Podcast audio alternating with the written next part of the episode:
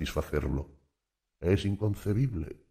Todos lo celebran, lo alaban, lo llevan en andas y su nombre está en todas las bocas. Sin duda, pero tiene muy mal oído para las alabanzas. Si lo alaba un amigo, me parece que éste se está alabando a sí mismo. Si es un enemigo, le suena como si éste sólo pretendiera que lo alabaran a su vez por ello. Y si, por último, quien lo alaba no es ninguna de ambas cosas, y como es tan célebre apenas quedan de estos, se ofende porque el individuo en cuestión no quiere tenerlo ni por amigo ni por enemigo. Suele decir, ¿qué me importa quien pretende pasarse por imparcial respecto a mí? 169. Enemigos declarados. La valentía ante el enemigo es algo aparte, lo que no impide que se sea un miedoso y un indeciso notable. Así pensaba Napoleón de Murat, el hombre más valiente que conoció, de lo que se deduce que los enemigos declarados resultan indispensables para ciertos hombres, pues estos últimos han de elevarse a la altura de su propia virtud, de su virilidad y de su alegría. 170. Contra la multitud. Hasta ahora ha seguido a la multitud, de la que es su apologista, pero llegará un día en que será su adversario. Es que la sigue con la creencia de que su pereza se verá recompensada por ello y todavía no se ha dado cuenta de que la multitud no es lo bastante perezosa para él, que empuja continuamente hacia adelante, que no permite que nadie se quede rezagado con lo que le gusta a él quedarse rezagado. 171. Gloria. Cuando el agradecimiento de muchos hacia uno pierde todo pudor, surge la gloria. 172. El corruptor del gusto. Ah, eres un corruptor del gusto. Todo el mundo lo dice. B. Por supuesto, corrompo el gusto de cada uno por su partido, y ningún partido me lo perdona. 173. Ser profundo y parecerlo. Quien sabe que es profundo se esfuerza por ser transparente. Quien quiere parecer profundo a los ojos de la multitud se esfuerza en ser oscuro, pues la multitud estima es profundo todo aquello cuyo fondo no logra ver. Tiene tanto miedo a ahogarse. 174.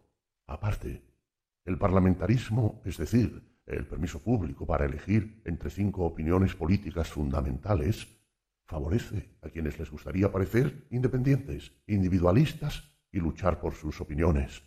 Pero, a fin de cuentas, es indiferente que se le imponga una sola opinión al rebaño o que se le permitan cinco opiniones. Quien parte de las cinco opiniones fundamentales tendrá siempre en su contra a todo el rebaño. 175. Sobre la elocuencia. ¿Quién ha poseído hasta hoy la elocuencia más persuasiva, ningún otro que el redoble del tambor. Mientras los reyes dispongan de él, seguirán siendo los mejores oradores y agitadores de los pueblos. 176. Compadecer. Pobres príncipes gobernantes, todos sus derechos se convierten ahora insensiblemente en pretensiones que pronto se transforman en arrogancias. Basta que digan nos o mi pueblo para que de inmediato esa vieja maliciosa que es Europa se sonría. Verdaderamente, un maestro de ceremonias del mundo moderno guardaría poco protocolo con ellos.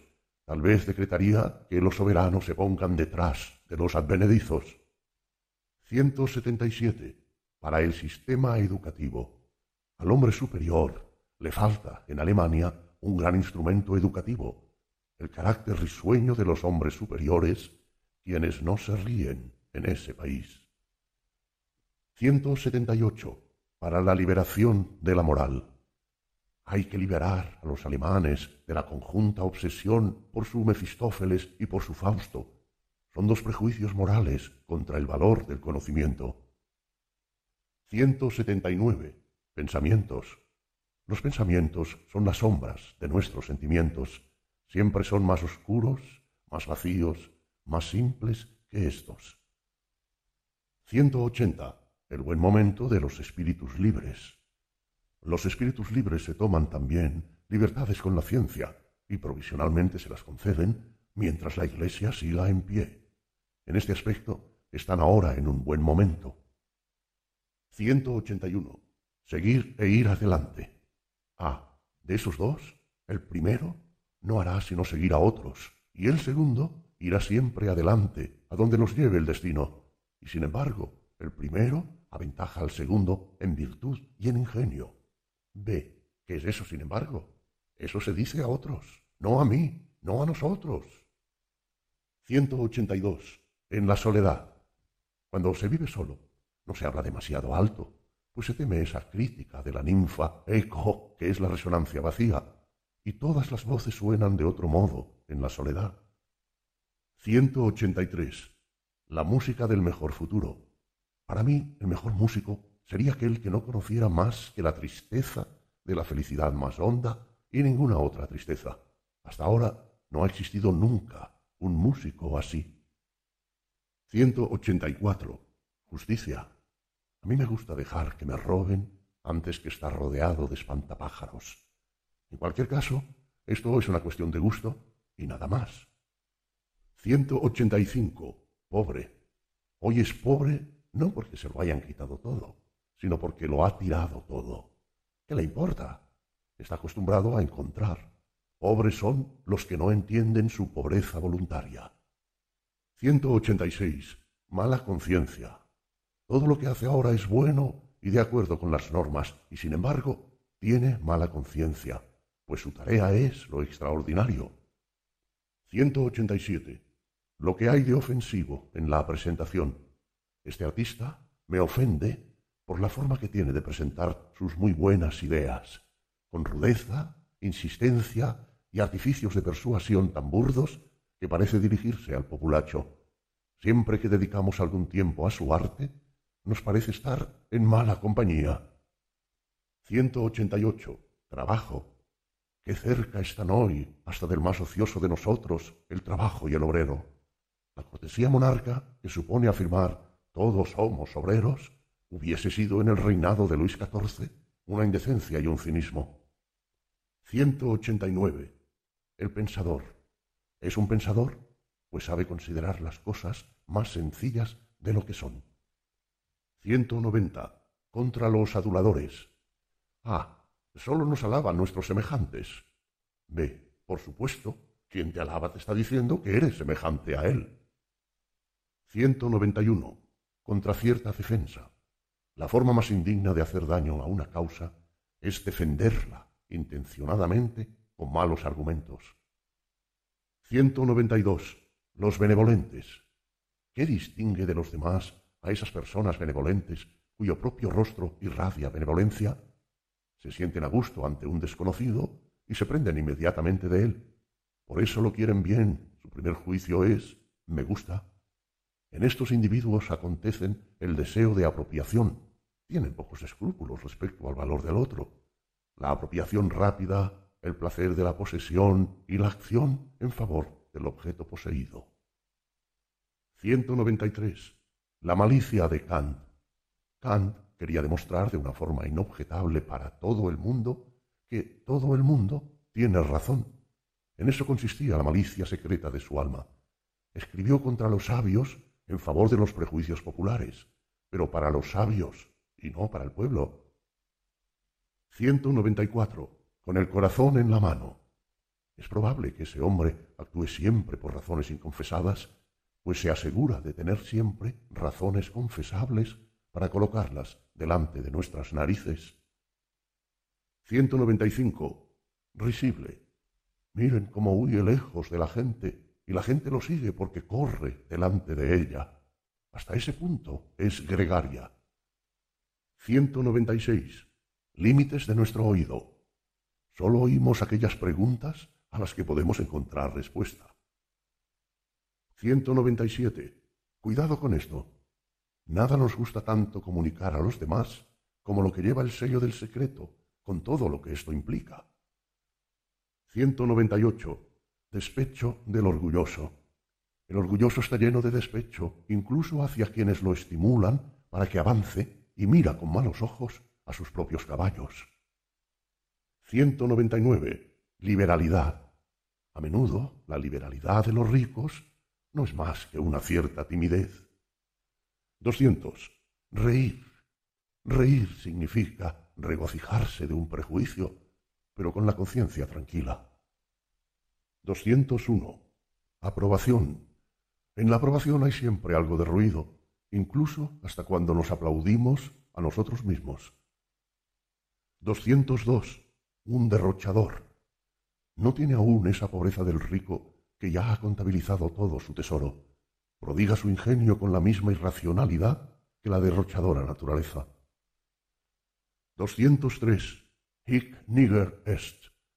Ordinariamente no tiene ideas, pero excepcionalmente le vienen malas ideas. 204. Los mendigos y la cortesía.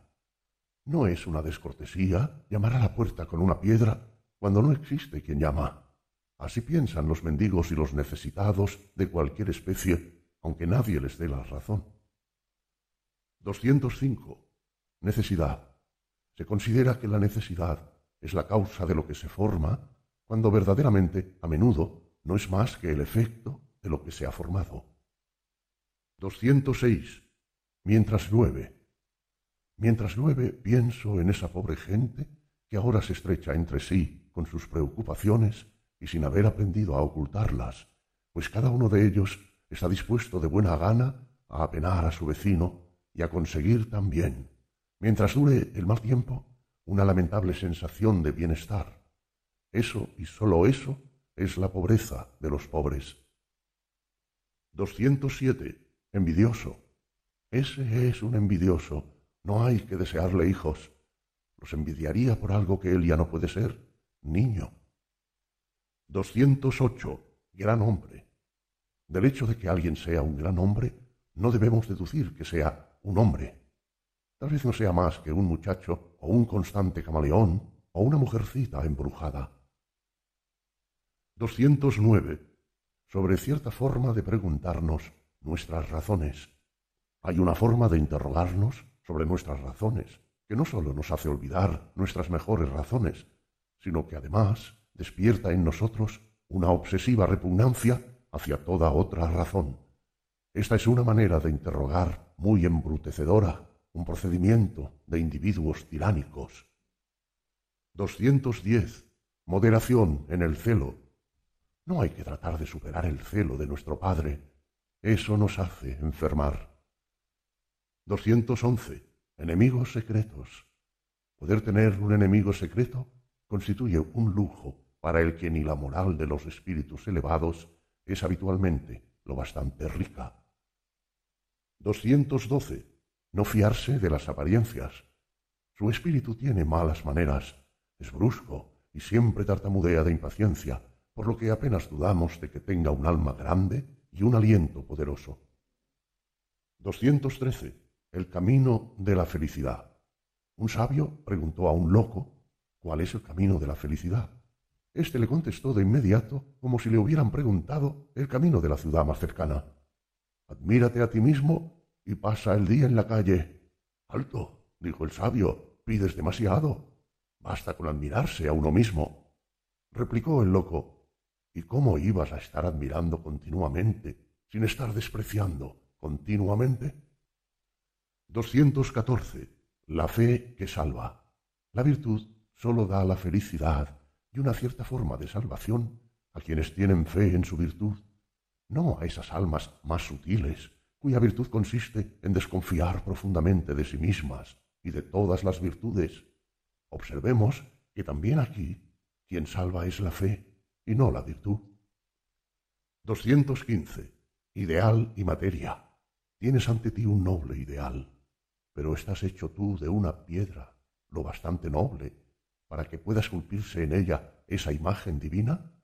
Y además, todo tu trabajo no consiste más en una bárbara escultura, en una profanación de tu ideal. 216. Peligro de la voz. Con una voz potente es casi imposible pensar cosas sutiles. 217. Causa y efecto. Antes del efecto se cree en otras causas. 218. Mi antipatía. No me gustan las personas que sólo por causar efecto han de explotar como bombas pues junto a ella se corre el riesgo de perder el oído e incluso algo más. 219. Finalidad del castigo. El argumento de quienes defienden el castigo es que éste tiene como finalidad mejorar a quien lo aplica. 220. Sacrificio.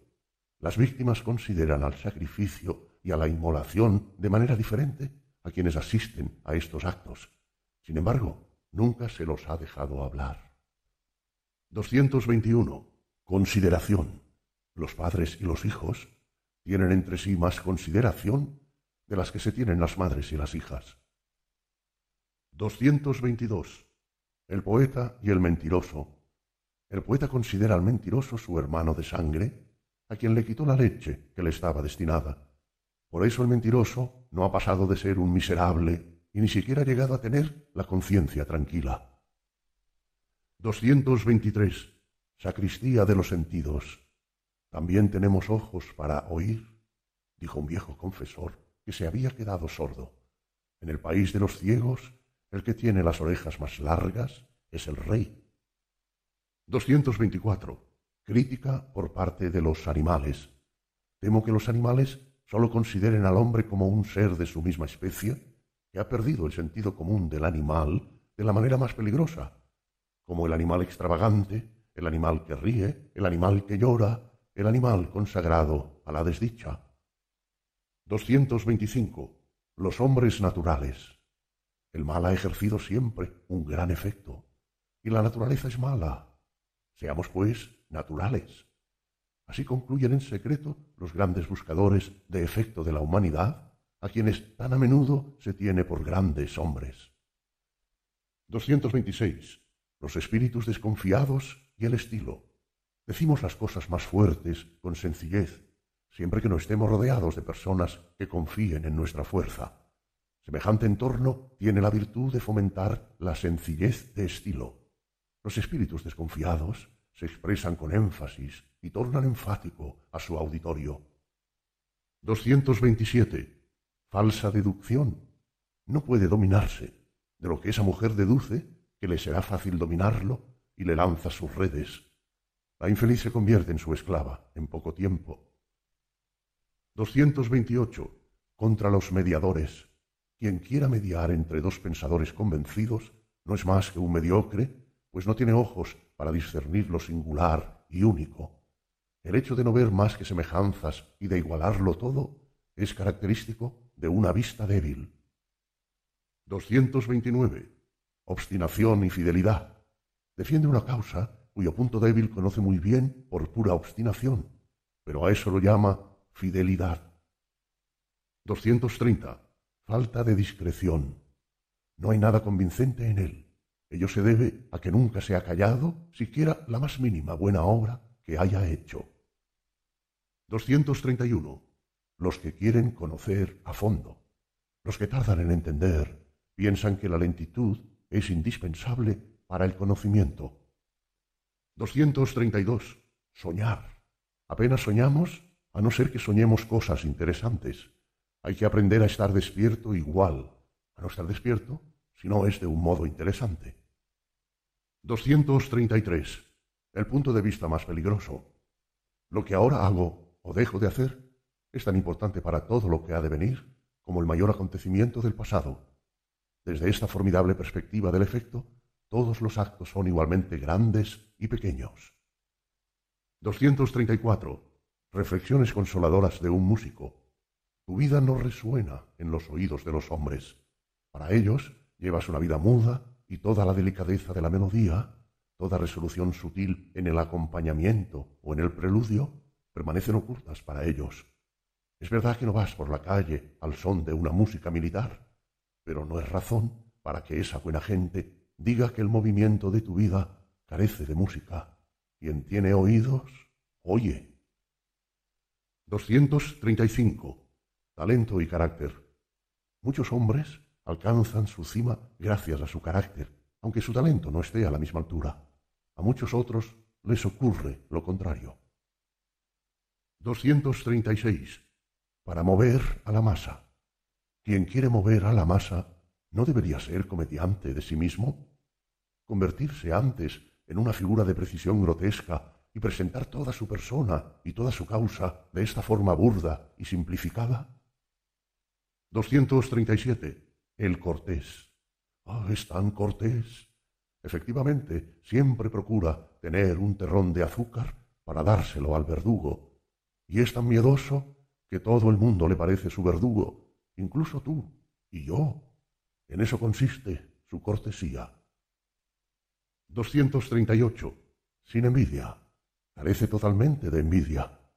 Pero eso no tiene ningún mérito. Quiere conquistar un país que nadie ha poseído aún, ni tan siquiera visto. 239. Sin alegría.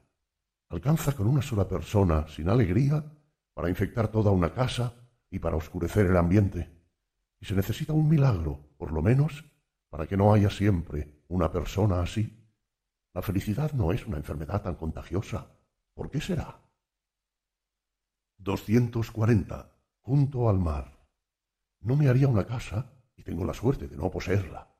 Pero si no tuviera más remedio, me la haría como algunos romanos a la orilla del mar.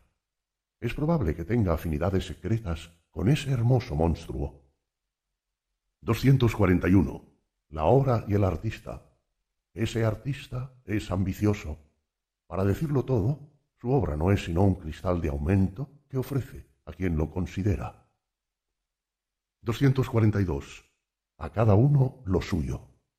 Por grande que sea mi deseo de conocimiento, no puedo sacar de las cosas nada que yo ya no tenga. Todo lo que pertenece a otros se queda en ellas. ¿Cómo puede ser un hombre ladrón y salteador? 243. Origen de las ideas de bueno y de malo. Solo es capaz de inventar algo mejor quien sabe darse cuenta de que algo no es bueno. 244. Pensamientos y palabras. No podemos expresar totalmente con palabras ni siquiera nuestros propios pensamientos. 245. Alabanza en la elección. El artista elige sus temas. Ese es su modo de alabar. 246. Matemáticas. Queremos introducir a toda costa la delicadeza y el rigor de las matemáticas en todas las ciencias, siempre que podamos. No porque creamos que así conoceremos mejor las cosas, sino para establecer vuestra relación humana con ellas. Las matemáticas no son sino el medio de conocer lo humano de manera universal. 247. Hábito. Todo hábito hace más ingeniosa nuestra mano y menos ágil nuestro ingenio.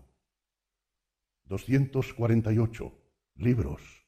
¿Para qué nos sirve un libro que ni siquiera tiene la virtud de llevarnos más allá de todos los libros?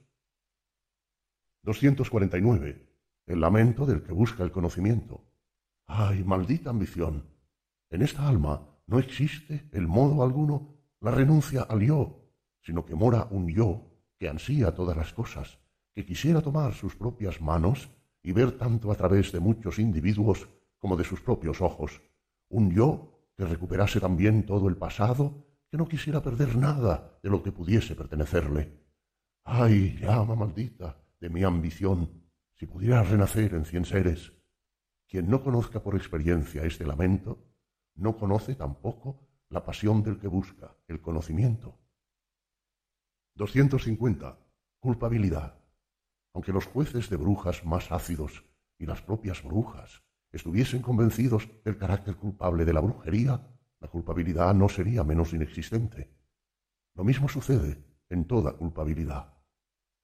251. Los que sufren sin que se sepa. Las naturalezas grandiosas Sufren de modo diferente al que lo imaginan quienes los veneran. Sufren más duramente las depresiones infames y mezquinas de muchos malos instantes, simplemente porque dudan de su grandeza, y no por los sacrificios y el martirio que les exige su tarea. Cuando Prometeo se apiada de los hombres y se sacrifica por ellos, es feliz y grande ante sí mismo. Pero cuando envidia a Júpiter los homenajes que le rinden los mortales, entonces sí que sufre 252. Es mejor seguir siendo deudor. Es mejor seguir en deuda que pagar con una moneda que no lleve nuestra imagen. Así lo quiere nuestra soberanía. 253. Siempre en nuestra casa. Llega el día en que alcanzamos nuestra meta y entonces advertimos con orgullo el largo viaje que hicimos para llegar hasta allí. La verdad es que no nos habíamos dado cuenta totalmente de que estábamos viajando. Íbamos así, tan lejos, que en cada nueva etapa pensábamos estar siempre en nuestra casa. 254. Contra la perplejidad. Quien está siempre profundamente absorto se encuentra por encima de toda perplejidad. 255. Imitadores. A. ¿Qué dices? ¿No quieres que te imiten? B. No quiero servir de ejemplo para imitar. Quiero que cada uno se proponga algo de la misma manera que hago yo. A. Entonces. 256. La epidermidad. Todos los hombres de las profundidades encuentran la felicidad igualando a los peces voladores y jugando en las crestas más altas de las olas. Así, considera que lo mejor que tiene el contacto de las cosas es que éstas tengan una superficie, su epidermidad, valga la expresión. 257. Por experiencia, más de uno ignora lo rico que es hasta que un día se da cuenta de que incluso los más ricos se vuelven ladrones cuando entran en contacto con él. 258. El que niega el azar. Nadie que haya triunfado cree en el azar. 259. En el paraíso. El bien y el mal son los prejuicios de Dios, dijo la serpiente. 260. Uno por uno. Uno solo se equivoca siempre, pero con dos empieza la verdad. Uno solo no puede demostrar nada, pero alcanza con dos para que ya no se los pueda refutar. 261. Originalidad. ¿Qué es la originalidad? Es ver algo que aún no tiene nombre, que todavía no puede denominarse, aunque esté a los ojos de todos. Los hombres suelen ser de tal modo que para ver algo necesitan antes que ello tenga un nombre. Con gran frecuencia los originales han sido quienes han puesto nombres a las cosas. 262. Subespecie o eterni. Ah, cada vez te alejas más rápido de los vivos. Pronto te borrarán de sus listas. B. Es la única forma de compartir el privilegio de los muertos. Ah, ¿qué privilegio? B. El de no morir ahora. 263. Sin vanidad. Cuando amamos, deseamos que nuestras faltas queden ocultas, pero no por vanidad, sino para no hacer sufrir al ser amado. En realidad, al amante le gustaría parecer divino, y ello tampoco por vanidad. 264. Lo que hacemos. Lo que hacemos nunca es atendido, sino alabado o criticado. 265. Último escepticismo. ¿Qué son, en última instancia, las verdades del hombre, sino sus errores irrefutables? 266. Donde es necesaria la crueldad. Quien tiene grandeza es cruel con sus virtudes y con sus condiciones secundarias. 267. La virtud de una gran meta. Una gran meta nos hace superiores incluso respecto a la justicia, no sólo a nuestros actos y a nuestros juicios. 268. ¿Qué nos hace heroicos? Adelantamos al mismo tiempo a nuestro mayor dolor y a nuestra mayor esperanza. 269. ¿En qué crees? En que hay que establecer de una forma nueva el peso de todo. 270. ¿Qué dice la conciencia? Debes llegar a ser el que eres. 271. ¿Dónde residen los mayores peligros? En la compasión. 272. ¿Qué amas en los demás? Mis esperanzas. 273. ¿A quién llamas malo? Al que siempre quiere avergonzar. 274. ¿Qué consideras más humano? Evitarle la vergüenza a alguien. 275. ¿Cuál es el signo de que se ha adquirido la libertad? No avergonzarse ya de uno mismo. La Gaya Ciencia, libro cuarto, 276, para el año nuevo. Vivo aún pienso aún, así que debo vivir aún, pues he de pensar aún. Sum ergo cogito, cogito ergo sum. Hoy se les permite a todos expresar sus deseos, sus más queridos deseos. Pues bien, diré yo también lo que hoy desearía de mí mismo y qué pensamiento ha sido el primero que ha atravesado mi corazón este año, qué pensamiento debe aportarme la razón, la garantía y la dulzura de toda vida futura. Quiero aprender a considerar cada vez más la necesidad en las cosas como lo bello en sí. Así seré uno de los que embellecen las cosas. Amor fati, amor al destino. Que sea este mi amor en adelante. No le haré la guerra a la fealdad. No acusaré a nadie, no acusaré ni siquiera a los acusadores. Que mi única negación sea apartar la mirada. Y sobre todo, no quiero no ser ya otra cosa y en todo momento que pura afirmación. 277. Providencia personal. Hay un punto culminante en la vida. Cuando lo hemos alcanzado, más allá de toda nuestra libertad y de nuestro rechazo a conceder bondad y razón providenciales al bello caos de la existencia, corremos el riesgo de caer en la mayor de las servidumbres espirituales y nos vemos obligados a afrontar nuestra prueba más dura. Efectivamente, ahora se nos presenta, invadiéndonos por entero, la idea de una providencia personal que cuenta con el mejor portavoz, la apariencia. Dado que podemos palpar que todo, absolutamente todo lo que nos sucede, redunda constantemente en beneficio nuestro. La vida de cada día, a todas horas, parece no tender más que a confirmar con nuevas pruebas esta interpretación. Sea lo que sea, con buen o mal tiempo, la pérdida de un amigo, una enfermedad, una calumnia, una carta que no llega, un pie que se nos dobla, un vistazo a una tienda, un argumento en contra, un libro abierto al azar, un sueño, un engaño. El acontecimiento se revela inmediatamente, a poco tiempo después, como algo que no podía dejar de producirse, que está lleno de profundo sentido y de provecho precisamente para nosotros. Hay seducción más peligrosa que renegar de los despreocupados y desconocidos dioses de Epicuro, para creer, en cambio, en no sé qué divinidad mezquina y puntillosa que conocería personalmente hasta el cabello más pequeño de nuestra cabeza y a la que no repugnaría mostrarse servicial de un modo tan lamentable. Pues bien, lo que quiero decir, pese a todo, y dejando en paz a los dioses y también a los genios serviciales, es que debemos conformarnos con suponer que nuestra habilidad práctica y teórica para interpretar y coordinar los acontecimientos ha alcanzado su punto culminante. Pero no resumamos demasiado de esta ejecución musical de nuestra sabiduría si a veces la maravillosa armonía que surge al tocar nuestro instrumento nos llega a dejar estupefactos, pues se trata de una armonía con resonancias demasiado perfectas como para que nos atrevamos a atribuírnosla. En realidad, aquí y allá alguien toca en nosotros, el amado azar.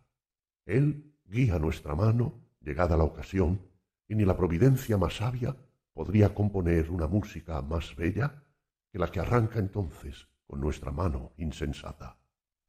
278. El pensamiento de la muerte. Me produce un placer melancólico vivir en medio de esta confusión de callejuelas, de necesidades, de voces. Cuánta alegría, cuánta impaciencia, cuántos anhelos, cuánta vida sedienta y ebria de sí misma se produce aquí a cada momento del día. Y sin embargo, para todos estos seres alborotadores, vividores y ansiosos de vivir, se hará pronto el silencio. ¿Cómo vemos alzarse detrás de cada uno de ellos a esa oscura compañera suya de viaje, que es su sombra? Ocurre siempre como en el último momento que precede a la partida de un barco lleno de emigrantes. Tienen más cosas que decirse que nunca, el tiempo apremia. El océano espera impaciente detrás de todo ese alboroto con su profundo silencio, tan lleno de ansia, tan seguro de su presa. Y todos piensan que la vida vivida hasta entonces no es nada o es poca cosa, el futuro próximo lo será todo. De ahí esa prisa, esos gritos, esa forma de ensordecerse y de engañarse. Cada uno quiere ser el primero en ese futuro, y no obstante, la muerte y el silencio de la muerte constituyen la única certeza y lo que todos tienen en común en ese futuro. Resulta extraño que la única certeza, la única suerte común, apenas haya ejercido alguna influencia en los hombres, y que la experiencia de la confraternidad de la muerte sea su sentimiento más distante. Me alegra ver que los hombres se niegan totalmente a pensar en la muerte, y contribuiría gustoso a hacerles pensar en la vida, que es cien veces más digna de pensarse.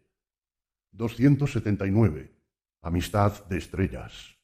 Éramos amigos y nos hemos vuelto extraños, pero es bueno que sea así, y no trataremos de disimularlo ni de ocultarlo como si debiéramos avergonzarnos por ello. Como dos navíos con rumbos y destinos propios, podemos sin duda cruzarnos y celebrar juntos una fiesta al igual que hacíamos antes. Así, esos buenos navíos descansaban el uno junto al otro en el mismo puerto, bajo el mismo sol, tan serenos como si hubiesen llegado a la meta, su mismo destino. Pero luego la llamada irresistible de nuestra misión nos impulsó de nuevo a alejarnos el uno del otro, cada uno por mares diferentes, hacia tierras y bajo soles distintos, quizás para no volvernos a ver nunca, quizás también para volver a vernos una vez más, pero sin reconocernos. Los mares y los soles distintos nos deben de haber cambiado. La ley que existe por encima de nosotros quiso que llegásemos a ser extraños el uno al otro. Por eso mismo debemos respetarnos más entre nosotros. Por eso mismo debe resultarnos más sagrada nuestra antigua amistad. Es probable que exista una inmensa curva invisible, una inmensa vía estelar donde nuestros rumbos y metas divergentes se hallen inscritos como ínfimos trayectos. Elevémonos a este pensamiento. Pero nuestra vida es demasiado breve, nuestra vida es demasiado débil para que podamos ser más que amigos en el seno de esa posibilidad sublime.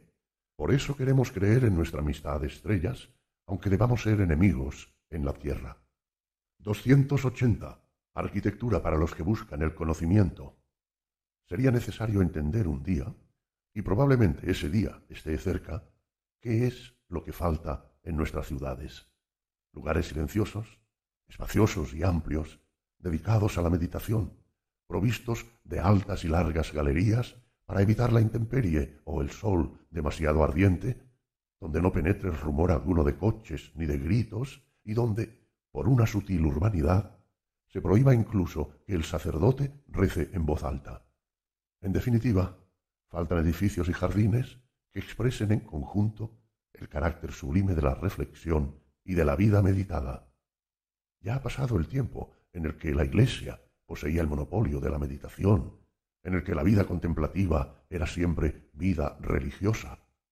Todo lo que la Iglesia ha construido dentro de este género expresa este pensamiento.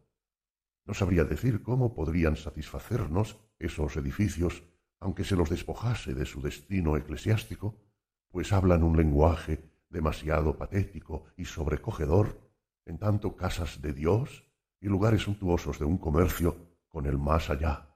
Nosotros, los indios, no podemos tener en ellos nuestros propios pensamientos. Nuestro deseo sería vernos nosotros mismos traducidos en la piedra y en las plantas. Paseamos por el interior de nosotros mismos, de un lado hacia el otro, por esas galerías y esos jardines. 281. Saber encontrar el fin. Se le reconoce a los maestros de primera categoría que, tanto en lo grande como en lo pequeño, saben encontrar el fin de una manera perfecta, ya se trate del final de una melodía, o de un pensamiento, del quinto acto de una tragedia, o de una acción política. Los de segunda categoría empiezan siempre a agitarse ante la cercanía del fin e ignoran esa regularidad misteriosa y serena con la que, por ejemplo, la cadena de montañas de Portofino dibuja su caída en el mar, allí donde el Golfo de Génova acaba el canto de su melodía. 282. La manera de andar. Hay formas del espíritu que, incluso entre los grandes espíritus, revelan su origen plebeyo o casi plebeyo. Lo que sobre todo los descubre es su manera de andar y el paso de sus pensamientos. No saben andar. Así Napoleón, para lamento suyo, no sabía andar de manera principesca y legítima en las circunstancias propicias, como en los grandes desfiles de una coronación y en otras ceremonias análogas.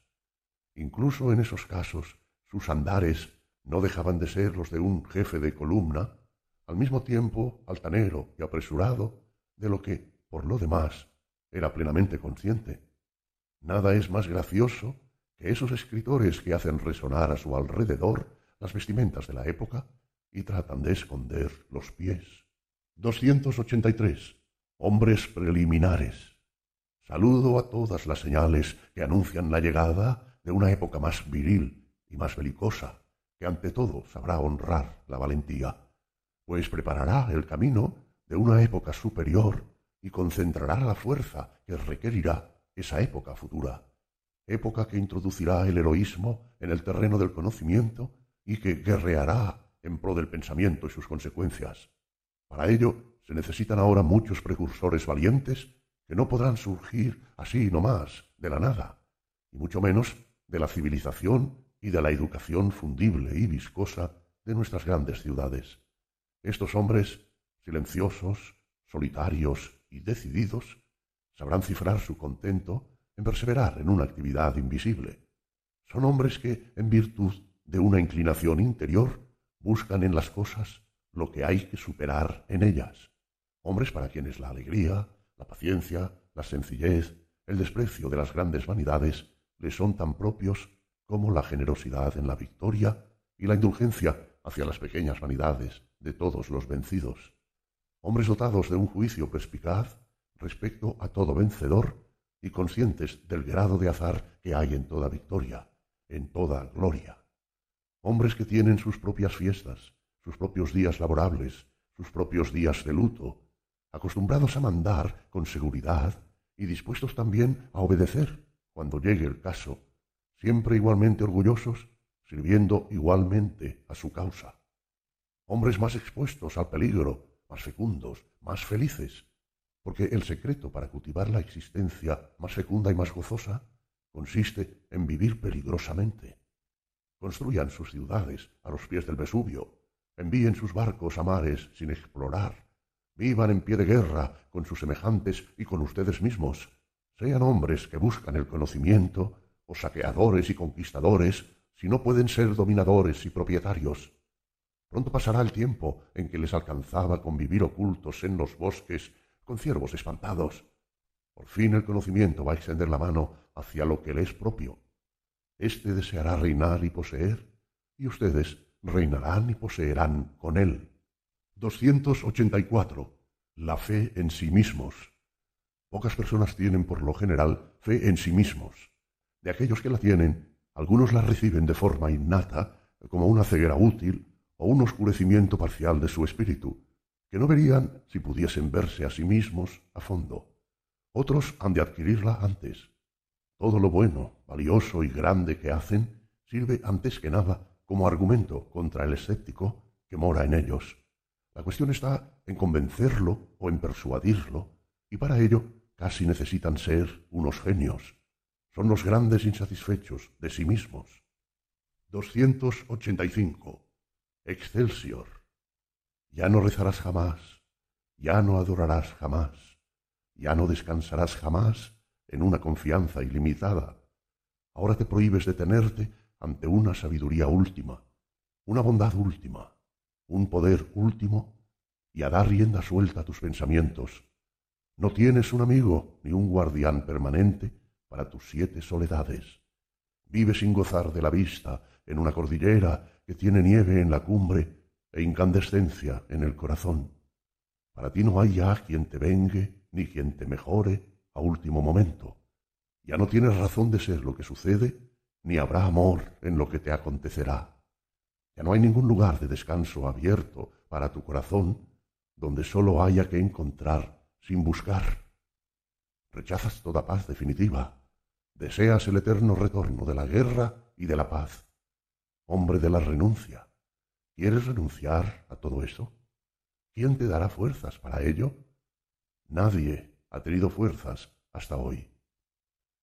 Hay un lago que un día se negó a derramarse y que levantó un dique por donde antes se derramaba. Desde entonces no deja de subir el nivel de ese lago.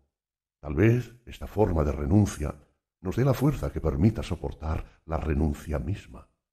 Tal vez el hombre no dejará de elevarse siempre, cada vez más, desde el momento mismo en que deje de derramarse en un Dios. 286. Divagación. Aquí hay esperanzas, pero ¿cómo participarán ustedes de ellas si sus almas ignoran totalmente el esplendor, el ardor y las auroras? Nada más puedo recordarles. ¿Qué esperan de mí? ¿Que dé vida a las piedras? ¿Que convierta a los animales en hombres? Ah, si no son más que piedras y animales. Busquen antes a su Orfeo. 287. Placer de la ceguera. Mis pensamientos, dijo el caminante a su sombra, deben indicarme dónde estoy, no revelarme a dónde voy. Me gusta ignorar el futuro y no quiero sucumbir a la impaciencia ni saborear anticipadamente lo prometido. 288. Elevadas tonalidades del alma. Me parece que la mayor parte de los hombres no cree en las elevadas tonalidades del alma, a menos que se trate de instantes, de cuartos de hora, a lo sumo, y a excepción de esos raros seres que conocen por experiencia una duración más prolongada del sentimiento elevado.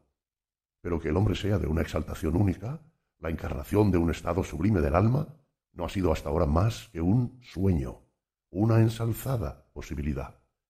La historia no nos ofrece ningún ejemplo fiable de ello, y sin embargo, ésta podría dar a luz a semejantes hombres una vez creada y establecida una multitud de condiciones previas que ni el mejor golpe de suerte podría provocar aún.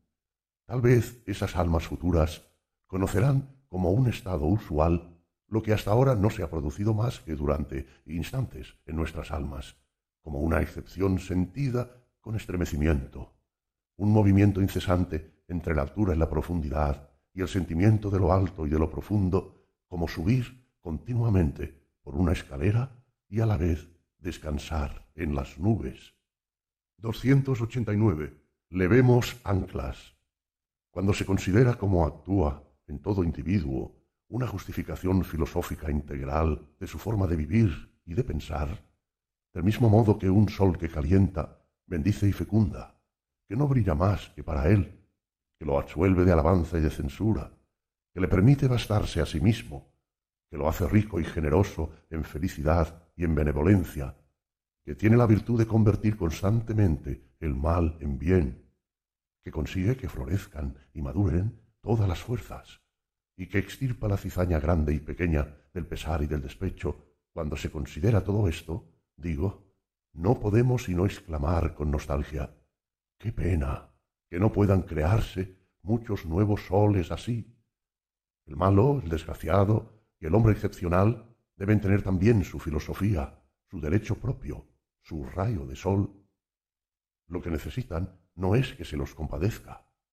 Debemos desechar este impulso del orgullo, pese a todo lo que la humanidad ha hecho hasta hoy para ejercitarse en ello durante tan largo tiempo. No son confesores, ni exorcistas, ni repartidores de bendiciones lo que tendríamos que instituir para ellos. Lo que falta es una nueva justicia, una nueva consigna, nuevos filósofos. También la tierra moral es redonda. También la tierra moral tiene antípodas. También quienes allí se encuentran tienen derecho a existir. Hay todavía un mundo por descubrir, y más de uno. Ha llegado la hora, filósofos. Levemos anclas 290. Una sola cosa es necesaria. Dar estilo a nuestro carácter constituye un arte grande y raro. Lo ejerce quien comprende toda la fuerza y la debilidad que ofrece su naturaleza y sabe luego integrarlo también a un plan artístico que cada elemento aparece como un fragmento de arte y de razón hasta el punto de que aún la debilidad tiene la virtud de fascinar a la mirada. Aquí se ha añadido una gran masa de segunda naturaleza. Allí se ha suprimido un trozo de primera naturaleza. En ambos casos, a costa de un ejercicio paciente, de una labor diaria. Aquí se ha disminuido la fealdad que no se podía eliminar. Allí ha sido ésta transfigurada hasta adquirir un sentido sublime. Muchas cosas vagas que se resistían a tomar forma han sido reservadas y utilizadas al máximo para las perspectivas lejanas. Su función consiste en evocar espacios inconmensurables. Al final, cuando la obra está acabada, se pone de manifiesto que era la sujeción a un mismo estilo el que imperaba y elaboraba en lo pequeño y en lo grande. Importa menos de lo que se piensa que el gusto fuera bueno o malo, basta con que sea un mismo gusto. Serán las naturalezas fuertes, ávidas de dominar, quienes saborearán su goce más sutil con esta sujeción, subordinación y perfeccionamiento bajo su propia ley. La pasión de su violento querer se calma con la contemplación de toda naturaleza estilizada, de toda naturaleza vencida y sometida a servicio. Incluso cuando han de construir palacios y hacer jardines, les repugna dar rienda suelta a la naturaleza. Por el contrario, las naturalezas débiles, que no han sido capaces de instruirse, odian subordinarse al estilo, pues sienten que si sufrieran esta amarga sujeción, se volverían vulgares, se convertirían en esclavos. Por eso los horroriza servir. Tales espíritus, que pueden ser de primera categoría, declaran que ellos y quienes los rodean son naturalezas libres, salvajes, arbitrarias, caprichosas, desordenadas, sorprendentes, y así se interpretan.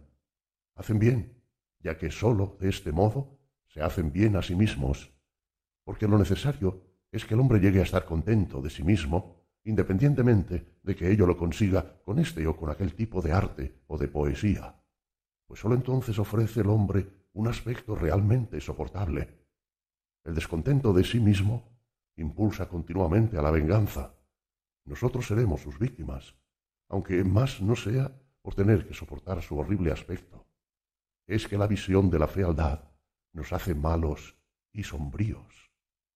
291. Génova.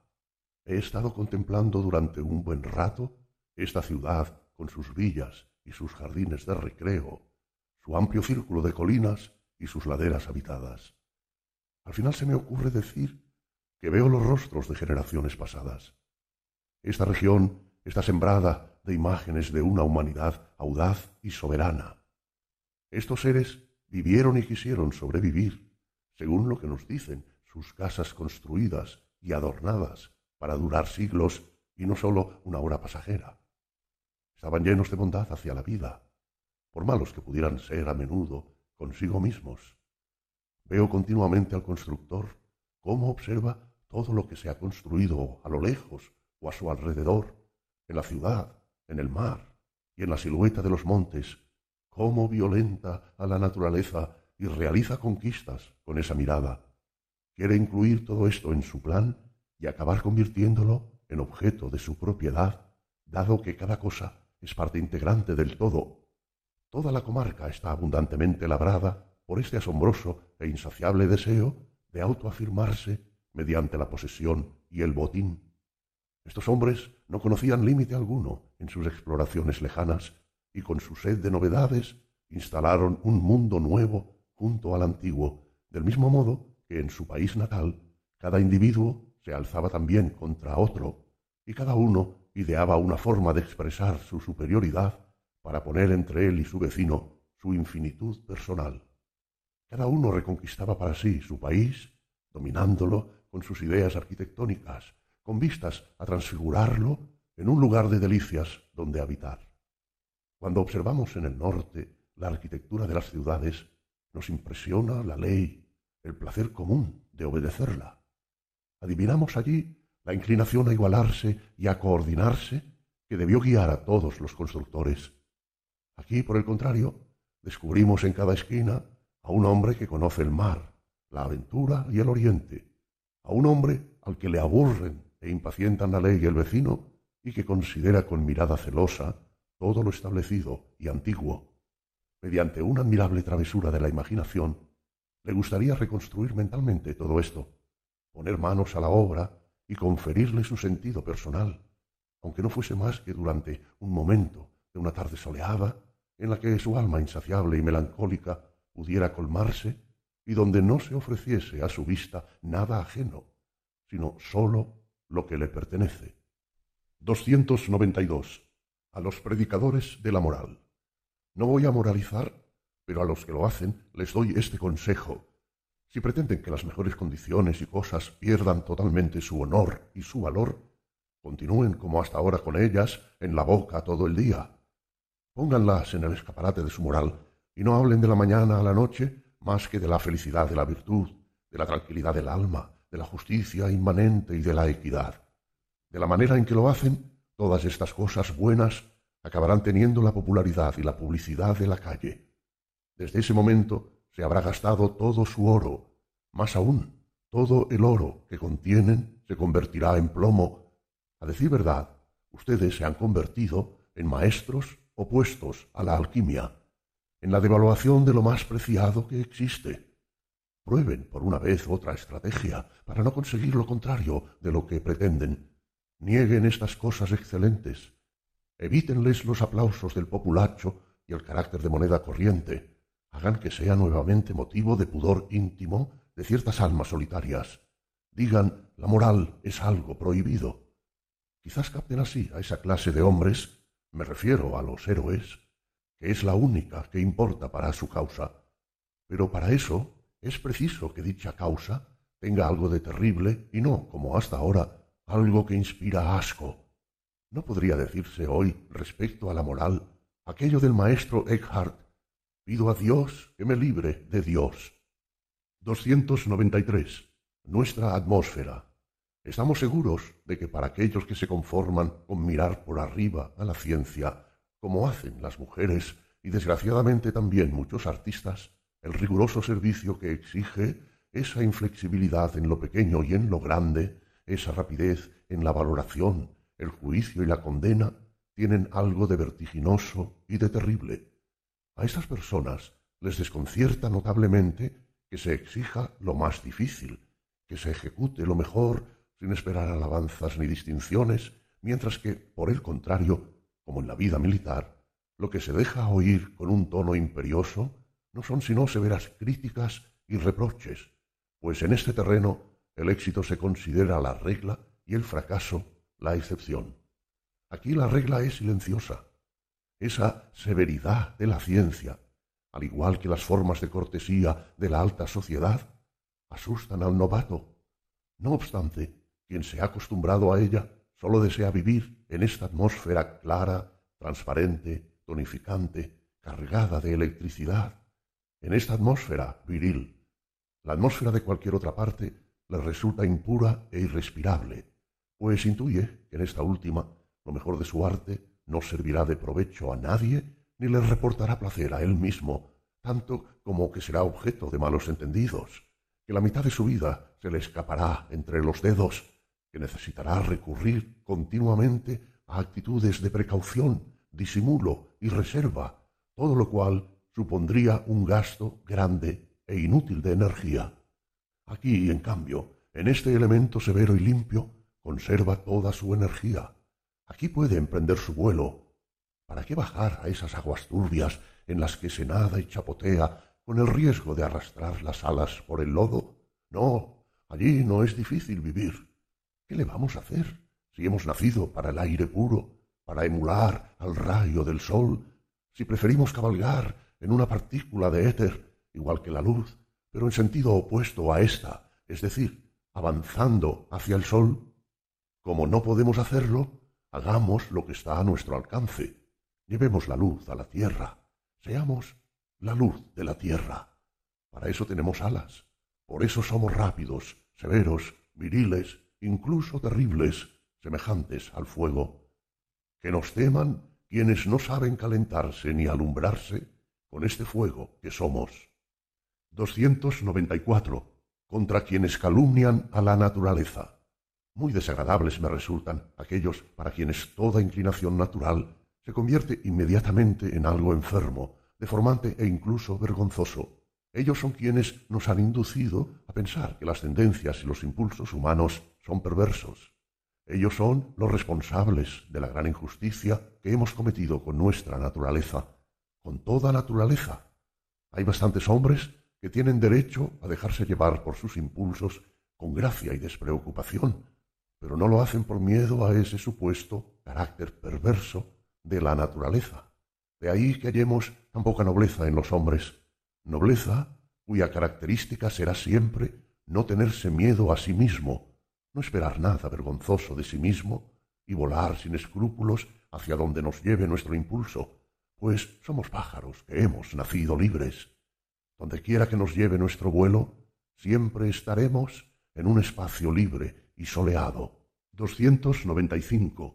Costumbres breves. Me gustan las costumbres que observamos por lapsos breves, pues las considero un medio inapreciable para conocer un gran número de cosas y situaciones hasta el fondo de su dulzura y de su amargura.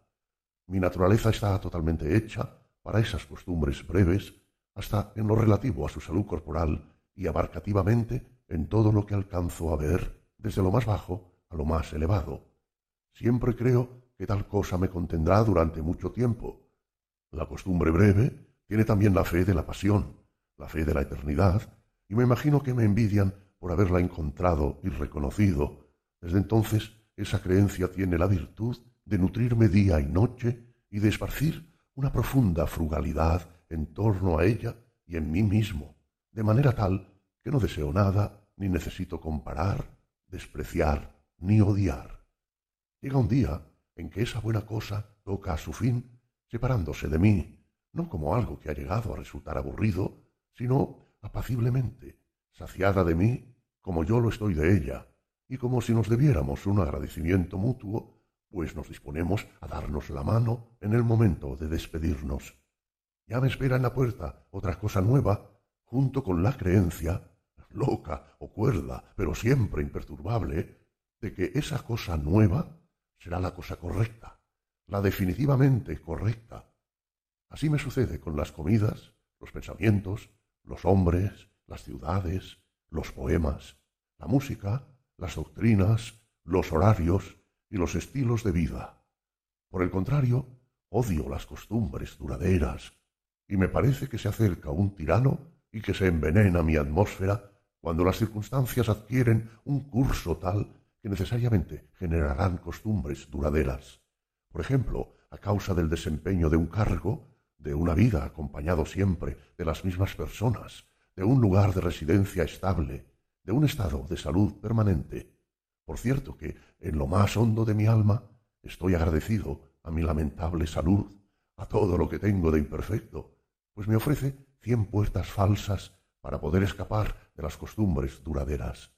Lo que me resultaría sin duda más insoportable y lo que consideraría en realidad terrible sería una vida totalmente desprovista de costumbres, una vida que exigiera una constante improvisación, eso sería mi exilio en Siberia. 296. La reputación permanente, una reputación constante, solía ser de gran utilidad. En la medida en que la sociedad siga dominada por instintos gregarios, resulta más conveniente para todo individuo que los demás consideren que no se alteran su carácter y su ocupación, aunque no suceda así en realidad. Se puede confiar en él, es siempre el mismo, constituye la alabanza más importante que se puede hacer de una persona en toda situación peligrosa de la sociedad. Esta ve con satisfacción que puede disponer de un instrumento seguro y preparado en todo momento, de la virtud de uno, del orgullo de otro, del carácter reflexivo y apasionado de un tercero, honrando en esta naturaleza instrumental su tendencia a ser fiel a sí mismo, sus opiniones, sus aspiraciones y hasta su falta de virtud invariables, tributándole los máximos honores. Esta estimación, que florece y ha florecido siempre y en todo lugar, junto con la moral de las costumbres, educa caracteres y desacredita todo cambio, toda nueva orientación, toda reinterpretación, toda transformación de uno mismo. Sin embargo, por grandes que puedan ser las ventajas de esta forma de pensar, resulta el tipo de juicio más nocivo para el conocimiento, pues lo que se condena y desacredita con ello es precisamente la buena disposición que tiene el que busca el conocimiento para rechazar sin miedo y en cualquier momento la opinión que sustentaba antes y para expresar de forma general su desconfianza hacia todo lo que tienda a estabilizarlo. Se considera deshonroso el estado de ánimo del que busca el conocimiento por oponerse a la idea de una reputación permanente, mientras que las opiniones petrificadas acaparan todos los honores. Hoy hemos de vivir bajo el anatema de tales valores, y qué difícil es vivir sintiendo a nuestro alrededor y sobre nosotros el peso de unos juicios que se han defendido durante miles de años. Es probable que durante varios milenios el conocimiento haya cargado con el peso de la mala conciencia y que en la historia de los grandes espíritus existan mucho autodesprecio y muchas miserias íntimas. 297. Saber contradecir. Todo el mundo sabe hoy que poder soportar la contradicción constituye una muestra ilustre de cultura.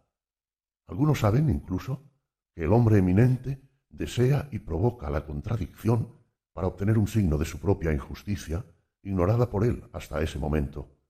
Ahora bien, lo esencialmente grande, nuevo y admirable de nuestra cultura, el paso supremo del espíritu liberado, es saber contradecir, conservar la buena conciencia adquirida en medio de la hostilidad hacia todo lo habitual, tradicional y sagrado, lo cual es más que soportar y provocar la contradicción. Pero, ¿quién sabe esto? 298. Lamento. Agarré al vuelo esa idea y me valí a toda prisa de las primeras palabras que se me ocurrieron para retenerla y que no se me escapara. Pero la aridez de mis inapropiadas palabras mató la idea, que ahora está colgada de ellas y bamboleándose. Cuando la considero, apenas me explico cómo tuve la suerte de agarrar ese pájaro. 299. Lo que podemos aprender de los artistas. ¿De qué medios disponemos para que nos resulten bellas, atractivas y deseables las cosas que no lo son? Aunque opino que nunca lo serán en sí mismas. En esto podríamos aprender mucho de los médicos cuando mezclan, por ejemplo, un remedio amargo con vino y azúcar pero nos pueden enseñar aún más los artistas, quienes continuamente se dedican a estas invenciones y habilidades, distanciarse de las cosas hasta que se desvanezcan muchos de sus detalles y tener que forzar mucho la vista para seguir viéndola, ver las cosas desde la perspectiva de un determinado ángulo, disponerlas de tal forma que sólo puedan captarse con un golpe de vista y queden parcialmente disimuladas, mirarlas por un cristal de color o al resplandor del sol poniente, darles, en fin, una superficie, una epidermis que no sean totalmente transparentes. Todo esto tendríamos que aprenderlo de los artistas, a reservas de ser más lúcidos que ellos en cuanto al resto, pues en ellos esa fuerza sutil termina generalmente donde acaba el arte y empieza la vida. Pero en cuanto a nosotros, seamos poetas de nuestra vida, sobre todo en los detalles menudos y triviales. 300. Preludios de las ciencias. ¿Creen que habrían podido aparecer y desarrollarse las ciencias si no hubiesen ido precedidas por los magos, los alquimistas, los astrólogos y los brujos, cuyas promesas y espejismos debieron despertar antes hambre y sed de poderes ocultos y prohibidos, haciendo que se saborearan antes estos con agrado ¿No ven que fue preciso prometer infinitamente más de lo que podía cumplirse para que llegara a obtenerse algo en el terreno del conocimiento? De la misma manera que todas estas cosas las vemos nosotros ahora como preludios y ejercicios preparatorios para la ciencia, aunque nunca se realizaran ni se concibieran de este modo, así, a los ojos de una época todavía lejana, tal vez se vea que todas las religiones han sido un ejercicio y un preludio Puede que éstas no hayan sido otra cosa que el medio extraño de conseguir que unos hombres determinados disfrutaran de esa condición divina que supone la autosuficiencia y la autorredención que son propias de un Dios. Incluso podríamos preguntarnos si fuera de esta escuela y de esta prehistoria religiosa habría llegado el hombre a sentir hambre y sed de sí mismo y a encontrar en sí mismo saciedad y abundancia. ¿No sufrió Prometeo una especie de delirio al imaginarse primero que había robado el fuego y que debía padecer por ello un castigo, para acabar descubriendo que había sido su deseo de luz el creador de la luz, y que no sólo el hombre, sino también el Dios eran obra de sus manos, de la arcilla trabajada por sus manos?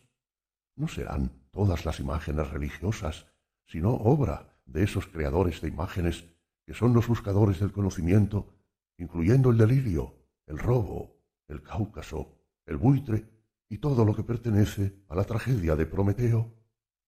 301. Delirio de los contemplativos. Los hombres superiores se distinguen de los inferiores en que ven y oyen infinitamente más, y sólo ven y oyen reflexionando. Esto diferencia al hombre del animal y a los animales superiores de los inferiores, a los ojos de quien se desarrolla elevándose cada vez más hacia las alturas de lo humano, el mundo se va enriqueciendo cada vez más. Se le ofrecen un número mayor los incentivos del interés. Aumenta constantemente la cantidad de sus excitaciones y sus formas diferentes de placer y de dolor.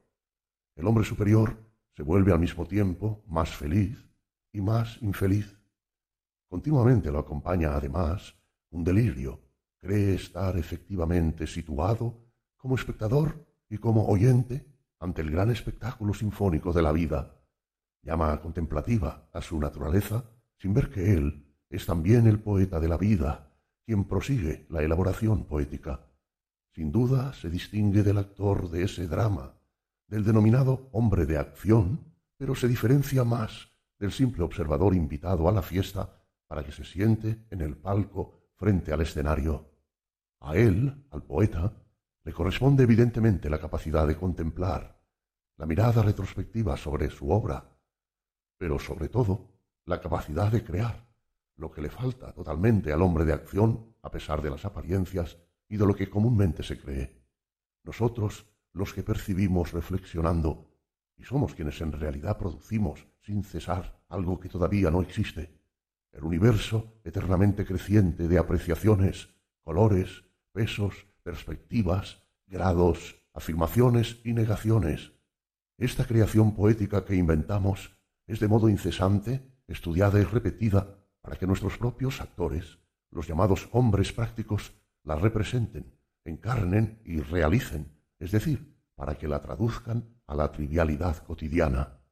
Todo lo que tiene algún valor en el mundo actual no lo tiene en sí, no lo tiene por naturaleza.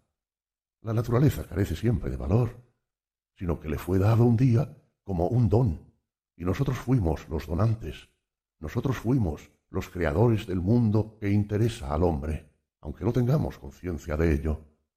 Cuando alguna vez lleguemos a tenerla, nos olvidaremos de inmediato. Nosotros desconocemos nuestra fuerza. Los contemplativos nos subestimamos demasiado. No somos tan orgullosos ni tan felices como podríamos serlo. 302. Peligro del más feliz. Todo el mundo desearía que su bien, su estado personal, tuviera sutiles sentidos y un gusto refinado, así como estar habituado a las cosas espirituales exquisitas y excelentes, al igual que a la dieta alimenticia más conveniente y natural. Disfrutar de un alma fuerte, audaz, atrevida, ir por la vida con paso firme y ojos serenos, estar preparado tanto para los casos extremos como para una fiesta y ansiar mundos, mares, hombres y dioses desconocidos, oír cualquier música alegre como si señalara la proximidad de individuos valientes, soldados o navegantes que en el placer del breve instante de descanso que se conceden quedan subyugados por la melancolía purpúrea de la vida hasta derramar lágrimas. Así era la felicidad de Homero, la situación de quien inventó los dioses de los griegos, que digo, de quien se creó sus propios dioses. Pero no lo ocultemos. Con esta felicidad de Homero en el alma, se es también la criatura más proclive a sufrir que podamos encontrar bajo el sol. Sólo a ese precio puede conseguirse la cubierta más preciada que hasta hoy hayan arrojado las olas de la existencia a la orilla. Quien la posee acabará siendo demasiado sensible al dolor. Le bastó a Homero un pequeño contratiempo, un leve disgusto, para que la vida llegara a asquearlo. No supo descifrar un enigma tonto e insignificante que le plantearon unos muchachos pescadores. Efectivamente, los enigmas insignificantes constituyen un peligro para los más felices. 303 dos seres felices. A decir verdad, ese hombre, a pesar de su juventud, sabe muy bien improvisar en la vida y sorprende hasta al observador más perspicaz. Efectivamente, parece que no da un paso en falso, aun cuando juega las partidas más arriesgadas. Nos recuerda a esos maestros de la improvisación en el arte de la música, a quienes el oyente se cree en la obligación de atribuirles unas manos infalibles y divinas, aunque alguna vez se equivoquen, como todo mortal, pero están tan ejercitados y son tan inventivos que en todo momento se encuentran dispuestos a integrar de inmediato en la estructura temática su humor o el capricho de sus dedos, infundiendo así, al azar, un alma y un hermoso significado. Ahora tenemos delante a un hombre completamente distinto, pues termina fracasando en todo lo que acomete o proyecta. Las cosas en las que en su día más puso el corazón lo han llevado más de una vez a dos pasos de la ruina, y si escapaba, sólo sacaba un ojo morado. ¿Creen que es desdichado por eso? Hace mucho tiempo que decidió no conceder demasiada importancia a sus deseos o proyectos. Se dice a sí mismo, si esto no me sale, tal vez otra cosa me saldrá. Y en última instancia, no puedo afirmar si les debo más a mis fracasos que a cualquier éxito. No estaré hecho para ser testarudo y llevar unos cuernos de toro. Lo que para mí constituye el valor y el beneficio de la vida se encuentra en otra parte. Mi orgullo, al igual que mi miseria, reside en otra parte. Conozco mejor la vida por haber estado tan a menudo a punto de perderla. Por eso, precisamente, la vida me ha dado más que a ninguno de ustedes. 304. Actuando, omitimos. Me horrorizan profundamente esas morales que dicen, no hagas eso, renuncia, véncete.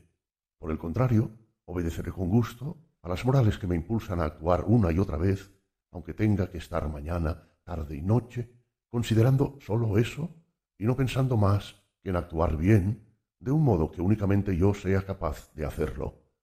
Quien vive así siempre está abandonando aquellas cosas que no encajan con semejante modelo de vida. Sin odio ni repugnancia, ve que se separan de él hoy esto, mañana aquello, como las hojas amarillentas a las que el menor soplo de aire desprende del árbol. Es probable que ni detenga su atención en esta separación por tener la mirada puesta exclusivamente en el objetivo, así como no mirará más que lo que tiene delante y no hacia los lados, ni hacia atrás, ni hacia abajo. Me complace afirmar, nuestro actuar debe determinar lo que omitimos. Actuando, omitimos. Pero me niego a aspirar conscientemente a mi empobrecimiento. No me gustan esas virtudes negativas que en realidad consisten en renunciar y negarse a uno mismo. 305. Autodominio. Los moralistas, que sobre todo incitan al hombre a dominarse, le provocan una enfermedad singular, una constante susceptibilidad contra toda inclinación y contra todo movimiento natural y una especie de comezón. Cualquiera que sea el móvil que lo impulse, arrastre, atraiga o arrebate, ya sea que provenga del exterior o del interior, siempre le parecerá a este ser tan susceptible que pone en peligro su autodominio. Ya no debe abandonarse a ningún instinto ni volar libremente, sino mantenerse siempre a la defensiva, armado contra sí mismo, con la mirada penetrante y desconfiada, como el guardián eterno de la fortaleza en la que se ha convertido voluntariamente.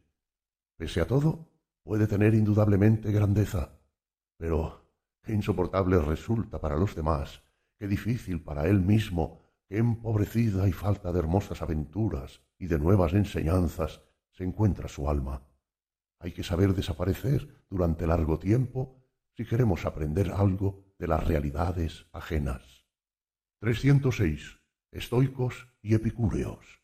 El epicúreo escoge la situación, las personas e incluso los acontecimientos que convienen a su constitución intelectual extremadamente excitable, renunciando a todo lo demás es decir, a casi la mayoría de las cosas, ya que sería para él un alimento demasiado fuerte y pesado. Por el contrario, el estoico se ejercita tragando piedras y gusanos, trozos de vidrio y escorpiones, sin sentir asco alguno, para que su estómago termine siendo indiferente a todo lo que el azar de la existencia le ponga delante. Esto nos recuerda a la secta árabe de los Aisúas que encontramos en Argelia. Asimismo, le agrada también contar con un público invitado a contemplar el espectáculo de su insensibilidad, cosa que el epicúreo rechaza gustosamente, pues él tiene su jardín. El estoicismo puede ser muy recomendable para hombres sometidos a la improvisación del destino y para quienes viven en épocas violentas, dependiendo de hombres bruscos e inconstantes. Pero quien prevé, en cierto modo, que el destino le permitirá hilar un largo hilo, hará bien en adoptar disposiciones epicúreas. Todos los que se han dedicado al trabajo espiritual lo han hecho hasta hoy. Para ellos, efectivamente, la mayor de las pérdidas sería verse privados de su fina sensibilidad y recibir a cambio la dura piel de los estoicos, erizada de púas. 307. En favor de la crítica. Hoy te parece un error lo que antes amabas como algo verdadero o como verosímil. De esta manera lo apartas lejos de tu lado y te imaginas que así ha vencido la razón. Pero es posible que antes, cuando eras otro, siempre eres otro, ese error fuera para ti necesario como todas tus verdades actuales. De la misma manera que una piel ocultaba y envolvía muchas cosas que no tenías derecho a ver aún. Ha sido tu nueva vida, no tu razón, quien ha matado a favor tuyo esa antigua opinión. Ya no la necesitas y ahora se ha derrumbado para salir arrastrándose de sus ruinas a plena luz del día el gusano de la sinrazón. Cuando ejercitamos nuestro espíritu crítico, no hay nada en ello de arbitrario ni de impersonal. Al menos, con frecuencia, constituye la prueba de que actúan en nosotros fuerzas activas que están preparadas para hacer que estalle una corteza. Negamos, debemos negar, porque hay algo en nosotros que quiere vivir y afirmarse, algo que tal vez nos es desconocido que no vemos aún. Esto dicho en favor de la crítica. 308. La historia de todos los días. ¿Qué conforma la historia de todos los días? Las costumbres que la componen son el producto de numerosos e insignificantes actos de cobardía y de pereza, o son el resultado de la valentía y de la ingeniosa razón. Por diferentes que sean esas dos eventualidades, es posible que los hombres tributen las mismas alabanzas y que, de un modo u otro, presten la misma utilidad. Pero a lo mejor las alabanzas, la utilidad y el respeto son suficientes para quien se contenta con tener la conciencia tranquila, aunque no pueden alcanzar a quien examina las entrañas y tiene una ciencia de la conciencia. 309. Sobre la séptima soledad. Un día el caminante cerró violentamente una puerta tras de sí. Se detuvo y se puso a llorar. Luego dijo, Estoy harto de esta inclinación, de este impulso a lo verdadero, a lo real, a lo no aparente, a lo cierto. ¿Por qué me persigue precisamente a mí, este acosador sombrío y apasionado? Me gustaría tomarme un descanso, pero no me lo permite. ¿Y cuántas cosas me sugieren la seducción del descanso? Por todas partes veo jardines de armida. Por eso sufre mi corazón nuevos desgarrones y nuevas amarguras. He de seguir avanzando, levantar estos pies cansados y heridos. A medida que avanzo, suelo tener para las cosas bellas que no han logrado retenerme más que una mirada furiosa, porque no lograron retenerme. 310. Voluntad y ola. Con qué desesperación avanza esa ola como si tratara de alcanzar algo con qué inquietante precipitación se introduce en los más íntimos recovecos de las cavidades rocosas. Parece que quisiera adelantarse a alguien, que hay algo ahí escondido, algo muy apreciado. Luego retrocede un poco, más lenta, blanca aún de emoción, probará decepcionada, finge estarlo, pero ya se acerca a otra ola más ávida, más salvaje que la anterior, y cuya alma parece llena de misterios, llena de ansia, de tesoros ocultos. Así viven las olas y así vivimos los seres que tenemos voluntad. No digo más. ¿Qué es eso? ¿No confían en mí? ¿Están encolerizados conmigo, soberbios monstruos? ¿Temen que revele todo su secreto? Pues bien, enfurezcanse entonces, eleven todo lo que puedan esos terribles cuerpos verdosos, formen una muralla entre el sol y yo, como lo están haciendo ahora, ya no queda realmente del mundo más que un verde crepúsculo y unos verdes relámpagos. Bailen todo lo que tengan ganas, bellas tumultuosas, rujan de placer y de maldad. Sumérjanse de nuevo, arrojen sus esmeraldas en el fondo del abismo y tiren hacia arriba sus blancos e infinitos bordados de espuma. Yo aplaudo todo eso. ¿Cómo las voy a traicionar con todo lo que les debo? porque, sépanlo bien, las conozco a ustedes y su secreto. Conozco de qué raza son. Ustedes y yo somos de una misma y única raza. Ustedes y yo tenemos un mismo y único secreto. 311. Luz refractada. No siempre se dan pruebas de valentía, y cuando llega el cansancio, más de uno de nosotros se lamenta diciendo qué difícil es no hacer daño a los hombres. ¿Por qué ha de ser así? ¿De qué sirve vivir ocultos si no queremos callar lo que produce escándalo? ¿No sería más prudente vivir en el tumulto y considerar a la persona de cada uno de los pecados que deben cometerse que es preciso cometer entre todos? Ser insensato con los insensatos, vanidoso con los vanidosos, entusiasta con los entusiastas. ¿No sería esto lo equitativo, teniendo en cuenta nuestra impetuosa divergencia respecto al conjunto? Cuando me entero que otro me calumnia, ¿no es mi primera reacción exigir reparación?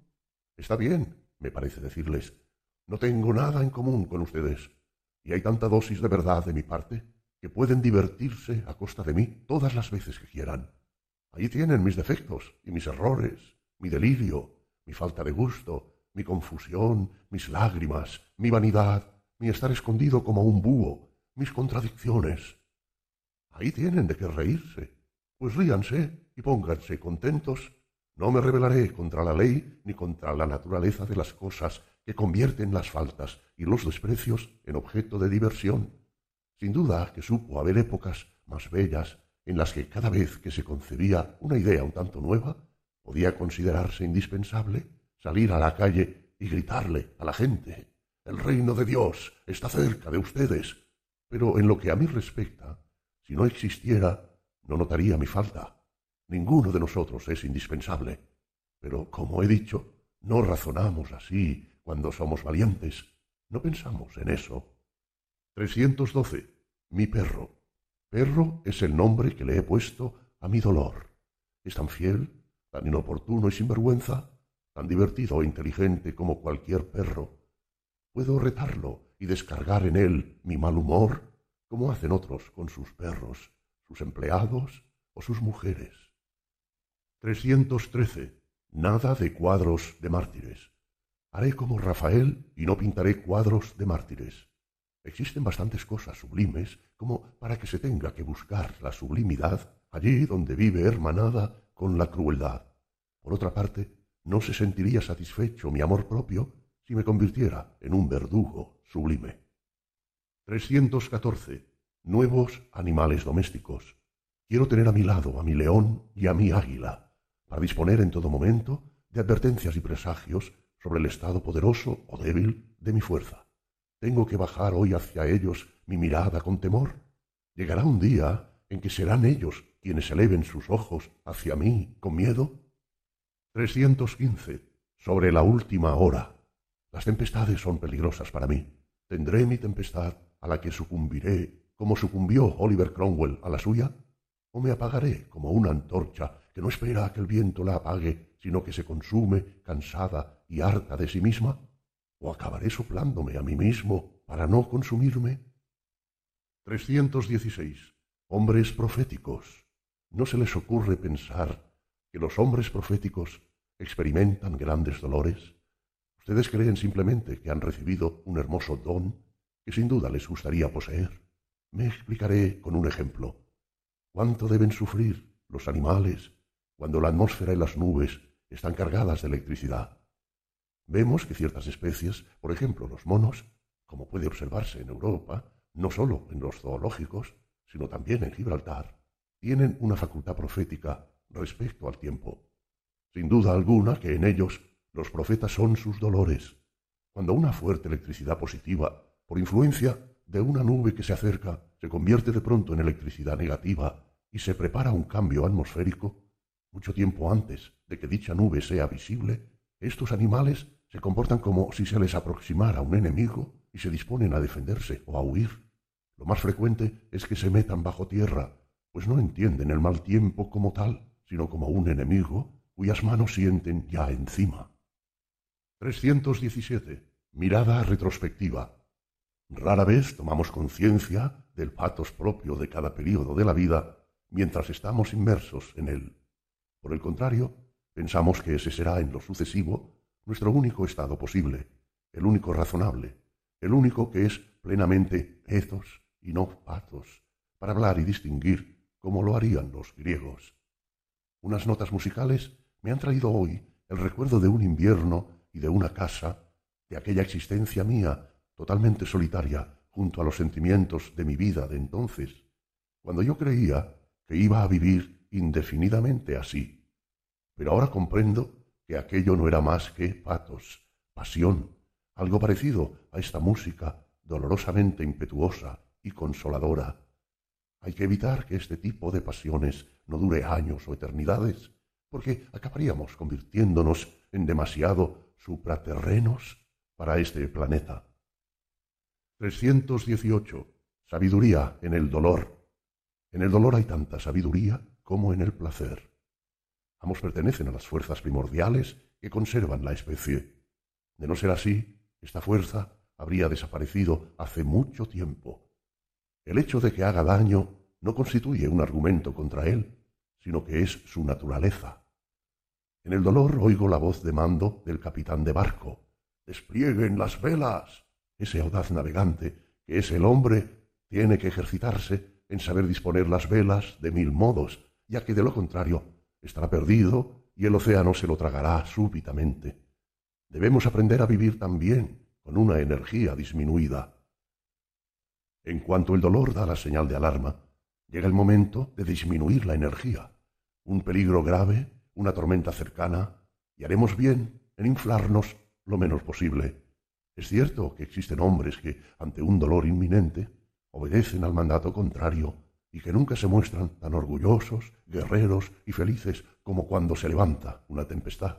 El dolor es el que les brinda sus momentos supremos. Son los hombres heroicos, los grandes mensajeros del dolor de la humanidad, esos hombres raros que necesitan la misma defensa que el dolor en general. Verdaderamente, no se la podemos negar. Constituyen fuerzas primordiales que conservan y desarrollan la especie aunque no sea más que por el hecho de que renuncian a la comodidad y de que no disimulan el asco que les inspira esta clase de felicidad. 319. Como intérpretes de nuestras vivencias, a todos los fundadores de religiones y a sus semejantes les ha faltado cierta honradez, pues nunca han considerado que fuese un caso de conciencia examinar sus vivencias. ¿Qué he experimentado realmente? ¿Qué se ha producido en este momento en mí y en torno a mí. ¿Estaba mi razón lo bastante lúcida? ¿Podía resistir mi voluntad a todos los engaños de los sentidos? ¿Se ha mostrado valiente ante las alucinaciones? Ninguno de ellos se ha interrogado así, y tampoco piensan hoy en ello nuestras bellas almas religiosas. Más bien tienen sed de cosas contrarias a la razón y no quieren esforzarse demasiado en dejar de satisfacer esa sed. Por eso viven milagros, conversiones y oyen hablar a los angelitos. Pero nosotros, que estamos sedientos de razón, queremos examinar nuestras vivencias con el mismo rigor que un experimento científico, hora a hora, día a día. Queremos experimentar en nosotros mismos, ser los sujetos de nuestros propios experimentos. 320. En el momento de volverse a ver. Ah, no logro comprenderte. ¿Estás buscando algo? ¿En qué lugar de este mundo que ahora se considera real estará tu rincón? ¿Dónde estará tu estrella? ¿Dónde podrás ponerte al sol para disfrutar, tú también, de un bienestar superabundante y se justifique tu existencia? Que cada uno se preocupe de sí mismo, parece que quieres decirme, y deje de una vez por todas de pensar en el interés general, de preocuparse por la suerte del prójimo y de la sociedad. Ve, ambiciono mucho más no soy de los que buscan. Lo que quiero es crearme un sol para mí. 321. Nueva prudencia. Dejémonos, por favor, de estar continuamente pensando en castigar, censurar y corregir. Es difícil que lleguemos a cambiar a un individuo aislado. Si lo conseguimos, quizá logremos insensiblemente una cosa distinta. También nosotros habremos sido cambiados por él. Procuremos más bien que nuestra influencia en todo lo que suceda contrarreste la suya y la supere. No mantenemos una lucha directa, que es a lo que se reduce todo castigo, toda censura, todo deseo de mejorar a otro. Elevémonos, por el contrario, a mayor altura. Realcemos la imagen de nuestro ejemplo con colores cada vez más luminosos. Oscurezcamos al otro con nuestra luz. No, no, no queramos oscurecernos nosotros a causa de él, como le sucede a todos los que castigan y a todos los descontentos. Es preferible que nos apartemos, que miremos a otro lado. 322. Metáfora. Los pensadores, para quienes todos los astros se mueven de forma cíclica, no son los más profundos. Aquel que mira dentro de sí, como en el interior de un inmenso universo, y lleva vías lácteas en él, sabe también qué irregulares son todas las vías lácteas que los transportan al fondo del caos y del laberinto de la existencia. 323. Destino afortunado. Cuando el destino nos ha permitido combatir durante algún tiempo en las filas de nuestros adversarios, nos concede una gran distinción. Con eso estamos predestinados a una gran victoria. 324. En la mitad de la vida. No, la vida no me ha decepcionado. Por el contrario, año tras año la he ido encontrando más verdadera, más deseable y más misteriosa. Desde el día en que me vino ese pensamiento tan liberador de que a aquellos hombres que buscamos el conocimiento nos está permitido ver la vida como un experimento y no como un deber, ni como una fatalidad, ni como un engaño. Y en cuanto al conocimiento, a otros les parecerá que es una cosa distinta, una especie de lecho de descanso o el camino que conduce a ese lecho de descanso, o una diversión, o un pasatiempo. Pero para mí es un mundo de peligros y de victorias donde los sentimientos heroicos pueden dedicarse también a bailar y a saltar. La vida es un medio para el conocimiento. Con este principio en el corazón no sólo se puede vivir valientemente, sino también vivir alegremente y reír alegremente. ¿Y quién puede saber lo que es reír y vivir bien si antes no sabe lo que es batallar y vencer? 325. Lo que constituye una muestra de grandeza. No se puede alcanzar la grandeza si no se siente la fuerza y la voluntad de causar grandes dolores. Saber sufrir es lo menos importante. A menudo débiles mujeres y hasta esclavos son maestros consumados en esto, pero no ceder a la angustia y a la incertidumbre interiores por el hecho de causar un gran sufrimiento y oír el grito de ese sufrimiento constituye algo grande, constituye una muestra de grandeza. 326. Los médicos del alma y el dolor. Todos los predicadores de moral, al igual que todos los teólogos, incurren en el mismo despropósito. Tratan de convencer a los hombres de que están muy enfermos y de que les es indispensable una cura definitiva, enérgica y radical. Y como todos los hombres, sin excepción, han prestado demasiada atención durante siglos a estos maestros, han acabado por creer la superstición de que están muy enfermos, hasta el punto de que ahora se hallan sumamente dispuestos a gemir y a no encontrar nada bueno en la vida. Unos y otros ponen una cara afligida, como si la vida fuera demasiado insoportable. A decir verdad, están irreductiblemente seguros de su vida, furiosamente enamorados de ella, plagados de indecibles sutilezas y astucias para destruir el elemento desagradable y quitarse la espina del dolor y la desgracia. Me parece que se creen en la obligación de hablar siempre del dolor de forma exagerada, como si fuera una delicadeza hacer hincapié en esto.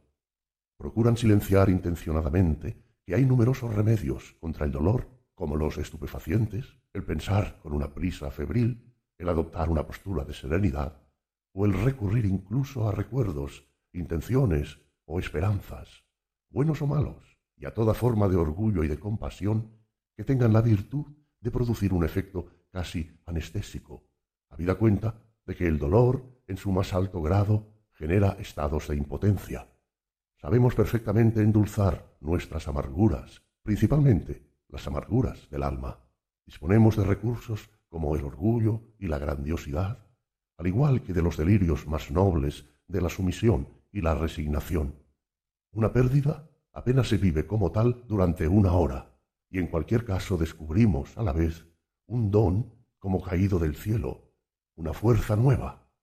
con lo que la pérdida en cuestión no sería sino una ocasión más de adquirir fuerza.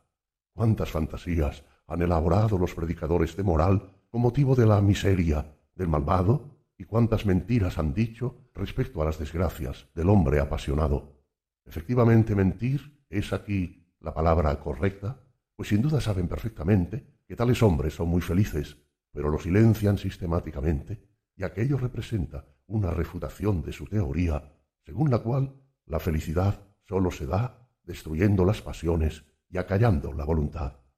En lo relativo al remedio que recetan todos estos médicos del alma y a la cura radical y enérgica que prescriben, cabe preguntarse, ¿tan dolorosa y molesta es nuestra vida como para que sea preferible cambiarla por la forma petrificante de vida del estoico? ¿No nos sentiremos tan mal como para tener que enfermarnos igual que los estoicos? 327. Tomar en serio. Para la mayoría de los hombres, el intelecto es una máquina complicada, siniestra y ruidosa que cuesta mucho trabajo poner en marcha. Al trabajar y pensar sensatamente con ayuda de esta máquina, lo denominan tomar la cosa en serio. Qué penosos esfuerzos les debe costar pensar con sensatez. Por lo que se ve, este simpático animal que es el hombre pierde su buen humor y se vuelve serio siempre que se pone a pensar con sensatez. Frente a toda gaya ciencia, este animal serio tiene el prejuicio de que cuando prevalecen la risa y la alegría, se piensa sin rumbo y de manera desordenada. Pues bien, mostremos que esto es un prejuicio. 328. Saber hacer daño a la estupidez. La creencia, predicada con tenacidad y convicción en el carácter reprobable del egoísmo, ha perjudicado desde luego al egoísmo en general a favor de los instintos gregarios, como repetiré cien veces, principalmente por haberlo privado de toda buena conciencia, y se ha incitado a ver en él la causa esencial de todas las desgracias. Tu egoísmo es calamitoso para tu vida, se sentenció durante miles de años. Como he dicho, esto ha perjudicado al egoísmo y lo ha despojado de ingenio, alegría, sensibilidad y belleza, embruteciéndolo, estropeándolo y envenenándolo. La filosofía antigua, por el contrario, supo denunciar una fuente capital de desgracias completamente distinta.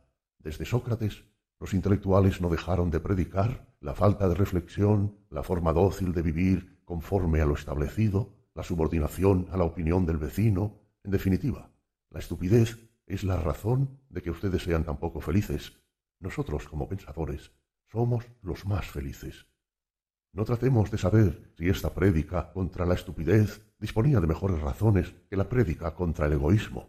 Lo cierto es que despojó a la estupidez de su buena conciencia, Aquellos filósofos supieron hacerle daño a la estupidez. 329.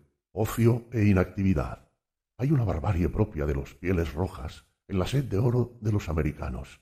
Sus esfuerzos por trabajar sin descanso, vicio característico del Nuevo Mundo, constituyen una barbarie que ha empezado a contagiar a la vieja Europa y a extender por ella una falta de ingenio realmente singular. Ahora avergüenza descansar al que se entrega a un largo reposo, casi le remuerde la conciencia. Solo se piensa con el reloj en la mano y se come con la mirada puesta en la información bursátil. Se vive como si en cualquier momento fuera a perderse algo. El principio de que es preferible hacer cualquier cosa a no hacer nada representa una cuerda que estrangula toda cultura y todo gusto superiores.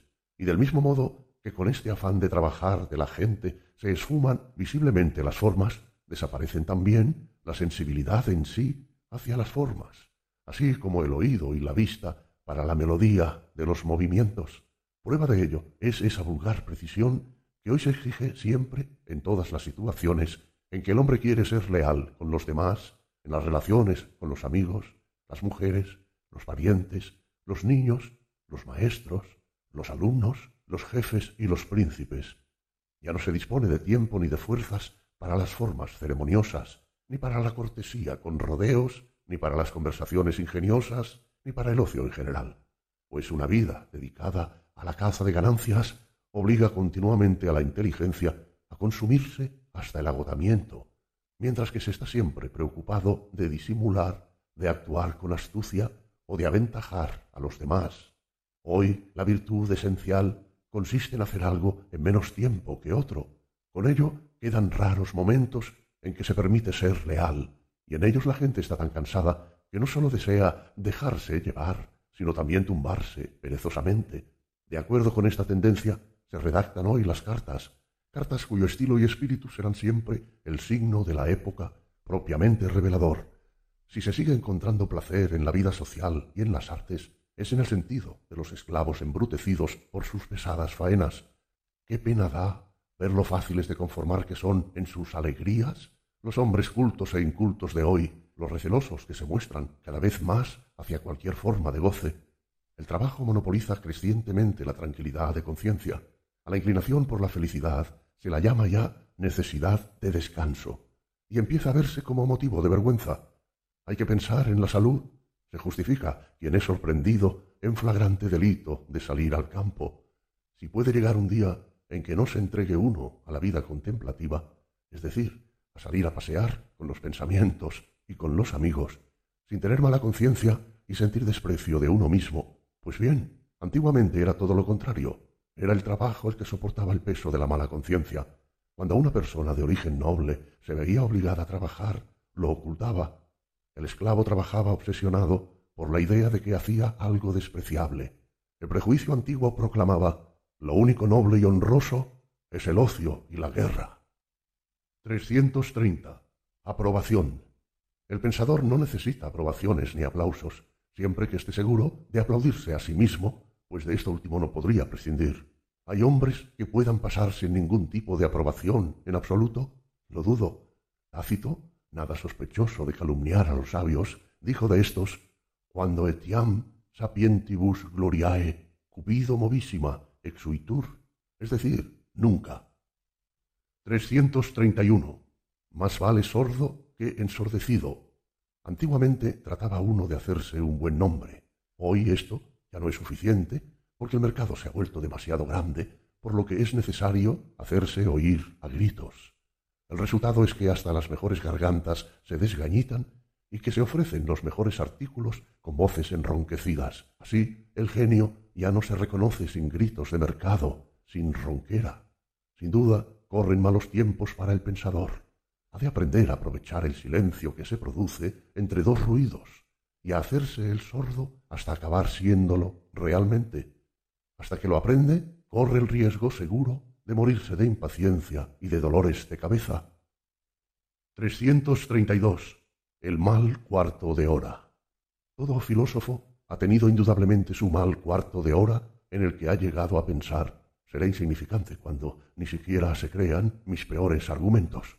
Y entonces pasaba por su lado un pajarito malicioso que le gorjeaba No importas lo más mínimo, no importas lo más mínimo. 333. ¿Qué significa conocer? No reírse, no lamentarse ni insultar, sino entender. Esto dijo Spinoza con esa sencillez sublime que lo caracteriza. Pero, ¿qué es en el fondo ese entender, sino la forma misma en que se nos hacen perceptibles a la vez las otras tres cosas? Un resultado de esos impulsos distintos y contradictorios que son los deseos de burlarse, de deplorar y de denigrar. Antes de que fuera posible un acto de conocimiento, fue preciso que cada uno de esos impulsos manifestara previamente su opinión parcial sobre el objeto o el acontecimiento en cuestión. Después se produjo el conflicto entre esas opiniones parciales y de ahí surgió un estado intermedio, un apaciguamiento, una concesión mutua entre los tres impulsos, una especie de equidad y de pacto entre ellos. En virtud de la equidad y del pacto, pueden sobrevivir estos tres impulsos y conservar mutuamente su razón de ser. Como sólo tenemos conciencia de los últimos actos de conciliación, de los últimos ajustes de cuentas de este largo proceso, consideramos que entender constituye algo conciliador, justo, bueno, algo esencialmente contrario a los impulsos, aunque no se trata más que de cierto comportamiento mutuo de determinados impulsos. Durante largos periodos de tiempo concibió al pensamiento consciente como el pensamiento en un sentido absoluto. Sólo ahora estamos empezando a vislumbrar que la mayor parte de nuestra actividad intelectual se desarrolla de un modo inconsciente e insensible para nosotros mismos. Yo creo, no obstante, que estos impulsos que luchan entre ellos pueden percibirse mutuamente y causarse daño los unos a los otros. A esto puede deberse ese agotamiento extremo y repentino que afecta a todos los pensadores, el agotamiento del campo de batalla. Sí, es posible que en el seno de nuestra interioridad en lucha se oculte un heroísmo, pero lo cierto es que no hay nada de divino, nada que descanse eternamente en sí mismo, como imaginaba Spinoza. El pensamiento consciente, principalmente el del filósofo, es el más débil y por ello también el más dulce y apacible. Ese es el motivo por el que se equivoca el filósofo con tanta facilidad respecto a la naturaleza del conocimiento. 334. Hay que aprender a amar. Observemos lo que sucede en el campo de la música. Primero hay que aprender a oír un tema, una melodía, saber distinguirla con el oído, aislarla y delimitarla con su vida propia. Luego se requiere esfuerzo y buena voluntad para soportarla, a pesar de que sea extraña, y a tener paciencia con su aspecto y con su forma de expresarse, además de ternura, con lo que tiene de singular. Por último, nos acostumbraremos a ella, la esperaremos y la extrañaríamos si nos faltara. De ahora en más, no dejará de ejercer en nosotros su coacción y su encanto hasta convertirnos en sus amantes dóciles y rendidos que no conciben que haya nada en el mundo sino ella, ni desean otra cosa que no sea ella. Esto no nos ocurre solo con la música. Es precisamente la forma en que hemos aprendido a amar todo lo que ahora amamos.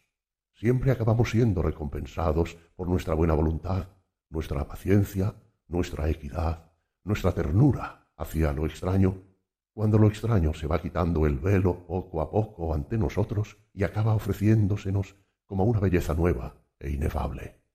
Es la forma que tiene de agradecernos nuestra hospitalidad.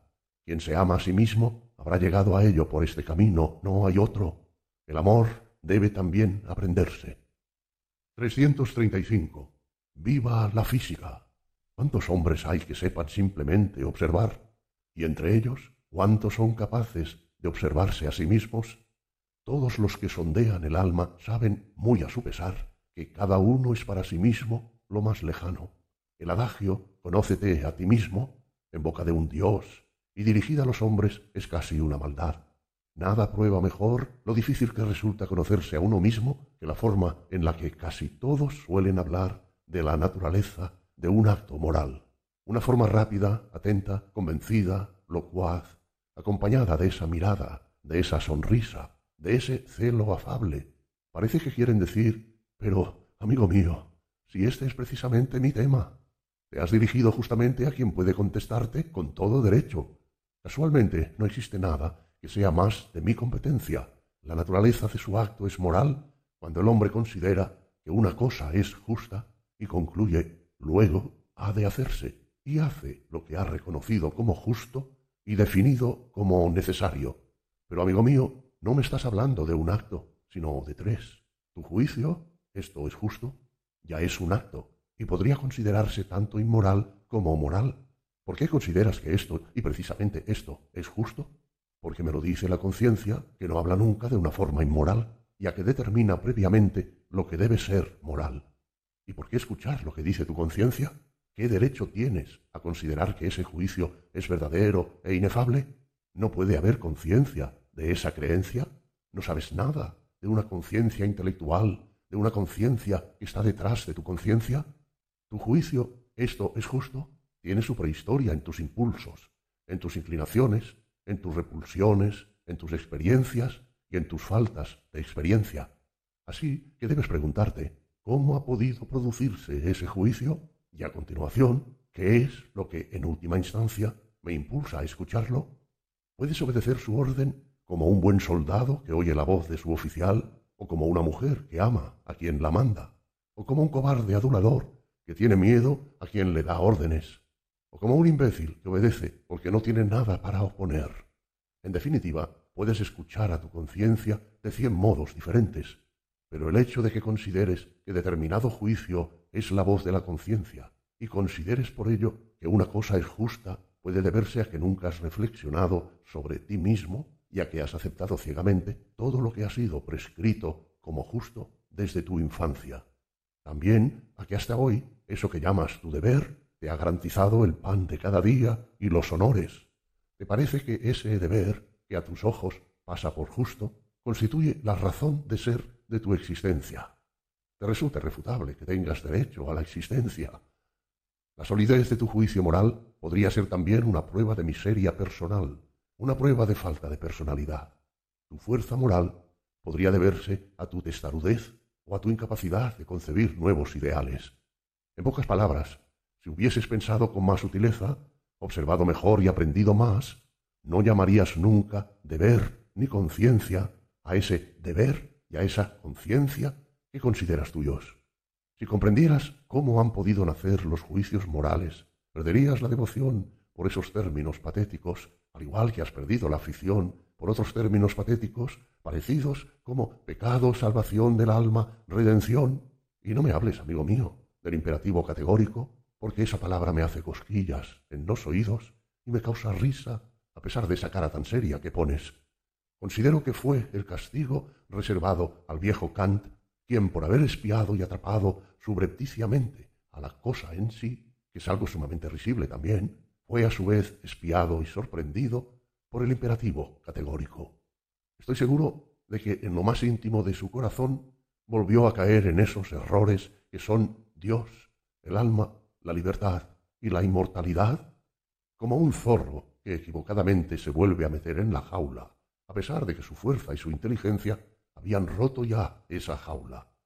De modo que admiras el imperativo categórico que hay dentro de ti, la solidez de ese juicio tuyo que llamas moral, ese convencimiento absoluto de que en esa cuestión todos los demás deben juzgar lo mismo que tú?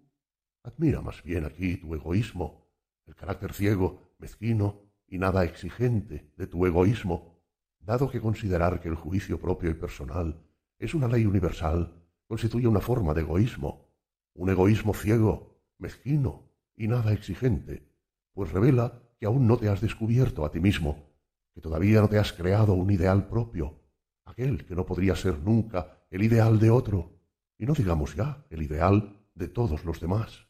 Quien todavía juzga que en tal caso todos deberían obrar así, no ha dado ni un paso todavía en el conocimiento de sí mismo. De otro modo, sabría que no hay actos idénticos, ni puede haberlos nunca, y que todo acto se realiza de un modo completamente único e irrepetible, de la misma manera que sucede con todo acto futuro. Todas las prescripciones relativas a la acción sólo afectan a su aspecto exterior y bruto, incluso las prescripciones más interiores y sutiles de todas las morales que ha habido hasta ahora, y mediante ellas puede obtenerse ciertamente una apariencia de identidad que no deja de ser apariencia. Todo acto que se examine y reconsidere es y sigue siendo algo impenetrable.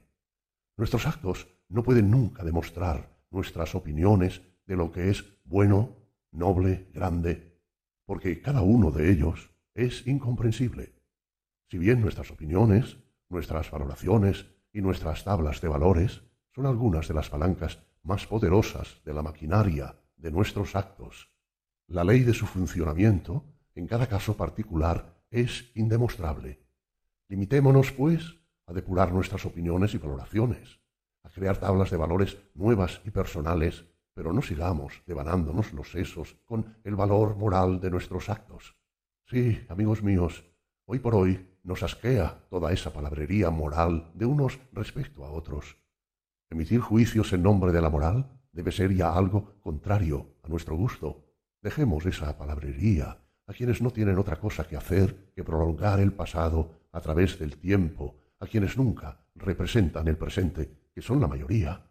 Pero nosotros Queremos llegar a ser lo que somos, los nuevos, los únicos, los incomparables, los que legislamos para nosotros mismos, los que nos creamos a nosotros mismos, y para ello debemos convertirnos en los mejores discípulos, los mejores descubridores de todo lo que hay en un mundo conforme a la ley y a la necesidad.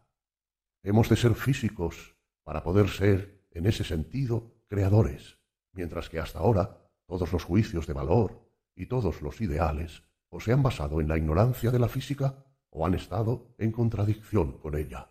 Por eso, viva la física y viva aún más lo que nos impulsa hacia ella, es decir, nuestra honradez. 336. avaricia de la naturaleza. ¿Por qué la naturaleza ha sido tan mezquina con el hombre que no ha dejado brillar a uno más, a otro menos, según la abundancia de luz interior de cada uno? ¿Por qué los grandes hombres no tienen una evidencia tan bella como la del sol, tanto en el momento de su aurora como en el de su ocaso? Qué certera sería la vida entre los hombres. 337. El sentimiento de humanidad del futuro. Si analizo este siglo con la mirada puesta en una época lejana, no encuentro nada más extraño en la naturaleza del hombre contemporáneo que esa virtud y esa enfermedad tan singulares conocidas como sentido histórico. Se trata de la sedimentación de algo totalmente nuevo y extraño en la historia. Si se le otorga a este germen unos siglos más, es factible que acabe produciendo una planta maravillosa, de perfume admirable, que haga más grata la estancia en la tierra de lo que nunca lo fuera hasta entonces. Sin saber apenas lo que hacemos, los hombres de hoy hemos empezado a formar, eslabón tras eslabón, la cadena de un sentimiento futuro muy poderoso. Casi parece que no se trata de un sentimiento nuevo, sino del retroceso de todos los sentimientos antiguos. El sentido histórico es todavía algo tan pobre y tan frío que muchos sienten como si fueran sorprendidos por una helada, volviéndose más pobres y más fríos. Otros creen experimentar el síntoma de una vejez que se acerca poco a poco, arrastrándose, pareciéndoles nuestro planeta un enfermo lleno de melancolía que, para olvidar su presente, se pone a escribir la historia de su juventud. En realidad, no estamos sino ante un matiz de ese nuevo sentimiento. Quien sabe considerar la historia de los hombres globalmente como si fuera su propia historia, percibe en una especie de inmensa generalización la amargura del enfermo que piensa en la salud, del anciano que recuerda los sueños de su juventud, del amante que ha perdido a su amada, del mártir que ve desplomarse su ideal, del héroe en la tarde de la batalla indecisa que le ha costado heridas y la pérdida del amigo. Soportar esa suma enorme de amarguras de toda especie, tolerarlas siendo a la vez el héroe que, al despuntar el segundo día de batalla, saluda a la aurora y a su muerte, pues tiene ante sí y tras de sí un horizonte de milenios, como heredero de toda la nobleza del espíritu del pasado, aunque cargado de deudas, como el más noble de los nobles antiguos, aunque primogénito de una nueva aristocracia que nunca pudo ver ni soñar época alguna. Asumir en su alma lo más antiguo y lo más nuevo, las pérdidas, las esperanzas, las conquistas, las victorias de la humanidad, tener, en fin, todo esto en una sola alma, resumirlo en un solo sentimiento, debería representar una felicidad totalmente desconocida hasta hoy, una felicidad de un Dios lleno de poder y de amor, pletórico de lágrimas y de risas, una felicidad que, como el sol del atardecer, brinde continuamente su inagotable riqueza y la derrame en el mar, el cual, semejante al sol, nunca se sienta tan rico como cuando el más pobre pescador rema con remos de oro. Entonces ese divino sentimiento se llamaría sentimiento de humanidad. 338. La voluntad de sufrir y los compasivos. ¿Les conviene ser ante todo compasivos? ¿Conviene a los que sufren que lo sean? Dejemos por ahora sin responder la primera pregunta. Nuestro sufrimiento más profundo y personal resulta incomprensible e inaccesible para casi todos los demás. En esto permanecemos ocultos al prójimo, aunque comamos en el mismo plato. En cambio, siempre que nos observan como seres desconsolados, explica nuestro sufrimiento del modo más general. Pertenece a la naturaleza del sentimiento de compasión despojar el sufrimiento ajeno de lo que le es esencialmente personal. Más que nuestros enemigos, son nuestros benefactores, quienes nos restan valor y voluntad. En la mayoría de los beneficios que se ofrecen a los desdichados, hay algo de indigente por la ligereza intelectual con la que el compasivo se pone a representar el papel de destino, ignorando todo el entramado y las consecuencias íntimas de eso que tú y yo llamamos desgracia. La economía general de mi alma y el contrapeso que para ésta supone la desgracia, la irrupción de nuevas fuentes y nuevas necesidades, la cicatrización de antiguas heridas, la superación de diferentes acontecimientos del pasado, todo esto puede ir unido a la desgracia. No preocupa en modo alguno a la buena alma compasiva. Esta quiere ayudar. En ningún momento se le ocurre pensar que necesitemos personalmente la desgracia. Que tanto a ti como a mí nos resulten tan necesarios los temores, las privaciones, los empobrecimientos, las noches oscuras del alma, las aventuras, los riesgos, los fracasos, etc. Del mismo modo que sus contrarios y que, por decirlo en términos místicos, el camino que lleva a nuestro cielo personal pasa siempre por la voluptuosidad de nuestro infierno. No, el alma compasiva no sabe nada de esto. La religión de la piedad, o el corazón, ordena ayudar, y se cree que se socorre mejor cuanto más pronto se hace. Si los adeptos de semejante religión practican realmente la disposición de ánimo que manifiestan hacia sus semejantes, si no dejan que su sufrimiento descanse ni tan solo una hora, sino que constantemente se están adelantando a todo posible dolor, si consideran en general que toda pena y toda molestia son algo malo, odioso, digno de suprimirse, como una carga de la vida, entonces tienen en el corazón otra religión, además de la piedad, que tal vez sea la madre de esta, la religión de la comodidad. Qué poco saben de la felicidad humana las almas cómodas y bondadosas, pues la felicidad y la desgracia son hermanas gemelas que o bien crecen juntas o como les sucede a ustedes, permanecen pequeñas. Pero volvamos ahora a la primera pregunta. ¿Es posible no desviarnos nunca de nuestro camino? Constantemente nos distrae algún grito. Raro será que nuestros ojos no descubran entonces alguna situación que nos ordene dejar nuestros asuntos para acudir a ella. Sé que hay mil formas honestas y laudables de extraviarme de mi camino, altamente morales, es cierto. Los actuales moralistas de la compasión incluso pretenden que sólo es moral abandonar nuestro camino y acudir al de nuestro prójimo. También sé, con no menos certeza, que basta con que preste atención a cualquier miseria real para estar perdido. Y si un amigo que sufre me dijera, voy a morir pronto, prométeme que morirás conmigo, se lo prometería de la misma manera que al ver un pueblito de montañeses que lucha por su libertad, correría a prestarle ayuda y a ofrecerle mi vida, por poner dos malos ejemplos de buenas razones. Sí, todos esos seres que despiertan compasión y piden ayuda ejercen incluso una íntima seducción. Nuestro camino es en realidad una causa demasiado dura y exigente y demasiado alejada del amor y del reconocimiento ajenos nos evadimos de él y de nuestra conciencia más personal con cierto alivio para refugiarnos en la conciencia de los demás y en el templo agradable de la religión de la piedad. Actualmente, al mismo tiempo que estalla una guerra, irrumpe una voluptuosidad, mantenida evidentemente en secreto entre los hombres más nobles del pueblo. Se lanzan encantados al nuevo peligro de muerte porque creen encontrar al fin en el sacrificio por la patria una disculpa largamente esperada. Me refiero a la disculpa para eludir su propio objetivo, pues la guerra es para ellos un rodeo que lleva al suicidio, pero un rodeo con la conciencia tranquila. Aunque no diga algunas cosas, insistiré en lo que indica mi propia moral. Vive escondido con el objeto de que puedas vivir para ti. Vive ignorando lo que en tu época parece más importante alza entre ti y el presente un muro de al menos tres siglos de espesor. Que los gritos de hoy, que el estruendo de las guerras y de las revoluciones no sean para ti más que un murmullo.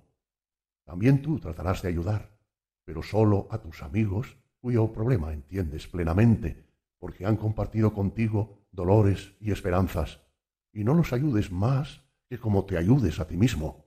Los haré más valientes, más sufridos, más sencillos, más alegres. Les enseñé lo que ahora comprenden tan pocos, lo que menos entienden esos predicadores de la solidaridad, de la compasión. La solidaridad en la alegría. 339. La vida es una mujer. Para captar toda la belleza de una obra no alcanza ni la ciencia ni la buena disposición. Es preciso el azar más raro y afortunado para que retire el velo de nubes de cumbre y ésta aparezca bañada por el sol, no sólo hemos de estar en el lugar adecuado para verla, sino que nuestra alma debe quitarse también el velo de su cumbre y disponer de una expresión y de un símbolo externos donde poder apoyarse y llegar a ser dueña de sí misma. Pero es tan difícil que todo esto coincida que me inclino a pensar que las más altas cumbres de lo bueno, ya sea de una obra, de una acción, del hombre, de la naturaleza, han permanecido ocultas y cubiertas para la mayoría de las personas y hasta para las mejores. Además, lo que se nos revela no lo hace sino una sola vez. Los griegos oraban diciendo que vuelva lo bello dos o tres veces. Hacían bien al invocar a los dioses, pues aquella realidad no divina no nos muestra la belleza o lo hace una vez. Quiero decir que el mundo es rico en cosas bellas, pero pobre, muy pobre en bellos instantes y en bellas revelaciones de dichas cosas. Sin embargo, es posible que el encanto más poderoso de la vida consista en estar cubierta por un velo tejido en oro, un velo de bellas posibilidades que le da un aspecto prometedor, esquivo, púdico, irónico, compasivo, seductor.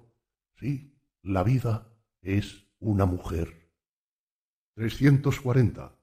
Sócrates moribundo. Admiro el valor y la sabiduría de Sócrates en todo lo que hizo, dijo y dejó de decir. Aquel demonio y cazador de ratas de Atenas, irónico y amoroso, que hizo temblar y sollozar a los jóvenes más orgullosos, no fue sólo el charlatán más sabio que ha habido jamás, sino que también hubo grandeza en su silencio. Me hubiese gustado que se hubiera callado en los últimos momentos de su vida. Así entonces habría dado pruebas de pertenecer un orden espiritual más elevado. ¿Fue la muerte, el veneno, la piedad o la malicia lo que le desató la lengua en ese instante para decir Critón, le debo un gallo a Esculapio? Estas últimas palabras, ridículas y terribles, significan, para quien tiene oídos, Critón, la vida es una enfermedad. Es posible, un hombre como él, que había vivido alegremente y como un soldado a los ojos de todos, era pesimista. No había hecho entonces otra cosa que poner buena cara a la vida y ocultar durante toda su existencia su juicio definitivo, su sentimiento más íntimo. A Sócrates, a Sócrates le dolía vivir y se vengó de la vida con esas palabras oscuras, horribles, piadosas y blasfemas. Era preciso que Sócrates recurriera a la venganza. Le faltaba su abundante virtud, una pizca de generosidad. Ah, amigos, hemos de superar incluso a los griegos. 341. La carga más pesada. ¿Qué dirías si un día o una noche se introdujera furtivamente un demonio en tu más honda soledad y te dijera, esta vida, tal como la vives ahora y como la has vivido, deberás vivirla una e innumerables veces más, y no habrá nada nuevo en ella, sino que habrán que volver a ti cada dolor y cada placer, cada pensamiento y cada gemido, todo lo que hay en la vida de inefablemente pequeño y de grande, todo en el mismo orden e idéntica sucesión, aún esa araña y ese claro de luna entre los árboles, y ese instante y yo mismo. Al eterno reloj de arena de la existencia se le da vuelta una y otra vez, y a ti con él, grano de polvo del polvo, ¿no te tirarías al suelo rechinando los dientes y maldiciendo al demonio que así te hablara?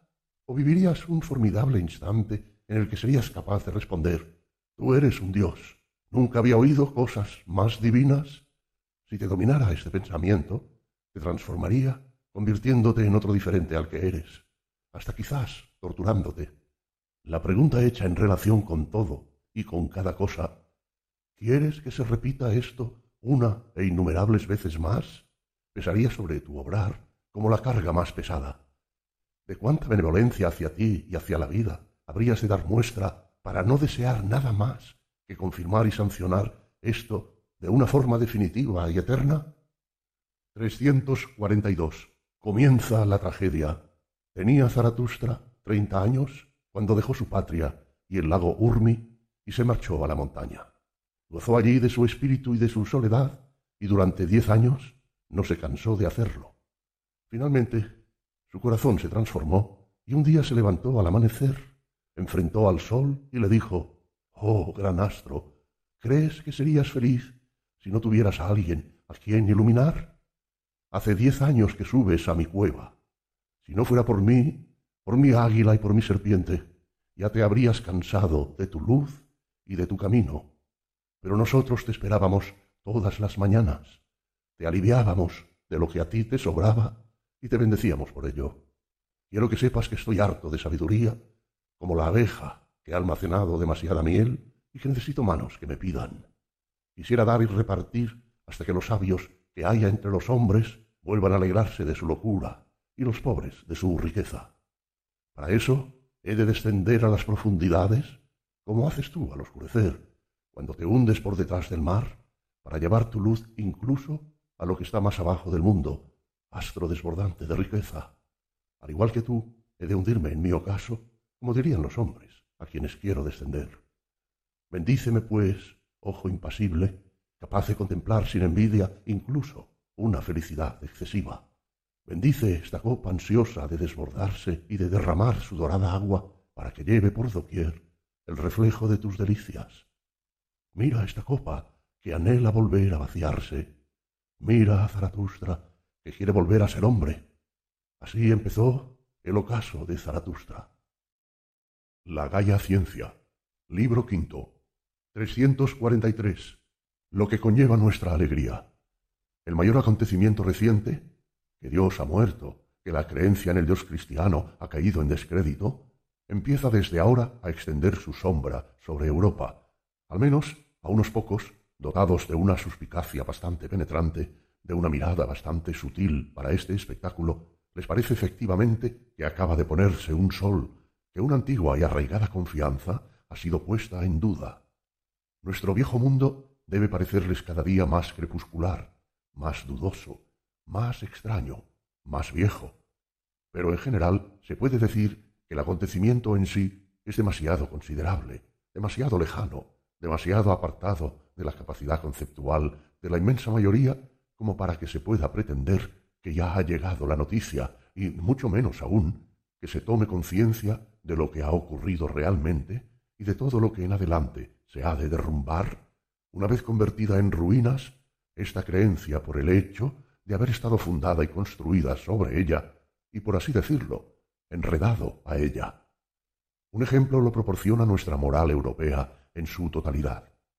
¿Quién puede adivinar con suficiente certeza esta larga y fecunda sucesión de rupturas, de destrucciones, de hundimientos, de devastaciones, que hay que prever de ahora en más para convertirse en el maestro y el anunciador de esta enorme lógica de terrores, el profeta de un oscurecimiento, de un eclipse de sol como no se ha producido nunca en este mundo?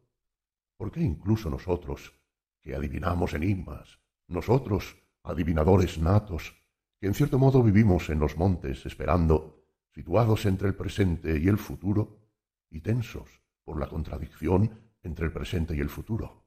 Nosotros, primicias, nosotros, primogénitos prematuros del próximo siglo, que ya deberíamos ser capaces de discernir las sombras que están a punto de envolver a Europa, miramos este oscurecimiento creciente sin sentirnos realmente afectados y, sobre todo, sin preocuparnos ni temer por nosotros mismos?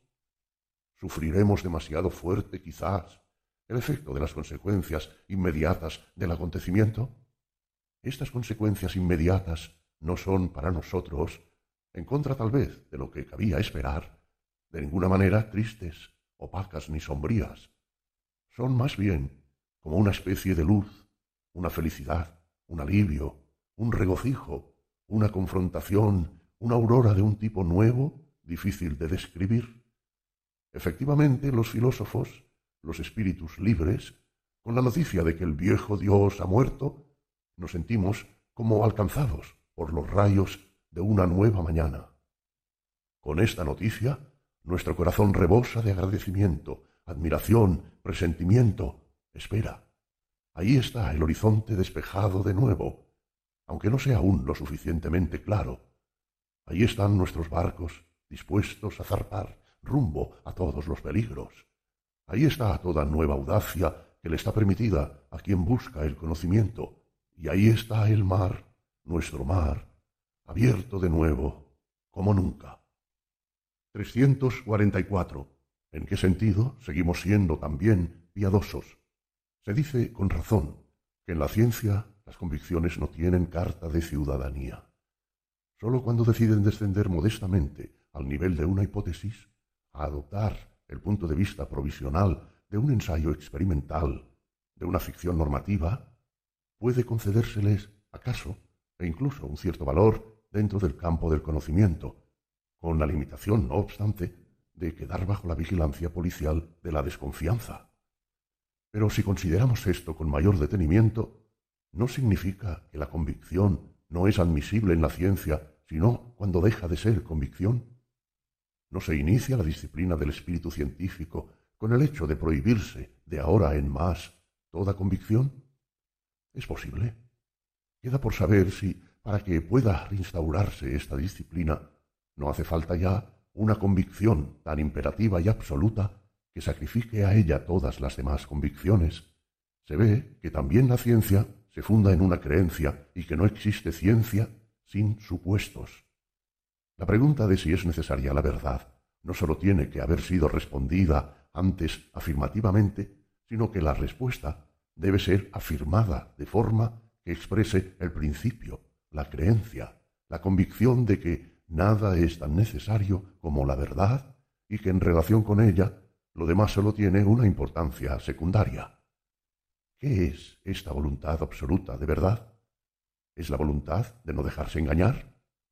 En este sentido podría interpretarse, efectivamente, la voluntad de verdad con la condición de que lo subordinemos a la generalización no quiero engañar, e incluso al caso particular no quiero engañarme. Pero, ¿por qué no engañar? Vemos cómo las razones del primer caso pertenecen a un campo completamente diferente de las del segundo.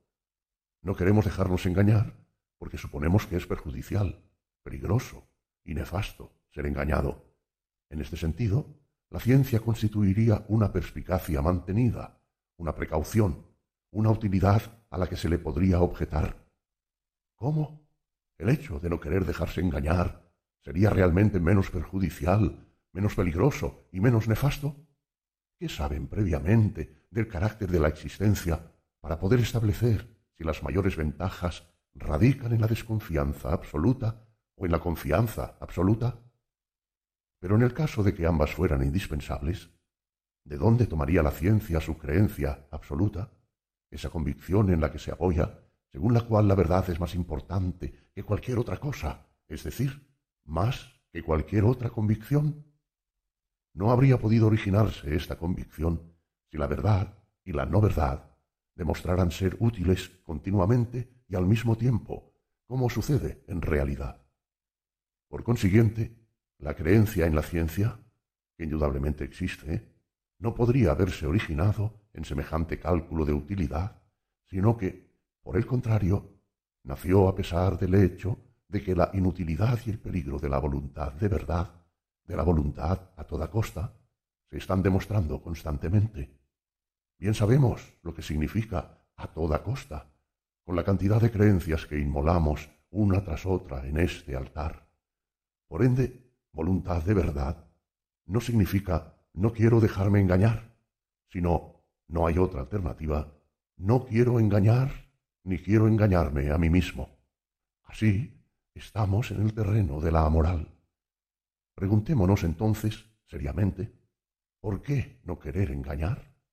Cuando parece, y tanto que parece, que la vida no está hecha más que para la apariencia, es decir, para el error, la impostura, el disimulo, el deslumbramiento y la ceguera voluntaria, cuando la vida se ha mostrado siempre de parte de los astutos menos escrupulosos.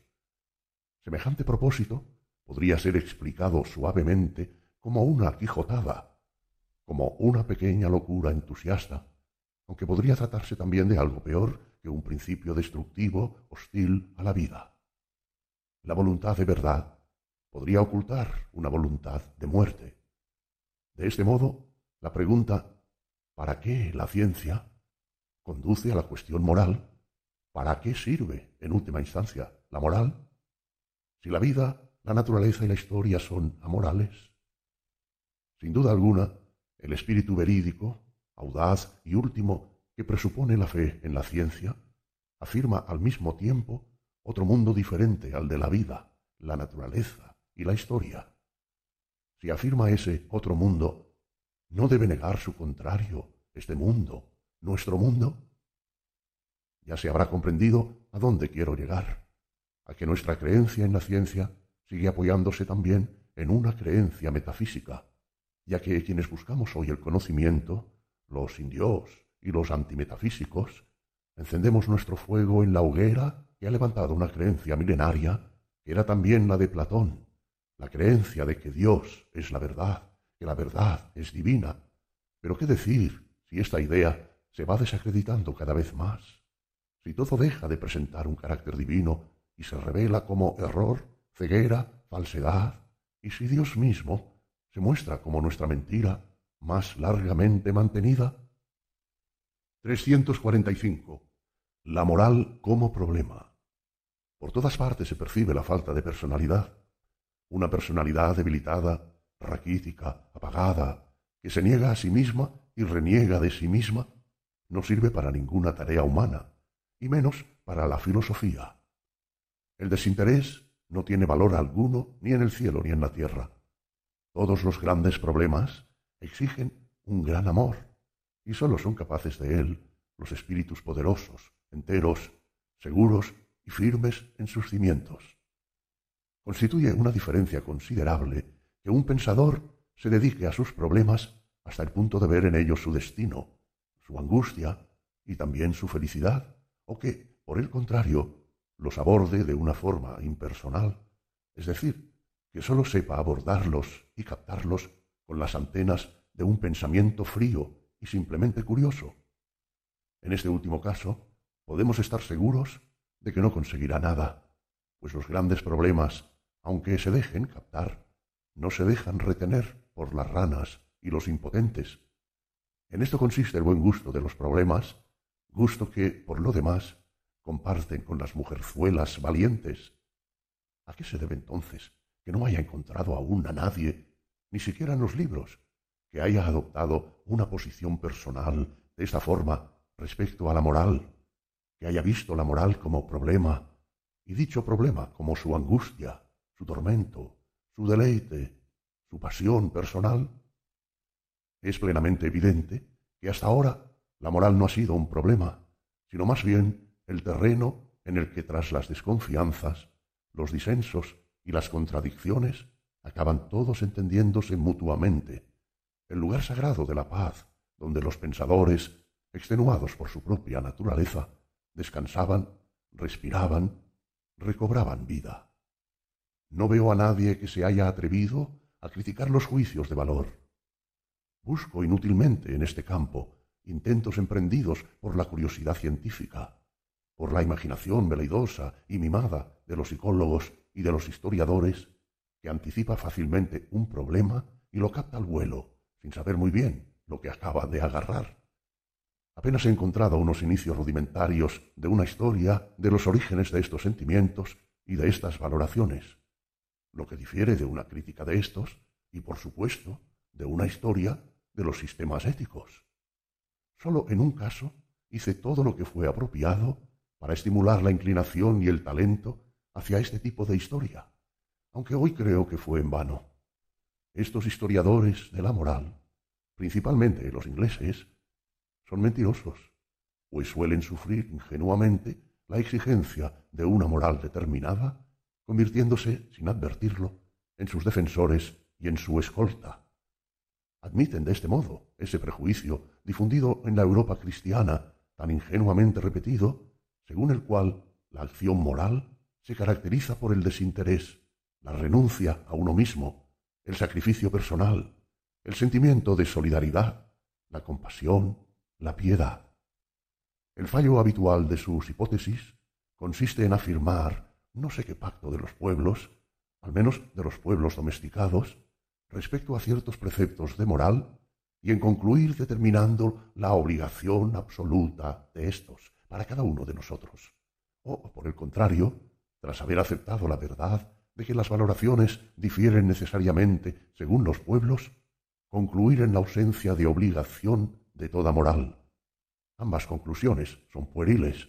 Los más sutiles de estos historiadores cometen el defecto consistente en que cuando descubren y critican las opiniones, tal vez insensatas, de un pueblo respecto a su propia moral, o a las de los hombres respecto a toda moral humana, o bien lo relativo al origen de esta última, sus sanciones religiosas, la superstición del libre albedrío y otras cosas por el estilo, se imaginan que con eso han criticado a la moral misma.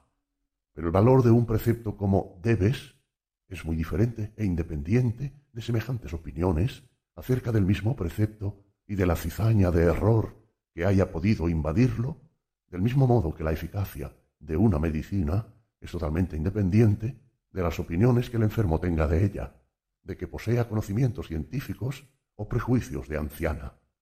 Una moral puede haber nacido muy bien de un error.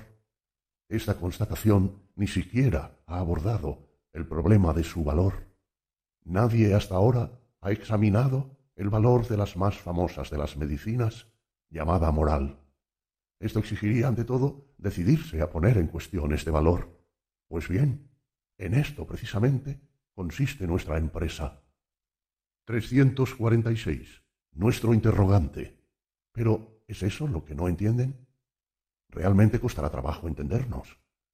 Buscamos palabras, y quizás buscamos también oídos. ¿Quiénes somos, entonces?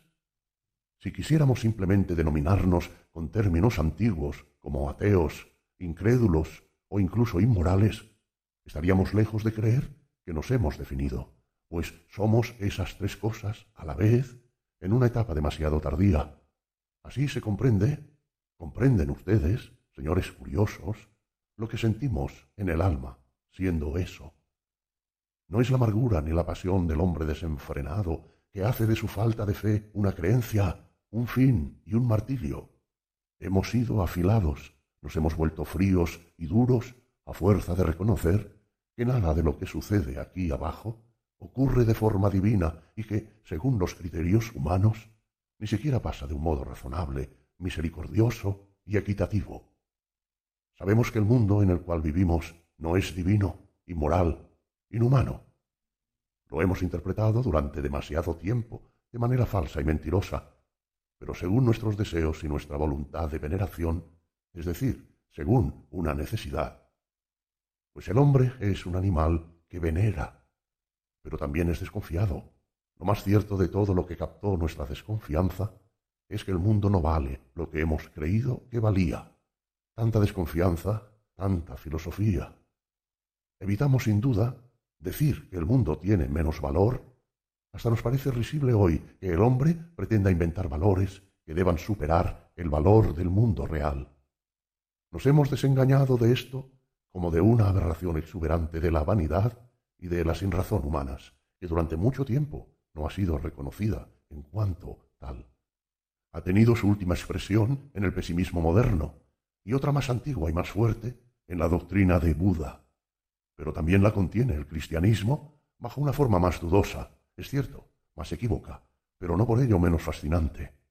En cuanto a esta actitud, el hombre contra el mundo, el hombre como principio negador del mundo, el hombre como medida de valor de las cosas, como juez del universo, que llega a poner la vida misma en el platillo de su balanza y la calcula demasiado liviana.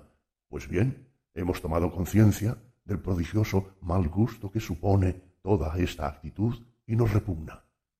Por eso nos reímos en cuanto vemos al hombre y al mundo, puestos uno al lado del otro, separados por la sublime pretensión de la partícula. Pero, ¿qué sucede? Al reírnos, no habremos dado un paso de más en el desprecio del hombre y por consiguiente también en el pesimismo, en el desprecio de la existencia que nos es conocible. ¿No habríamos caído por ello mismo en la sospecha de una contradicción, de la contradicción entre este mundo donde hasta ahora teníamos la sensación de estar en casa con nuestras veneraciones, veneraciones en virtud de las cuales Tal vez soportábamos la vida y un mundo que no es otro que nosotros mismos. Habríamos caído así en la sospecha inexorable, extrema, definitiva, respecto a nosotros mismos, sospecha que ejerce de forma cada vez más cruel su dominio sobre los europeos y que podría fácilmente poner a las generaciones futuras ante esta espantosa alternativa. O suprimen sus veneraciones o se suprimen ustedes mismos. El último término sería el nihilismo. Pero ¿no sería nihilismo también el primero? Este es nuestro interrogante. 347. Los creyentes y su necesidad de creer.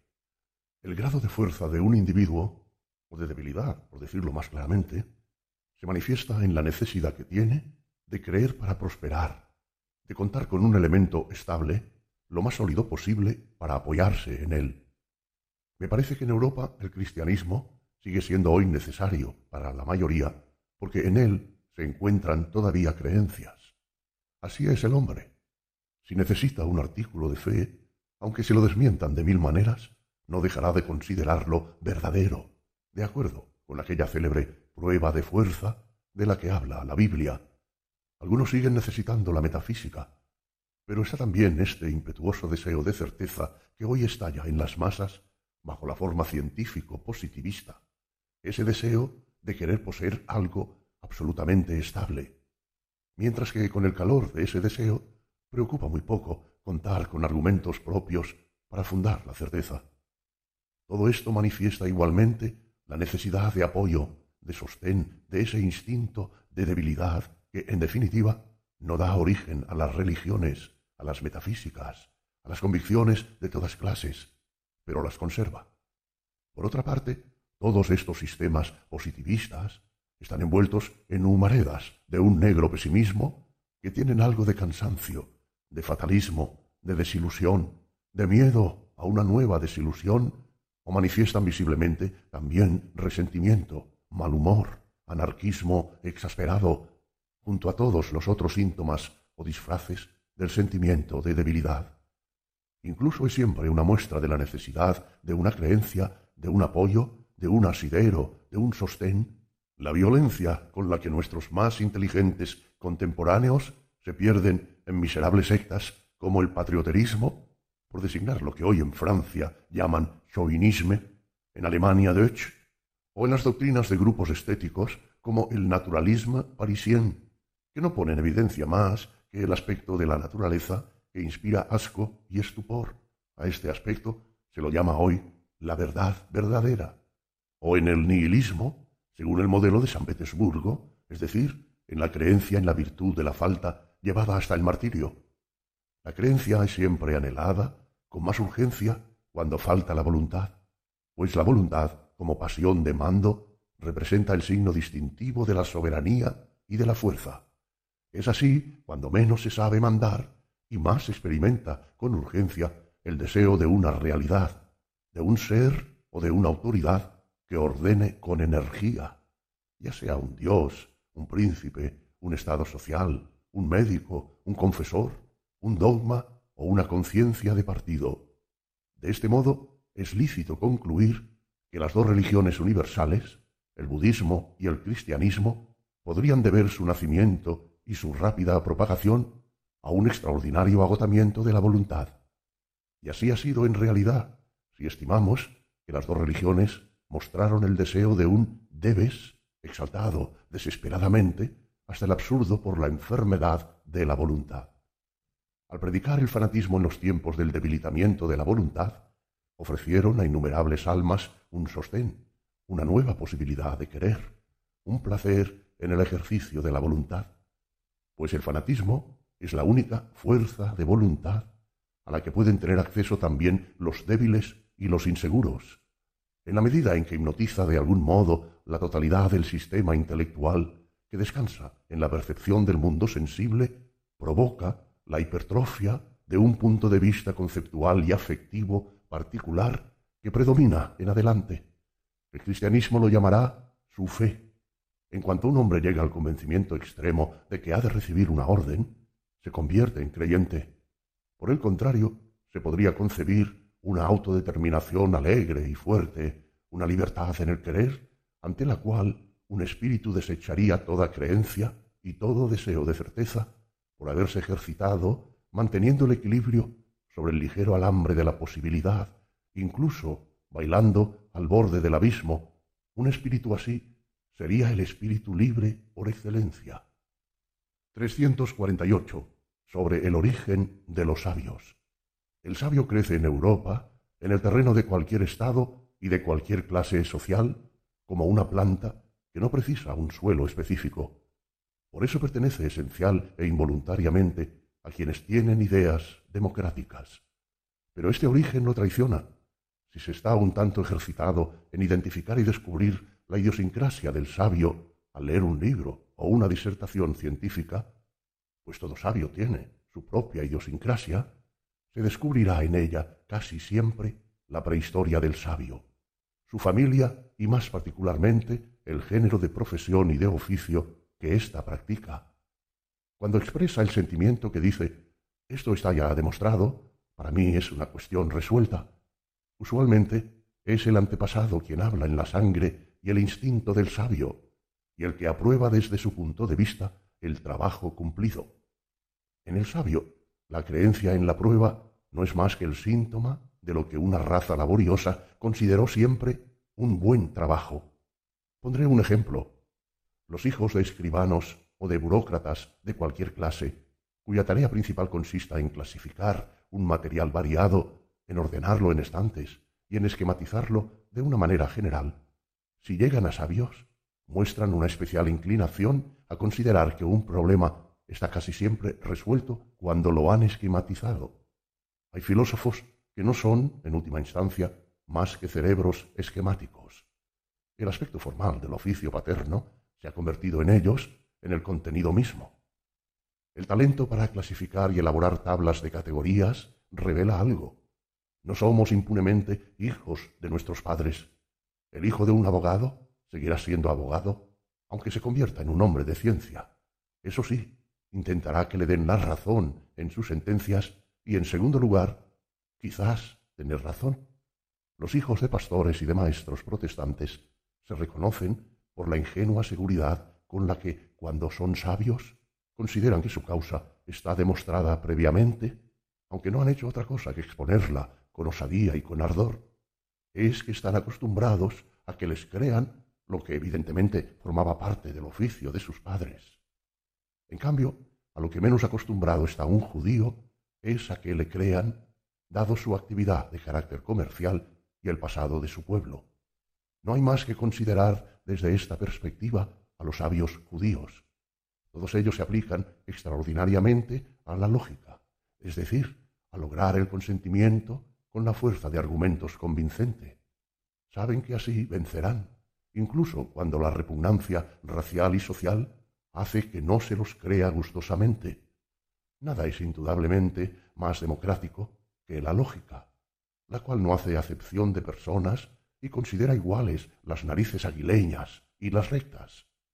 Dicho sea de paso, Europa, y en primer lugar los alemanes, raza lamentablemente insensata, que aún hoy necesita que le laven el cerebro, debe bastante a los judíos en lo que se refiere a la lógica y a una mayor limpieza en los hábitos intelectuales. Allí donde los judíos han ejercido influencia, han enseñado a distinguir con más sutileza, a concluir con más rigor, a escribir con más claridad y precisión, su tarea fue siempre llevar a un pueblo a la razón.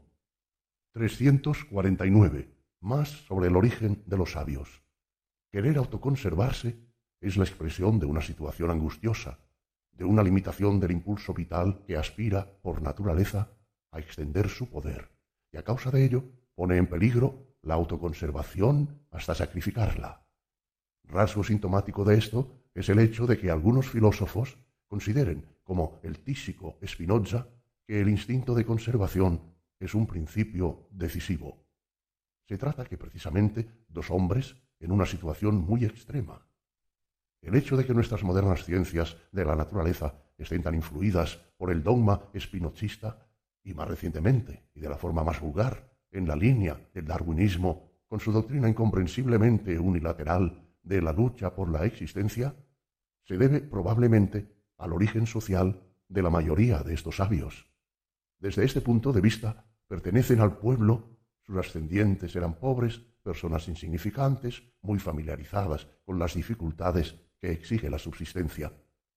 Todo el darwinismo anglosajón exhala un aire similar al de las ciudades británicas superpobladas, un hedor de pobres, hecho de miseria y estrechez.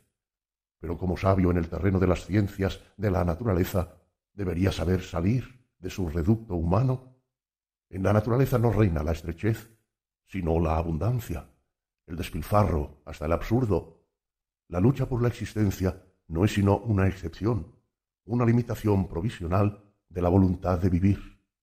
La lucha grande y pequeña por la existencia gravita en todos los sentidos en torno a la preponderancia, el crecimiento, la expansión, de acuerdo con la voluntad de poder, que es justamente voluntad de vida. 350. En honor de los hombres religiosos.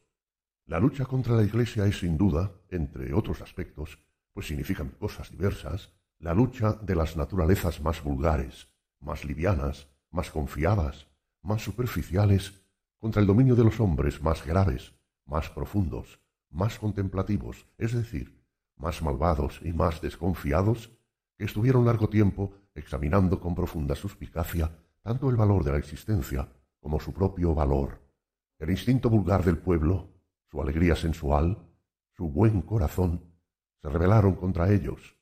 Toda la Iglesia romana se apoya en la suspicacia meridional hacia la naturaleza humana, que en el norte se prestó siempre al malentendido.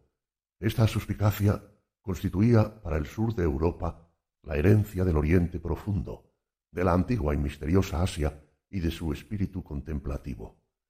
Ya el protestantismo constituyó una sublevación popular en favor de la gente buena, ingenua, confiada, superficial.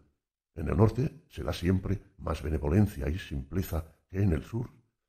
Pero fue la Revolución Francesa quien entregó por fin solemnemente y sin reservas el cetro al buen hombre, al cordero, al asno, a la oca, en suma, a todo lo que es de una simpleza irremediable, a todo el que vocifera y está maduro para el manicomio de las ideas modernas.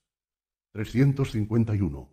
En honor de las naturalezas sacerdotales. Creo que los filósofos se han sentido siempre muy alejados de lo que el pueblo entiende por sabiduría. ¿Y quién no es pueblo hoy? Esa amabilidad compasiva de sacerdote rural que descansa en los campos con una tranquilidad de alma prudente y bovina, y mira pasar la vida con seriedad de rumiante. Puede que ello se haya debido a que los filósofos no se sentían lo bastante pueblo, lo bastante sacerdotes rurales. También serán los últimos en admitir que el pueblo pueda comprender alguna vez eso que les es más extraño, esa gran pasión del que busca el conocimiento, que vive continuamente en la nube tormentosa de los problemas supremos y de las responsabilidades más pesadas, que debe vivir ahí, ya que no le satisface una mirada externa, indiferente, segura, objetiva. El pueblo venera a otra clase de hombres con los mayores honores, a quienes tienen una naturaleza sacerdotal, dulces, castos y serios, sencillos de espíritu, con todo lo que les es semejante. A ellos se dirige la alabanza del pueblo en su forma de venerar la sabiduría, pues con ellos iba a tener el pueblo el mayor motivo de reconocimiento en tanto estos hombres le pertenecen y han salido de él, como hombres consagrados, apartados y sacrificados a su salvación, ya que ellos se creen sacrificados a Dios. Esos son hombres en cuya alma puede el pueblo vaciar impunemente su corazón, descargarse de sus secretos, de sus preocupaciones y de cosas peores, pues el hombre que se comunica se descarga de sí mismo, y el que se confiesa olvida. Se trata de una imperiosa necesidad, pues el alma necesita también cloacas para sus desperdicios y aguas limpias que la purifiquen, así como rápidas oleadas de amor y corazones fuertes, humildes y puros que estén dispuestos a inmolarse a este servicio de higiene privada, dado que efectivamente se trata de una auténtica inmolación en la que el sacerdote es y sigue siendo la víctima. El pueblo considera sabios a estos hombres inmolados y secretos, a estos hombres graves de la fe, es decir, como los que han adquirido el saber, como hombres seguros frente a su propia inseguridad. ¿Quién puede entonces quitar al pueblo esta confianza y este respeto? Entre los filósofos, en cambio, incluso a un sacerdote se lo considera pueblo y de ningún modo un hombre de saber, ante todo porque los propios filósofos no creen que pueda haber hombres de saber, y porque este género de creencia y de superstición les huele a pueblo. Fue la modestia quien inventó entre los griegos la palabra filósofo, dejando a los comediantes del espíritu la presunción y la soberbia de llamarse sabios. La misma modestia de naturalezas de un orgullo tan impetuoso y una independencia tan soberana como Pitágoras y Platón. 352. ¿En qué sentido es casi imprescindible la moral? El hombre desnudo ofrece por lo general un aspecto vergonzoso. Me refiero a los europeos, no a las europeas. Si por la travesura de un mago un grupo muy alegre de comensales se viera de pronto destapado y desnudo, no sólo se desvanecería su buen humor, sino que hasta perdería el apetito. Por lo que parece, los europeos no podemos prescindir de ese enmascaramiento que se llama ropa, pero ¿no habría razones válidas también para disfrazarnos de hombres morales, para cubrirnos de fórmulas morales y de nociones de decencia, en resumen, para esa forma benevolente de ocultar nuestros actos bajo las nociones de deber, de virtud, de espíritu cívico, de honorabilidad, de renuncia a uno mismo? No intento con esto que se trate de enmascarar la maldad y la bajeza humanas, la bestia feroz que hay en nosotros. Mi tesis es todo lo contrario, que como animales amaestrados ofrecemos un aspecto vergonzoso y necesitamos un disfraz moral, que en Europa el hombre interior está lejos de ser lo bastante malvado para tener la osadía de dejarse ver y para ser bello así. Convertido en un animal enclenque y enfermo, el europeo se disfraza con la moral. Como es casi un aborto débil y torpe, resulta muy razonable que se domestique. Y este disfraz no es la ferocidad del animal de presa quien lo crea, sino el animal gregario con su profunda mediocridad, su angustia y su aburrimiento de sí mismo. Ataviado con la moral, el europeo, reconozcámoslo, tiene más garantías de distinción, de importancia, de respetabilidad. Se convierte casi en un objeto de devoción. 353. Sobre el origen de las religiones. La invención esencial de los fundadores de religiones consiste principalmente en establecer un determinado modo de vida, una cierta práctica moral diaria que actúa como una disciplina de la voluntad, evitando a la vez el aburrimiento. En segundo lugar, brinda a esa vida una interpretación en virtud de la cual aparece iluminada por un valor supremo, de manera que este género de vida se convierte en un bien por el cual se lucha y al que se le ofrece la propia vida, en caso necesario. De estas dos invenciones, la segunda es, a decir verdad, más esencial. En la primera, la forma de vivir existía generalmente antes, pero entre otros géneros de vida y sin tener conciencia de su valor implícito. La importancia y la originalidad del fundador de una religión se muestra generalmente en el hecho de que distingue esta manera de vivir, la elige, es el primero en adivinar de qué modo puede practicarse e interpretarse. Jesús, o Pablo, por ejemplo, se encontró en presencia de la vida de la gente insignificante de Roma. Era esta una vida modesta, virtuosa y llena de inquietudes. Así interpretó esa vida otorgándole el valor y el sentido más elevados. Con ello le concedió fuerza y valor para despreciar cualquier otro modo de vida, el fanatismo callado de los hermanos moravos, la confianza secreta y subterránea en uno mismo que no deja de aumentar hasta estar dispuesta a vencer al mundo, es decir, a Roma y a las clases superiores del imperio. Buda encontró también a esa clase de gente dispersa en todos los estratos de la jerarquía social de su pueblo, gente que es buena y benevolente por pereza, sobre todo inofensiva, que practica la abstinencia y vive casi sin necesidades, por pereza también. Comprendió cómo esa clase de seres, en virtud de la fuerza de la inercia, debe entregarse insensiblemente a una creencia que prometa evitar la vuelta de las tribulaciones terrestres, es decir, el trabajo y la actividad en general. Su virtud consistió en comprender eso. El fundador de una religión se caracteriza por tener un conocimiento psicológico infalible de una determinada categoría media de almas que esperan tomar conciencia de lo que hay de común entre ellas. Él es quien las reúne mediante dicha conciencia. En este aspecto, la fundación de una religión da siempre lugar a una inmensa fiesta en la que las almas se reconocen mutuamente. 354. Sobre el genio de la especie.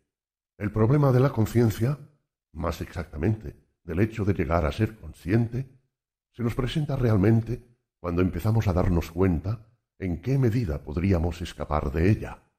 En este comienzo de la comprensión acaban de situarnos la fisiología y la zoología, las cuales han tardado dos siglos en dar alcance a la sospecha premonitoria de Leibniz. Podríamos efectivamente pensar, sentir, querer, recordar e incluso actuar en todos los sentidos de la expresión sin necesidad de que todo ello entre en nuestra conciencia, como se dice metafóricamente.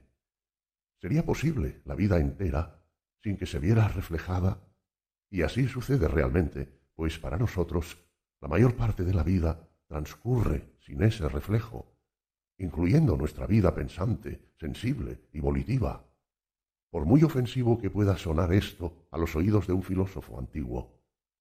¿Para qué se necesita entonces la conciencia si es superflua en todo lo esencial? Pues bien, a quien quiera prestar atención a la respuesta que voy a dar aquí y al supuesto tal vez ambiguo que implica, le diré que la sutileza y la fuerza de la conciencia están siempre en función, a mi juicio, de la capacidad de comunicación de un hombre o de un animal y que esta facultad está en función de la necesidad de comunicarse. No quiero decir con esto que el hombre particular, que es precisamente un maestro en el arte de comunicar y explicar sus necesidades, deba verse al mismo tiempo reducido así no más a la asistencia de sus semejantes. Pero creo que respecto a razas enteras y a generaciones sucesivas, cuando la necesidad y la penuria han forzado a los hombres a comunicarse y a entenderse mutuamente con rapidez y sutileza, termina por darse un excedente de esa fuerza y de ese arte de la comunicación, algo así como un tesoro progresivamente acumulado que aguarda que el heredero haga de él un uso derrochador. Los llamados artistas son esos herederos, lo mismo que los oradores, los predicadores, los escritores, todos ellos son los últimos eslabones de una larga cadena, nacidos tardíamente, en el mejor sentido de la palabra, derrochadores por naturaleza. Si se considera correcta esta observación, se me permitirá continuar en el sentido de mi supuesto. La conciencia, en general, sólo ha podido desarrollarse bajo la presión de la necesidad de comunicación. Desde un principio, la conciencia sólo era necesaria y útil en las relaciones interpersonales, sobre todo entre el que mandaba y el que obedecía, llegando a desarrollarse en función del grado de dicha utilidad. La conciencia no es, en definitiva, más que una red de vínculos entre los hombres y sólo en cuanto tal debió desarrollarse. Si hubiera vivido aislado, como un animal salvaje, el hombre habría podido pasar muy bien sin ella. El hecho de que nuestros actos, nuestros pensamientos, nuestros sentimientos y hasta nuestros movimientos se nos hagan conscientes no es sino el resultado del imperio espantosamente largo que un debe ha ejercido en el hombre. Él, el animal más amenazado, necesitaba ayuda, protección, necesitaba a sus semejantes. Era preciso que supiera ser inteligente para expresar su angustia. Y para todo esto necesitaba antes que nada la conciencia, incluso para saber lo que le hacía falta, para saber lo que experimentaba, para saber lo que pensaba. Es que, por decirlo una vez más, el hombre, como toda criatura viviente, piensa constantemente, aunque lo ignora. El pensamiento que llega a ser consciente no es sino una ínfima parte, y podríamos decir que la más superficial y más mediocre, pues sólo este pensamiento consciente se da a conocer con palabras, es decir, con signos de comunicación, por lo que se revela el origen de la conciencia misma. En pocas palabras, el desarrollo del lenguaje y el desarrollo de la conciencia, no de la razón, se dan la mano. A esto se agrega que no es tan solo el lenguaje quien tiende un puente entre un hombre y otro, sino también la mirada, la presión, el gesto, la toma de conciencia de nuestras impresiones sensibles, la capacidad de fijarlas y de situarlas, por así decirlo, fuera de nosotros, han aumentado en proporción a la necesidad creciente de transmitirlas a otro mediante signos. El hombre, inventor de signos, es a la vez el hombre que adquiere una conciencia cada vez más aguda de sí mismo. Sólo en cuanto animal social aprendió el hombre a ser consciente de sí mismo y sigue aprendiéndolo aún de forma creciente. Mi opinión, como puede verse, es que la conciencia no pertenece al fondo de la existencia individual del hombre, sino más bien a todo lo que hace de él una naturaleza comunitaria y gregaria. Que la conciencia se ha desarrollado de esta manera sutilmente en relación con la utilidad comunitaria y gregaria y que cada uno de nosotros, sí o sí, a pesar de la mejor voluntad de comprenderse individualmente todo lo posible, de conocerse a sí mismo, no haremos sino llevar a nuestra conciencia lo no individual, lo que es medio. Nuestro pensamiento se ve más valorado por el carácter de la conciencia, por el genio de la especie, que reina en ella, y vuelve a traducirse según la perspectiva del rebaño. Nuestros actos son, en el fondo, íntegra e incomparablemente personales, únicos, individuales, en un sentido ilimitado. Eso está fuera de duda. Pero ni bien los traducimos a la conciencia, dejan de parecerlo. Tal es, a mi juicio, el fenomenalismo, el perspectivismo propiamente dicho. La naturaleza de la conciencia animal implica que el mundo del que podemos llegar a ser conscientes no es más que un mundo superficial, un mundo de signos, un mundo generalizado, vulgarizado. Todo lo que llega a ser consciente se vuelve al mismo tiempo chato, endeble, reducido hasta la estupidez del estereotipo gregario. Toda toma de conciencia remite a una operación de generalización, de banalización, de falsificación, a una operación profundamente corruptora. Para acabar, la conciencia, por su nacimiento mismo, constituye un peligro, y quien viva entre los europeos más conscientes sabrá que es también una enfermedad. No es, como puede adivinarse, la oposición entre el sujeto y el objeto lo que aquí me preocupa. Dejo esta distinción a los teóricos del conocimiento que se han dejado atrapar en los nudos corredizos de la gramática, esa metafísica para el pueblo. Menos aún es la oposición entre la cosa en sí y el fenómeno, pues estamos lejos de conocer lo suficiente para poder hacer esta distinción. El hecho es que no disponemos de ningún órgano propio para el conocimiento, para la verdad. No sabemos, o creemos o imaginamos, sino lo que puede ser útil al interés del rebaño humano, de la especie, y lo que aquí llamamos utilidad, no es a fin de cuentas más que creencia, imaginación, tal vez hasta esa estupidez tan sumamente funesta por la que un día moriremos. 355. Sobre el origen de nuestra noción de conocimiento. La siguiente explicación me ha sido sugerida en la calle, donde oí a un poblador decir me ha conocido, tras lo cual me pregunté ¿qué entiende el pueblo por conocimiento? ¿Qué quiere cuando quiere el conocimiento? Yo digo que hacer que algo extraño se convierta en algo conocido. ¿Qué más entendemos por conocimiento los filósofos? Lo conocido es aquello a lo que estamos lo suficientemente habituados como para no asombrarnos. Nuestra vida cotidiana, una regla cualquiera a la que estamos sometidos, todo lo que nos es familiar. ¿Cómo? ¿No será nuestra necesidad de conocimiento precisamente esa necesidad de lo ya conocido la voluntad de encontrar entre todo lo que hay de extraño, de extraordinario, de dudoso, algo que no sea motivo de inquietud para nosotros? ¿No será el instinto del miedo el que nos incita a conocer? ¿No será el júbilo de quien adquiere un conocimiento el mismo júbilo del sentimiento de seguridad recobrado? Al filósofo consideró que conocía el mundo cuando lo hubo reducido a la idea. Pero no era porque la idea le resultaba conocida y familiar, porque había dejado de tenerle miedo a la idea. Váyase en hora mala la suficiencia de quienes pretenden conocer. Examínense desde esta perspectiva los principios y las soluciones a los enigmas del mundo que proponen. Qué contentos se muestran enseguida cuando encuentran en las cosas, debajo de las cosas, detrás de las cosas, algo que por desgracia conocemos muy bien, como la tabla de multiplicar, por ejemplo, o nuestra lógica, o incluso nuestra voluntad y nuestro deseo. Son unánimes al afirmar que lo conocido es reconocido, pero los más circunspectos de ellos pretenden que lo conocido sea, al menos, más fácil de reconocer que lo extraño. Ellos consideran más metódico, por ejemplo, partir del mundo interior, de los hechos de la conciencia, porque ese es el mundo que mejor conocemos. Error de los errores. Lo conocido es lo habitual y lo habitual es lo más difícil de reconocer, es decir, de considerar como un problema y por consiguiente como algo extraño lejano, situado fuera de nosotros.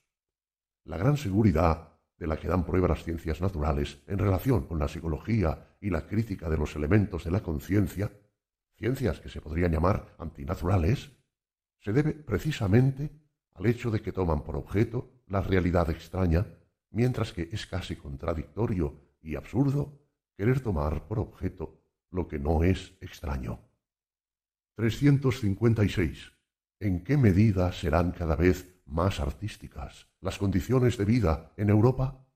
La preocupación de proveer a su subsistencia sigue imponiendo hoy, en nuestra época transitoria, donde se imponen tan pocas cosas, a casi todos los varones europeos un papel determinado denominado profesión. A algunos les queda aún la libertad totalmente aparente de elegir ellos mismos ese papel, mientras que a la mayoría se les da elegido. El resultado es bastante singular.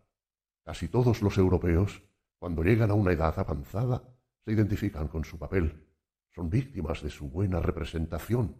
Han olvidado hasta qué punto el azar, el humor y la arbitrariedad dispusieron de ellos cuando decidieron su vocación y cuántos otros papeles hubieran podido representar quizás. Pero ya es demasiado tarde. En un sentido más profundo, el papel se ha convertido realmente en un carácter. El arte se ha convertido en naturaleza. Hubo épocas en las que se creía con una confianza ciega hasta la piedad estar personalmente predestinado para determinado oficio en particular, para tal forma de ganarse la vida, a pesar de ignorar pura y simplemente la parte que correspondía al azar, al papel, a lo fortuito. Gracias a esta creencia, toda clase de estados, de corporaciones y de privilegios profesionales hereditarios, lograron levantar esas monstruosas torres sociales que caracterizan a la Edad Media, alabadas por la capacidad de duración, y la duración es aquí, en la Tierra, un valor de primer orden.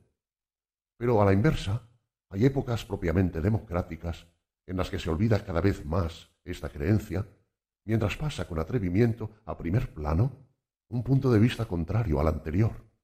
La creencia ateniense que comienza a afirmarse en la época de Pendes, la creencia americana de hoy que tiende cada vez más a convertirse en europea y según la cual el individuo está convencido de ser capaz de cualquier cosa, de estar a la altura de cualquier papel, mientras cada uno ensaya, improvisa, vuelve a ensayar a placer, desapareciendo todo lo natural y convirtiéndose en arte.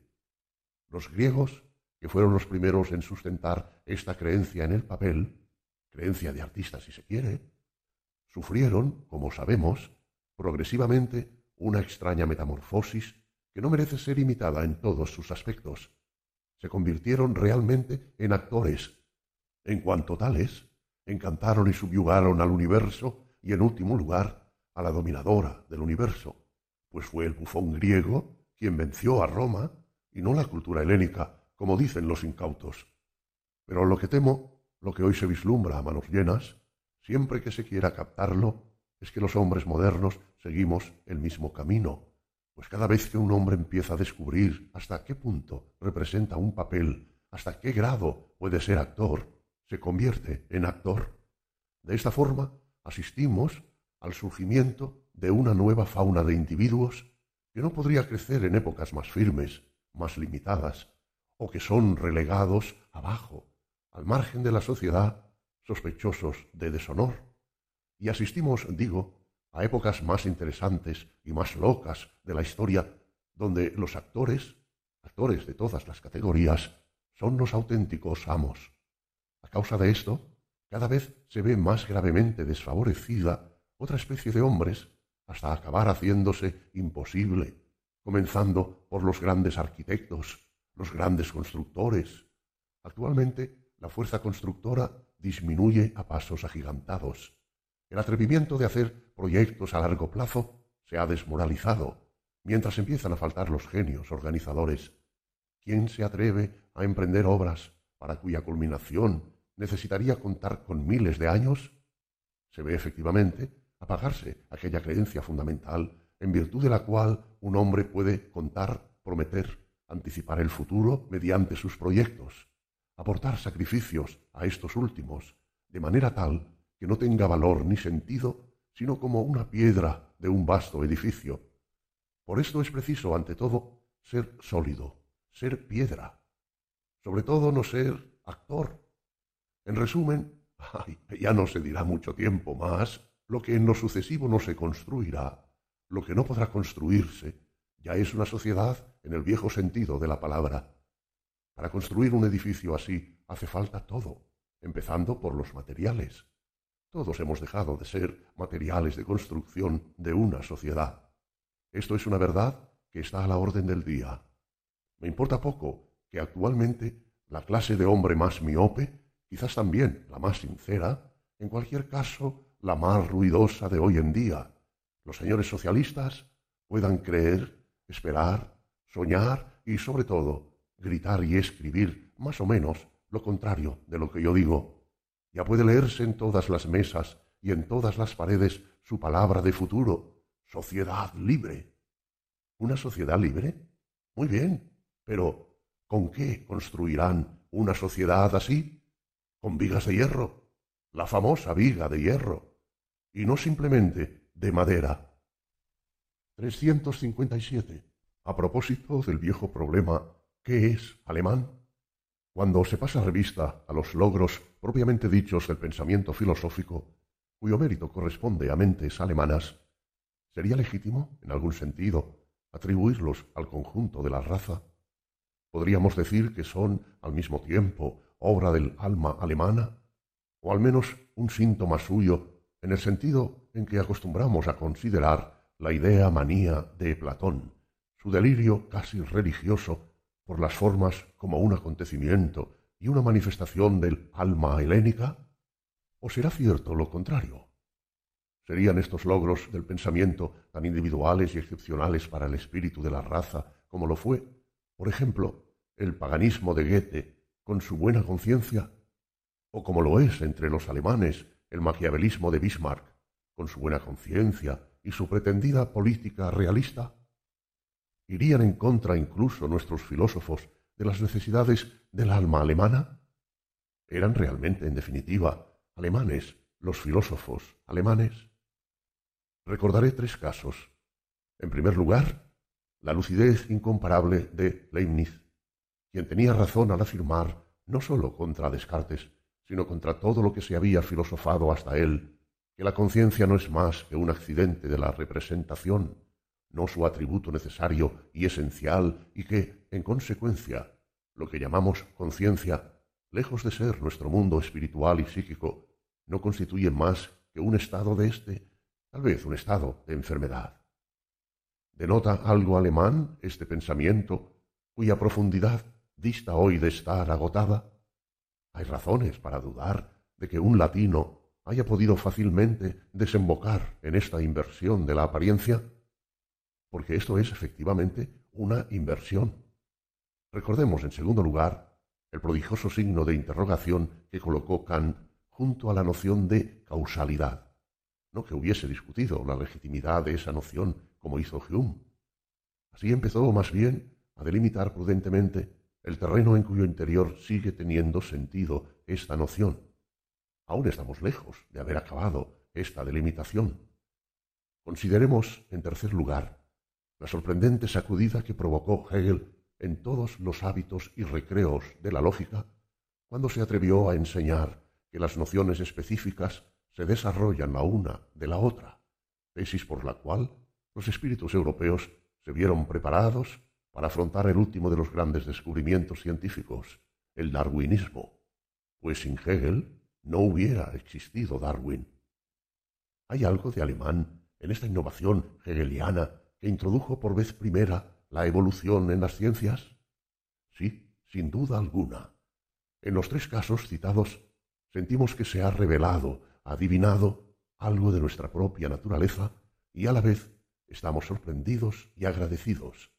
Cada una de estas tres tesis constituye un fragmento considerable del conocimiento, de la experiencia y de la autocomprensión del alma alemana.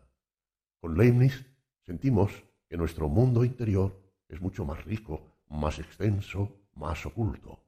Como alemanes dudamos con Kant del valor definitivo de los conocimientos científicos y de todo lo que se deja conocer mediante la causalidad. Lo cognoscible nos parece en cuanto tal de menos valor. Los alemanes somos hegelianos, aunque Hegel no hubiera existido nunca, en la medida en que, en contra de todos los latinos, atribuimos instintivamente al desarrollo y a la evolución un significado más profundo, un valor más rico que a lo que es. Por eso apenas creemos en la legitimidad de la noción de ser. Somos hegelianos en la medida en que no nos inclinamos a considerar que nuestra lógica humana es la lógica en sí, la única clase de lógica.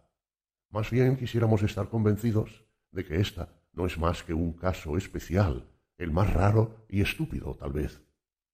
Una cuarta cuestión sería saber si Schopenhauer, con su pesimismo, es decir, con el problema del valor de la existencia, debía necesariamente ser un alemán. Yo no lo creo.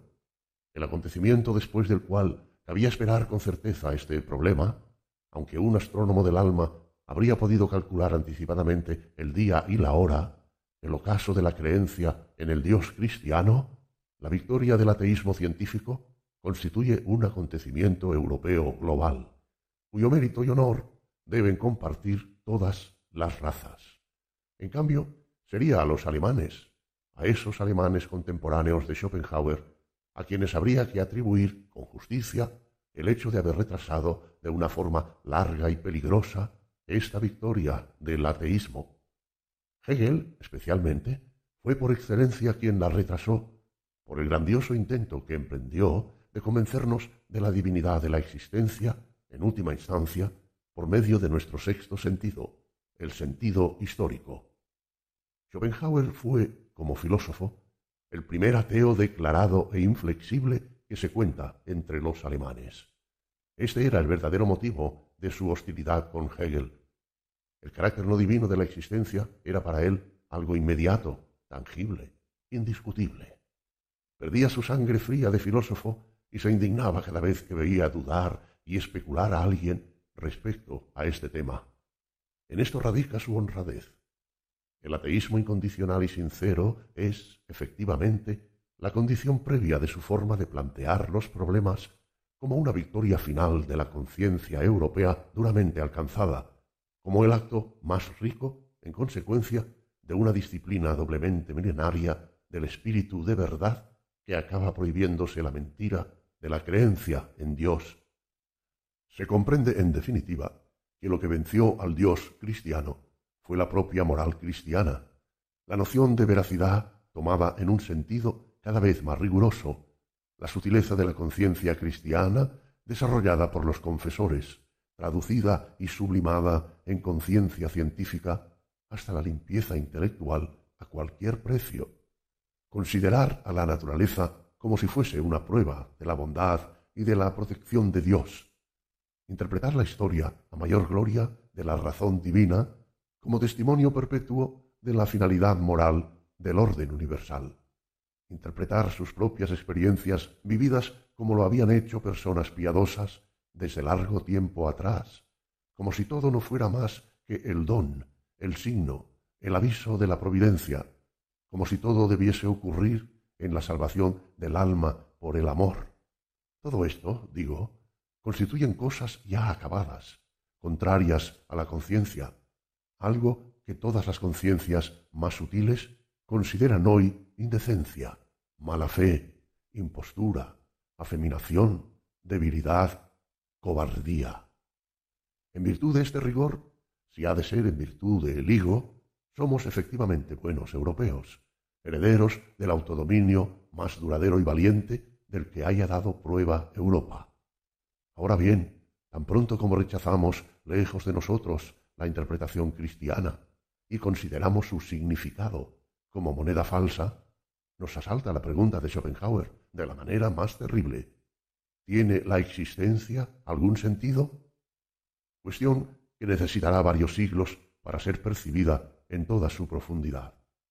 La respuesta que le dio el propio Schopenhauer, pido perdón por lo que voy a decir, era algo precipitada, juvenil, una forma de transacción, un quedarse atascado en las perspectivas morales en las del ascetismo cristiano, precisamente, en las que no se creía desde el mismo momento en que desapareció la fe en Dios, pero planteó la cuestión como buen europeo, ya lo he dicho, y no como alemán, o han dado pruebas los alemanes de que este problema les perteneciera íntimamente, de su afinidad con él, de la necesidad que tenían de que se planteara al menos por la manera que han tenido de asimilar la cuestión schopenhaueriana, el hecho de que después de Schopenhauer se haya meditado y comentado también en Alemania, en una fecha por lo demás bastante tardía, el problema que él planteó alcanza para decidir en favor de esta pertenencia. Se podría incluso invocar en contra de esto la torpeza singular del pesimismo posterior a Schopenhauer. Era evidente que en esta ocasión los alemanes no se encontraban en su elemento. Con esto no hago alusión a Edward von Hartmann. Por el contrario, Hoy estoy lejos de haber abandonado mi antigua sospecha respecto a él, porque lo considero demasiado hábil para nosotros. Quiero decir que como astuto y chistoso, tal vez no hiciera otra cosa desde el principio que burlarse del pesimismo alemán y hasta podría incluso, a fin de cuentas, delegar en testamento a los alemanes la manera como lo hizo en plena época de las fundaciones. Pero yo pregunto, ¿será preciso citar en honor de los alemanes a la vieja perinola ronroneante de Bansen, que se pasó la vida dando vueltas con deleite en torno a su miserable dialéctica realista y a su mala suerte personal? ¿Es eso alemán por casualidad?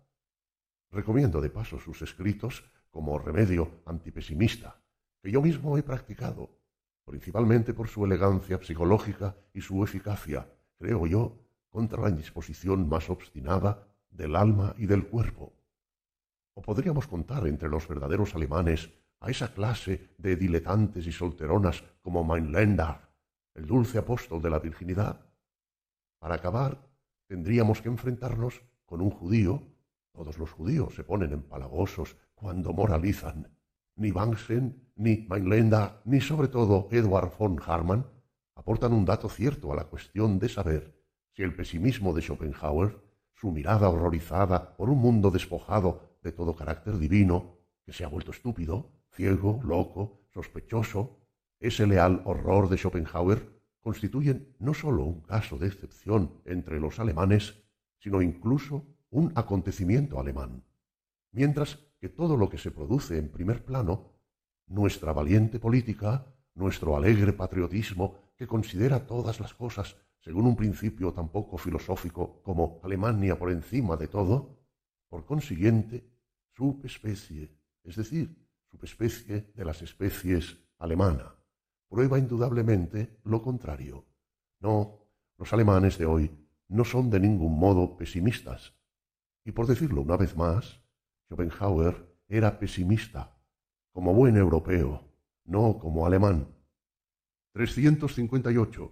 La sublevación de los campesinos en el terreno del espíritu.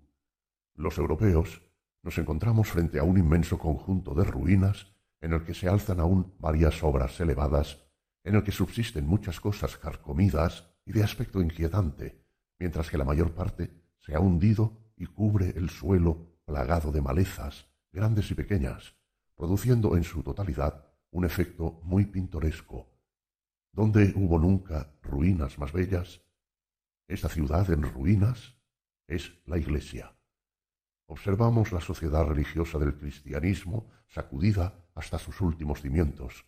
La fe en Dios ha sido derribada, demolida, mientras que la creencia en el ideal ascético cristiano libra precisamente su último combate. Un edificio tan paciente y sólidamente construido como el cristianismo fue el último edificio romano. No podía evidentemente ser destruido de un solo golpe. Ha sido necesaria toda clase de temblores de tierra, toda clase de espíritus para perforar, cavar, roer, ablandar y desintegrar. Pero lo más extraño es que quienes se han esforzado en mantener el cristianismo, en conservarlo, se han convertido en sus mejores destructores, los alemanes. Parece que los alemanes no entienden la esencia de una iglesia. ¿Será que no son lo suficientemente espirituales y desconfiados? El edificio de la iglesia descansa en todo caso sobre una libertad y una generosidad espirituales propiamente meridionales y a la vez sobre una desconfianza también austral hacia la naturaleza, el hombre y el espíritu. Descansa en un conocimiento del hombre, una experiencia de los hombres absolutamente distintos de los que se tienen en el norte. La reforma luterana fue en toda su extensión la revolución indignada de la simplicidad contra lo matizado, por hablar con prudencia. Un malentendido tosco, ingenuo, donde hay mucho que perdonar. No se entendía la expresión de una iglesia victoriosa y no se veía en ella más que corrupción. Se juzgó mal el escepticismo aristocrático, ese lujo de escepticismo y de tolerancia que se permite todo poder victorioso, seguro de sí mismo. Hoy vemos con toda claridad cómo Lutero, en todas las cuestiones cardinales del poder, actuó de forma nefasta, superficial, sin discernimiento, aturdido, como hombre de pueblo a quien le faltaba la herencia de una casta dominante, todo instinto de poder, hasta el extremo de que su obra, su voluntad de reconstruir el edificio romano, fue involuntaria e inconscientemente en su origen una empresa destructora. Se puso a desligar y a desgarrar con verdadera ira lo que la vieja araña había tejido con más laboriosidad y paciencia. Entregó a todo el mundo los libros sagrados que llegaron a manos de los filósofos, es decir, de los destructores de toda creencia basada en libros. Al rechazar la fe en la inspiración de los concilios, destruyó la idea de iglesia, la cual conserva su fuerza, suponiendo previamente que el espíritu inspirador que la fundó continúa viviendo en ella, construyendo y prosiguiendo la edificación de su morada. Devolvió al sacerdote la relación sexual con la mujer, pero las tres cuartas partes del respeto que el pueblo, sobre todo la mujer del pueblo, es capaz de tener, se basa en la creencia de que un hombre que es excepcional en ese aspecto no lo será menos en otros puntos. Aquí precisamente la creencia popular en algo sobrehumano en el hombre, en el milagro, en Dios redentor en el hombre, había encontrado al defensor más sutil y fascinante. Lutero después de haber devuelto la mujer al sacerdote, debía retirarle la facultad de escuchar confesiones, lo que psicológicamente era justo. Con este hecho quedó, en definitiva, suprimido el sacerdote cristiano, cuya utilidad más profunda había sido siempre ser un oído santo, un pozo de silencio, una tumba para los secretos. Bajo fórmulas como cada uno es sacerdote de sí mismo, y su astucia de campesino se escondía el odio profundo de Lutero al hombre superior, como lo había concebido la Iglesia. De este modo destruyó un ideal que no había podido alcanzar, mientras parecía que estaba combatiendo y aborreciendo la degeneración de dicho ideal. En realidad, este monje imposible rechazó lejos de sí el dominio de los hombres religiosos con lo que hacia el interior del orden eclesiástico no hizo otra cosa que suscitar lo que con tanta intolerancia combatía en el orden civil, una sublevación de campesinos. En cuanto a todo lo bueno y lo malo que haya surgido a partir de su reforma, que puede más o menos valorarse hoy, ¿quién será lo bastante ingenuo para pretender simplemente alabar o censurar a Lutero por semejantes consecuencias? Él es inocente de todo, no sabía lo que hacía. El aplanamiento del espíritu europeo, principalmente en el norte, su exceso de bondad, si se prefiere decirlo con un término moral, dio un prodigioso paso hacia adelante gracias a la reforma luterana. Eso está fuera de duda. También se desarrollaron, en virtud de ella, la movilidad y la inquietud del espíritu, su sed de independencia, su creencia en el derecho a ser libre, su naturaleza. Si, como último aspecto, queremos concederle el mérito de haber preparado y favorecido lo que hoy honramos como ciencia moderna, hay evidentemente que añadir que la reforma contribuyó a la degeneración del sabio moderno, a su falta de respeto, de pudor y de profundidad, a toda esa confianza y bondad en las cosas del conocimiento, en última instancia, a ese espíritu plebeyo que caracteriza los dos últimos siglos y del que no nos ha redimido aún en modo alguno el pesimismo reciente. También las ideas modernas demuestran aún esa sublevación de campesinos en el norte contra el espíritu más frío, más equívoco, más desconfiado del sur, cuyo monumento más grandioso es la Iglesia cristiana. No olvidemos, en definitiva, lo que representa una Iglesia, principalmente por oposición a cualquier Estado. Una Iglesia es, ante todo, una estructura de dominio que asegura al hombre más espiritual el rango supremo y que cree en el poder de la espiritualidad a fin de prohibirse todo recurso a medios de violencia más toscos. Solo por eso, la Iglesia es, en todos los sentidos, una institución más noble que el Estado. 359. La venganza sobre el ingenio y otros motivos secretos de la moral. ¿Dónde creen que encuentra la moral sus defensores más temibles y audaces? Analicemos a un hombre descastado que no tiene suficiente ingenio como para deleitarse con él, ni demasiada poca cultura como para ignorarlo. Un hombre aburrido, asqueado, lleno de autodesprecio. Un hombre que lamentablemente tiene algo de dinero, por lo cual se ve privado del último consuelo, de la bendición del trabajo, del olvido de sí mismo, en el trabajo cotidiano. Ese hombre que se avergüenza de su existencia, que además tal vez esconda varios vicios pequeños y que por otra parte se va corrompiendo sin poderlo remediar progresivamente, volviéndose de manera continua más susceptible por el contacto con libros que no tiene derecho a leer o con una sociedad demasiado inteligente como para que él la pueda digerir. Ese hombre totalmente envenenado, pues el ingenio, la cultura, la fortuna, la soledad, todo se vuelve veneno para tales seres descastados, ese hombre, digo, acaba cayendo en un estado habitual de venganza, de voluntad de venganza. ¿De qué creen que tiene necesidad, absoluta necesidad, para procurarse una apariencia de superioridad respecto a hombres más inteligentes, para darse el placer de la venganza cumplida, al menos en la imaginación? será siempre sin temor a equivocarme de la moral, siempre las grandes palabras moralizantes, siempre pronunciando con estridencia términos como justicia, prudencia, santidad, virtud, siempre la actitud estoica. Qué bien oculta el estoicismo lo que no se tiene.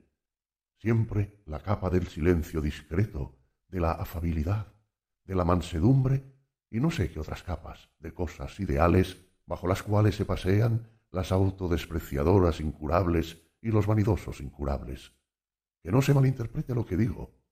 De esta clase de enemigos natos del ingenio procede a veces ese raro tipo de hombres que el pueblo honra con el nombre de santos o de sabios. De este tipo de hombres surgen monstruos de la moral que causan alboroto, que hacen la historia. San Agustín es uno de ellos el miedo al ingenio, la venganza contra el ingenio, oh, cuántas veces estos vicios llenos de fuerza impulsora se han convertido en raíces de virtudes y hasta en la virtud misma. Y ahora, entre nosotros, preguntémonos si incluso esa pretensión de los filósofos por la sabiduría, que a veces se ha expresado en un lugar u otro de la tierra como la pretensión más loca y presuntuosa, no ha sido siempre hasta hoy, tanto en la India como en Grecia, ante todo, un escondite?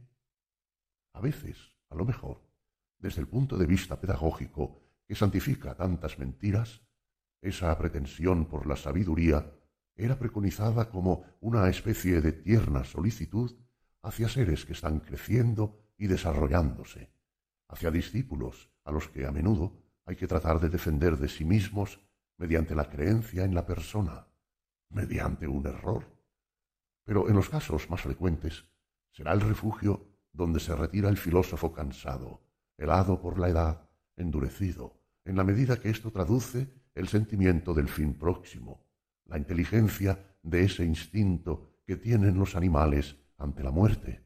Se apartan, se quedan en silencio, se refugian en cuevas, se vuelven sabios. ¿Cómo?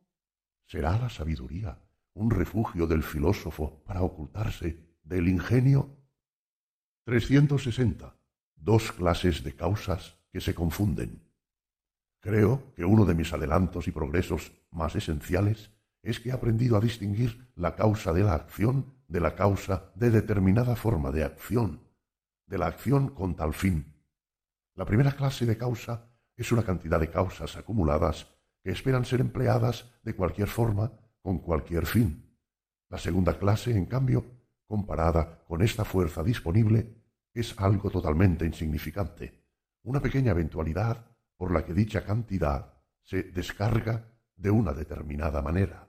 El fósforo en relación con el barril de pólvora. Entre estas pequeñas casualidades, estos fósforos, incluiré todos los pretendidos fines, así como las vocaciones, mucho más pretendidas aún. Son relativamente fortuitas, arbitrarias, casi indiferentes con relación a la inmensa carga de fuerza que, como he dicho, surge para ser usada de cualquier manera. Comúnmente se considera esto desde otro ángulo. Se está acostumbrado a ignorar la fuerza impulsora más que en la meta misma, fines, profesiones, etc. Según un error muy antiguo, pero la meta no es más que la fuerza directiva, por lo que se ha confundido al piloto con el barco. Incluso no siempre el piloto es la fuerza directiva. No son la meta y el fin, a menudo, una embellecedora excusa, una ceguera suplementaria de la vanidad, que no quiere saber que el navío no hace más que seguir la corriente en la que se ha metido por casualidad, que quiere ir en ese sentido, porque se ve arrastrado hacia él, que tiene sin duda una dirección, pero de ningún modo alguno un piloto. Nos falta aún una crítica de la idea de fin. 361. A propósito del problema del actor. El problema del actor es uno de los que más han preocupado desde hace mucho tiempo. Yo dudaba, y a veces continúo haciéndolo, de si este es el único punto de partida que permite llegar a la peligrosa idea de artista, idea que ha sido tratada hasta ahora con una benevolencia imperdonable. La falsedad con buena conciencia, el placer de simular, estallando como una fuerza, haciendo retroceder a lo que llamamos carácter, sumergiéndolo a veces hasta acabar con él, el deseo interior de tomar una máscara y entrar en un papel, en una apariencia, un excedente de facultades de adaptación a toda clase que ya no puede satisfacerse, sirviendo estrictamente a la utilidad inmediata. ¿No es todo eso únicamente lo que constituye al actor en sí? Este instinto se desarrollará con más facilidad en aquellas familias pobres del pueblo que, por presiones y complicaciones diversas, deben asegurarse el sustento en rigurosa servidumbre, administrar su alimentación según sus bolsillos, adaptarse con flexibilidad a circunstancias siempre cambiantes, mostrar actitudes nuevas, llegar de a poco a ser capaces de llevar la capa al capricho del viento, hasta convertirse incluso en capa como maestros de ese arte asimilado y encarnado del eterno juego del escondite que en los animales se llama mimetismo. Hasta que el fin, toda esta capacidad acumulada durante generaciones se hace tiránica, irrazonable, indomable y aprende instintivamente a mandar a los otros instintos, engendrando al actor, al artista, comenzando por el bufón, el charlatán, el payaso, el clon, la clásica figura del criado de Gil Blas, pues en estos tipos se encuentra la prehistoria del artista y bastante a menudo incluso la del genio. En condiciones sociales más elevadas se desarrolla igualmente bajo presiones semejantes una clase de individuo análoga, con la excepción de que en este caso el instinto histriónico es frenado frecuentemente por otro instinto, el diplomático. Aunque me inclino a creer que si le estuviera permitido, un buen diplomático haría un buen papel como actor. En lo que respecta a los judíos, el pueblo del arte de la adaptación por excelencia, estamos predispuestos, en este orden de ideas, a ver en ellos, por encima de todo, una empresa, por así decirlo, de alcance histórico universal para la formación de actores, un semillero propiamente dicho de actores. Esta cuestión tiene plena actualidad. ¿Qué buen actor no es hoy judío? El judío, del mismo modo, como escritor de nacimiento, como dominador efectivo de la prensa europea, ejerce este poder que le es propio en virtud de su capacidad de actor, pues el escritor es esencialmente actor.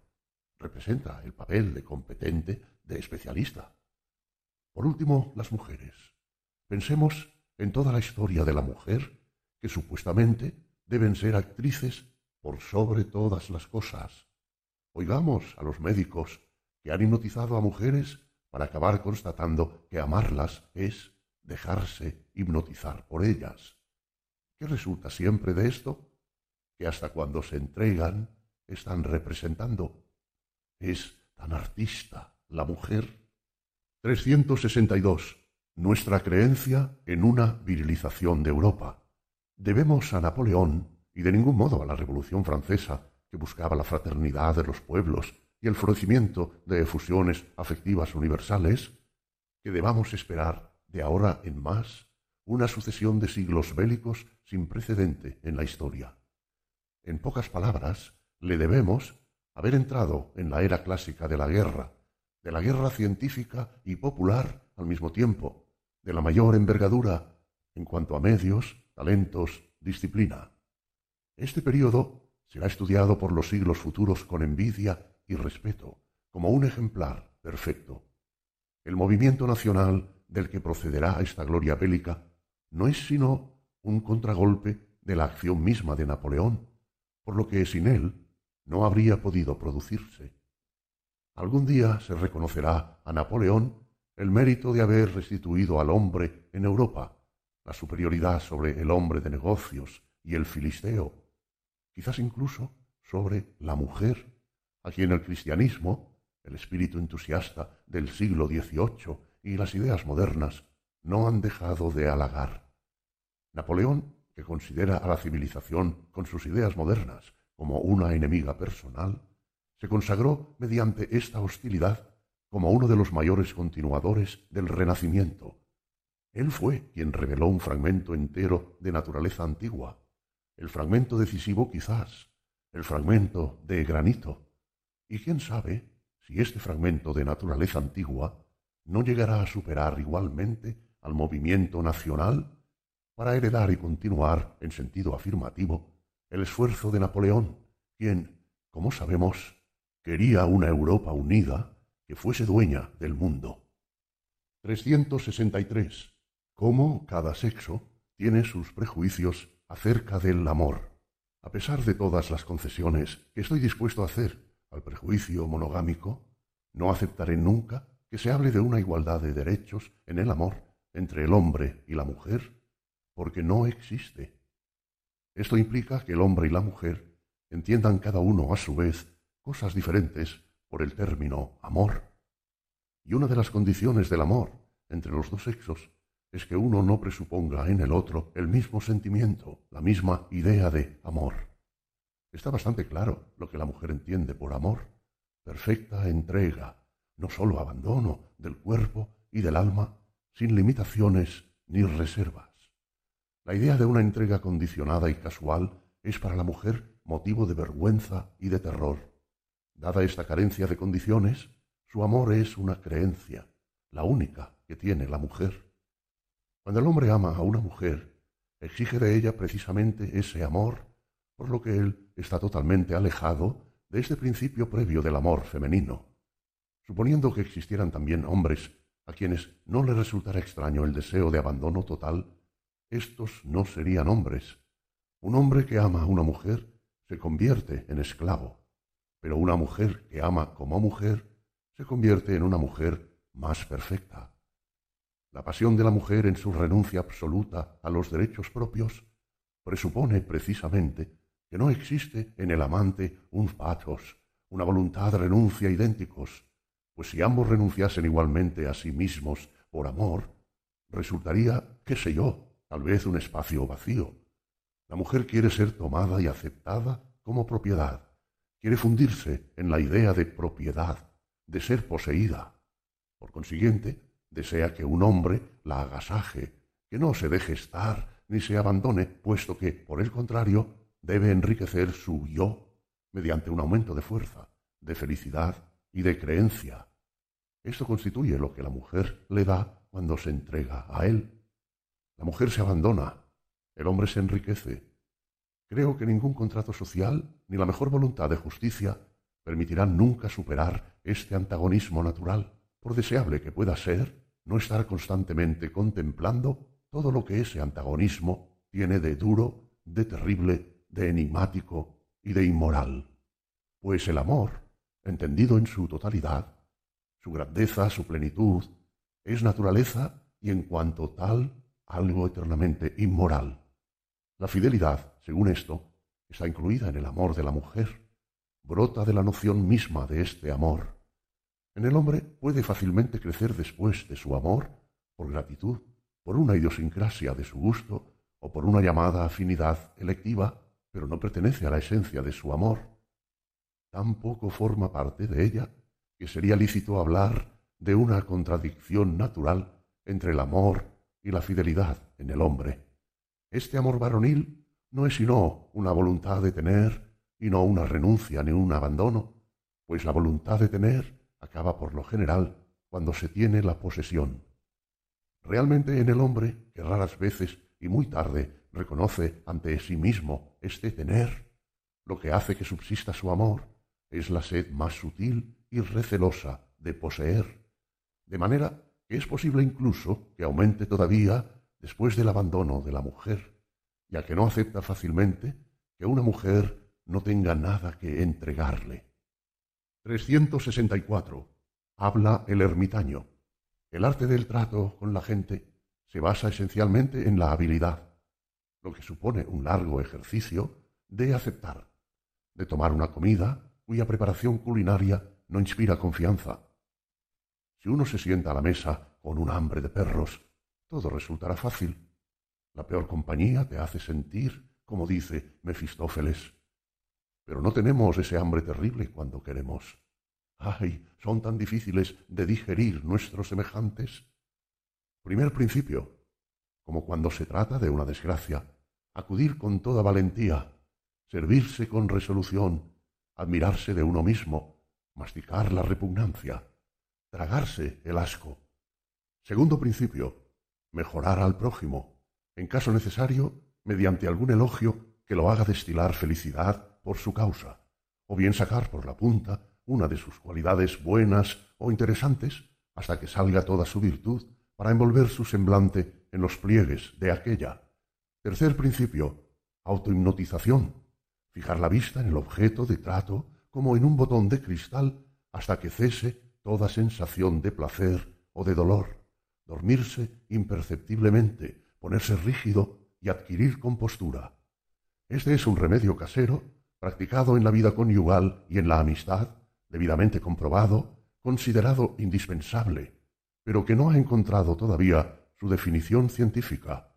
Su nombre vulgar es paciencia. 365. Habla el ermitaño otra vez. También nosotros mantenemos relaciones con personas. También nosotros nos ponemos modestamente el traje con el cual, y como el cual, se nos conoce, estima y busca. Vestidos así, nos presentamos en sociedad, es decir, entre personas disfrazadas que no quieren que se les diga que lo están. También nosotros actuamos con máscaras discretas y nos deshacemos de toda curiosidad que trate de ir más allá de los límites de nuestro disfraz. Pero hay otras artimañas para tratar con la gente entre la gente. Por ejemplo, vestirse de fantasma, lo cual es muy recomendable si queremos desembrazarnos pronto de ellos y asustarlos. Probemos. Extienden la mano sobre nosotros y no nos pueden agarrar. Eso asusta. O bien pasamos a través de una puerta cerrada, o cuando están las luces apagadas, o incluso cuando estamos muertos. Este último recurso es por excelencia el del hombre póstumo.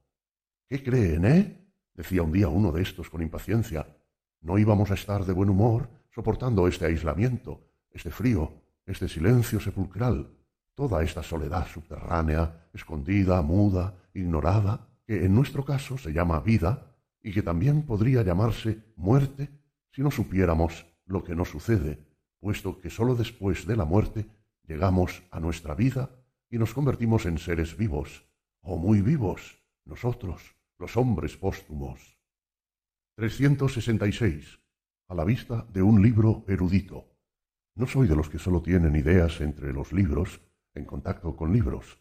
De hecho, estoy acostumbrado a pensar al aire libre, caminando, saltando, escalando, bailando, sobre todo en montes solitarios o muy cerca del mar, allí donde hasta los caminos se demuestran ensimismados.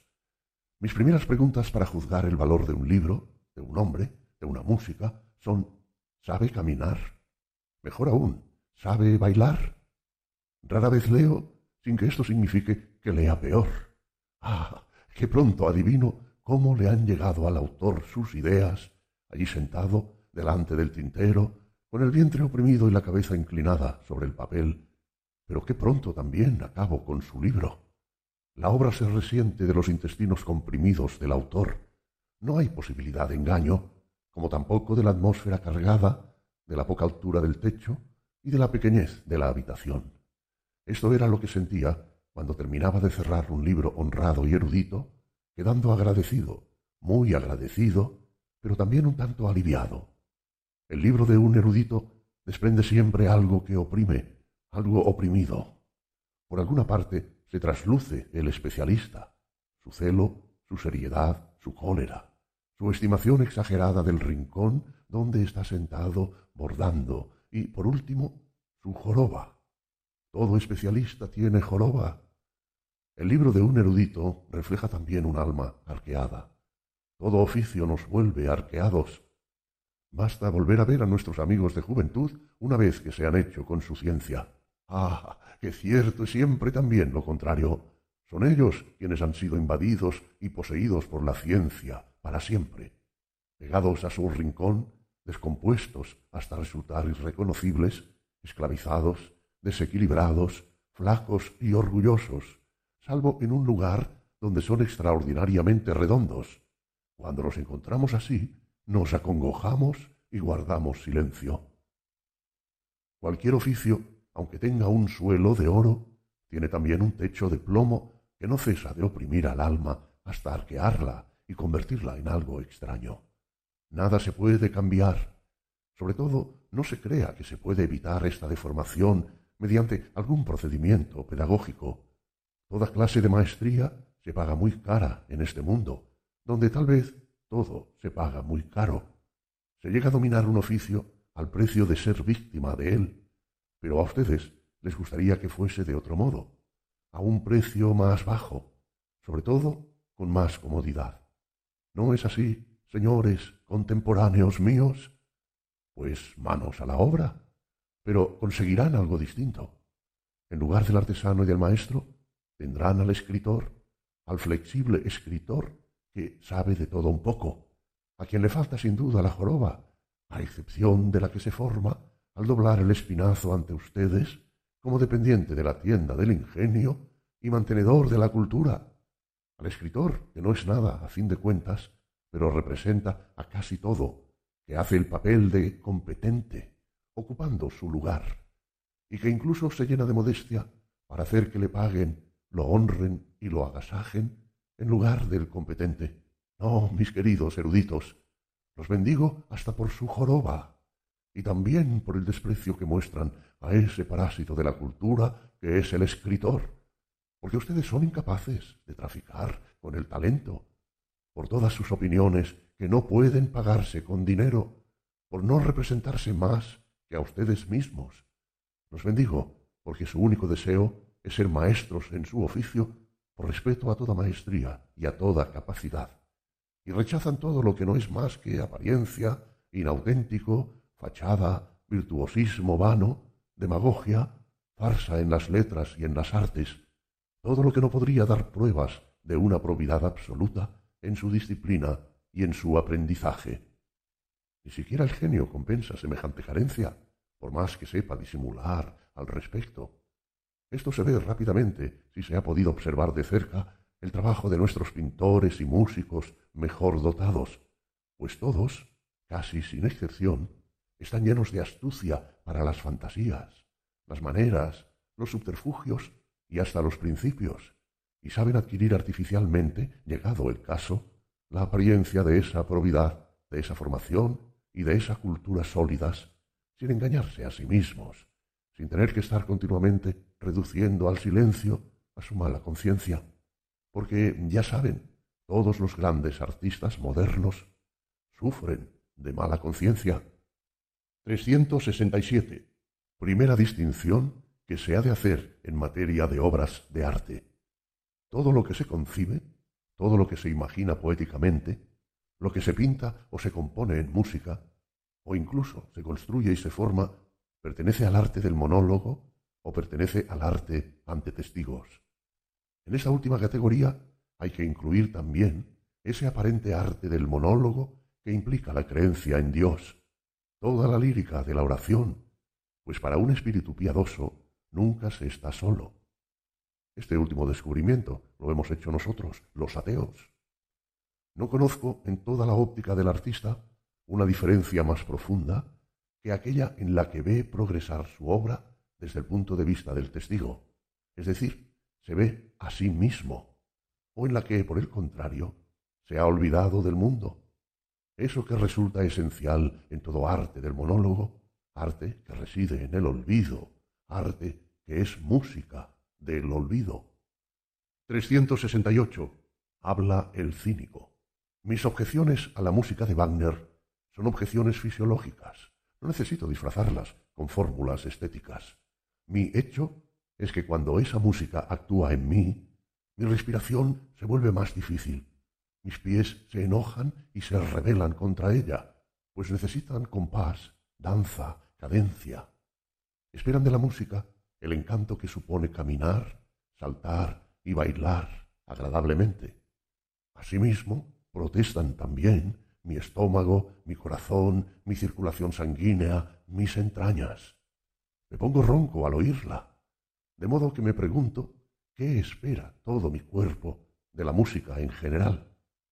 Creo que alivio, como si todas las funciones animales debieran acelerarse mediante ritmos ligeros, audaces, desenfrenados, seguros de sí mismos, como si esta vida de bronce y de plomo debiera dorarse mediante agradables y tiernas armonías.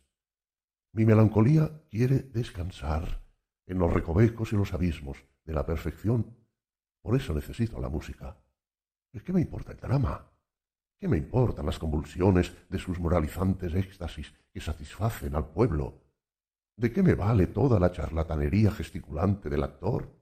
Por lo que se ve, soy una naturaleza esencialmente antiteatral. Wagner, en cambio, era esencialmente un hombre teatral, un actor, el fanático más entusiasta del mismo que haya existido jamás, incluso entre los músicos. Y dicho sea de paso, si en teoría Wagner afirmaba que el drama es el fin y la música no es nunca más que el medio, su práctica del principio al final revelaba, por el contrario, que para él la actitud era el fin, y que tanto el drama como la música no eran más que el medio. La música era para él el medio de ajustar, reforzar, interiorizar el gesto dramático y la fisonomía externa del actor. El drama de Wagner no era sino un pretexto para numerosas actitudes dramáticas.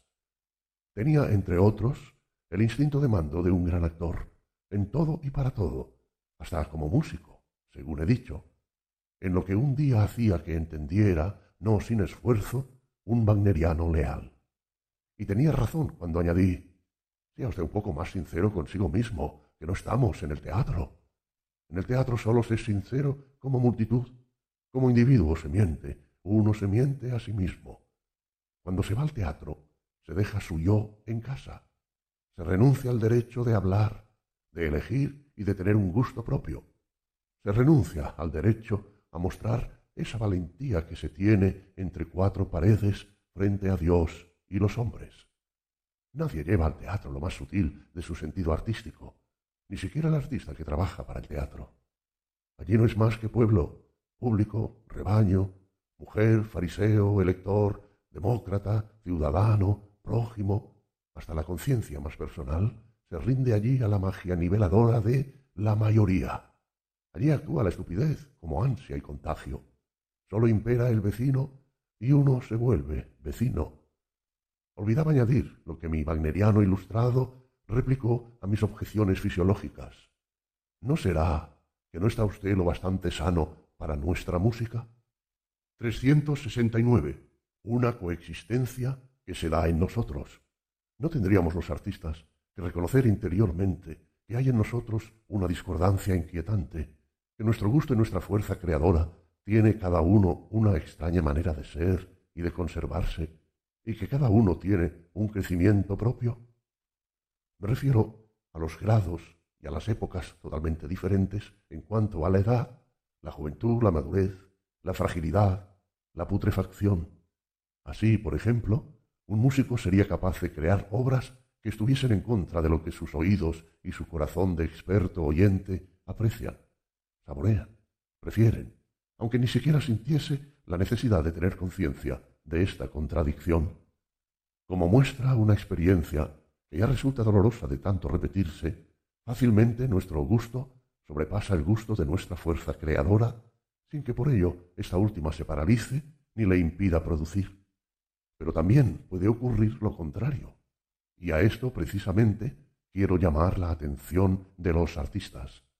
Un creador constante, una especie de hombre maternal, en el amplio sentido de la palabra, que no tuviese ya otra preocupación que los embarazos y los partos de su talento, que ni siquiera tuviese tiempo de reflexionar sobre sí mismo y sobre su obra, ni de medirse con ella, que ni siquiera deseara ejercitar su gusto, y que simplemente se olvidara de él, abandonándolo o dejándolo que se extinguiera. Ese autor, digo, acabaría tal vez produciendo obras cuyo alcance no sería capaz de juzgar desde largo tiempo atrás. De esta forma, no diría ni pensaría más que tonterías al respecto. Creo que esta es la relación que casi normalmente mantienen los artistas fecundos con sus obras. Nadie conoce peor a un niño que sus padres, e incluso, por poner un ejemplo colosal, todo el mundo poético y artístico de Grecia no supo nunca lo que hacía. 370. ¿Qué es el romanticismo?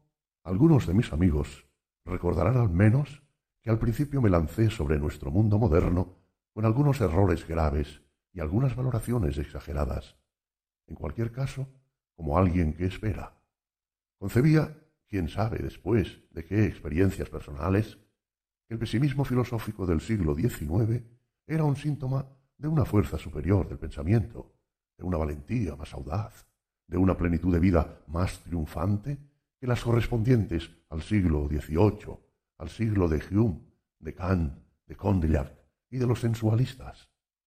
Hasta llegué a pensar que el conocimiento trágico constituía el lujo propiamente dicho de nuestra cultura, la clase de despilfarro más preciada más noble, más arriesgada de esta cultura, pero también un lujo legítimo dada su superabundancia. Del mismo modo, interpretaba la música alemana. Creía percibir en ella el temblor de tierra en el que acaba descargándose una fuerza originaria condensada desde siglos atrás, indiferente al hecho de que, al mismo tiempo, vacilara todo lo que entendemos normalmente por cultura. Como puede verse, desconocía yo entonces lo que caracteriza especialmente tanto al pesimismo filosófico como a la música alemana, su romanticismo. ¿Qué es el romanticismo? Todo arte, toda filosofía, pueden ser considerados como medios al mismo tiempo saludables y auxiliares al servicio de la vida en crecimiento, en lucha. Presuponen siempre sufrimientos, seres que sufren. Pero hay dos clases de seres que sufren. Los que sufren por su abundancia de vida, que desean un arte dionisíaco y que tienen asimismo una visión y una comprensión trágicas de la vida, y aquellos que sufren por su empobrecimiento de vida, que buscan en el arte y en el conocimiento el descanso, el silencio, el mar en calma, la entrega personal o, por el contrario, la borrachera, la crispación, el estupor, el delirio. A la doble necesidad de esta segunda clase responde el romanticismo en todas las artes y en todos los conocimientos. A esta clase de seres pertenecían y pertenecen tanto Schopenhauer como Richard Wagner, por citar a los dos románticos más célebres y expresivos que otrora fueron objeto de un malentendido por mi parte que no los desfavorecía, como se me concederá con toda equidad.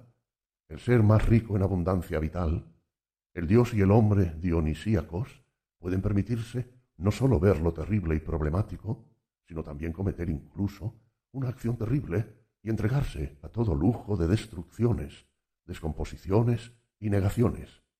Para ellos, el mal, el absurdo y la fealdad horrible están, por así decirlo, permitidos, en virtud de un excedente de fuerzas generadoras y fecundas capaces de convertir cualquier desierto en un país fértil. Por el contrario, el ser más doliente y más pobre de vida tendrá mayor necesidad de mansedumbre, de tranquilidad, de bondad en pensamientos y en acciones, hasta de un Dios, especialmente de un Dios para enfermos, de un Salvador. Necesitará también la lógica y la inteligibilidad conceptual de la existencia, pues la lógica tranquiliza, da confianza. En definitiva, necesita que su horizonte optimista sea algo estrecho e inclusivo para que le dé calor y le disipe el miedo.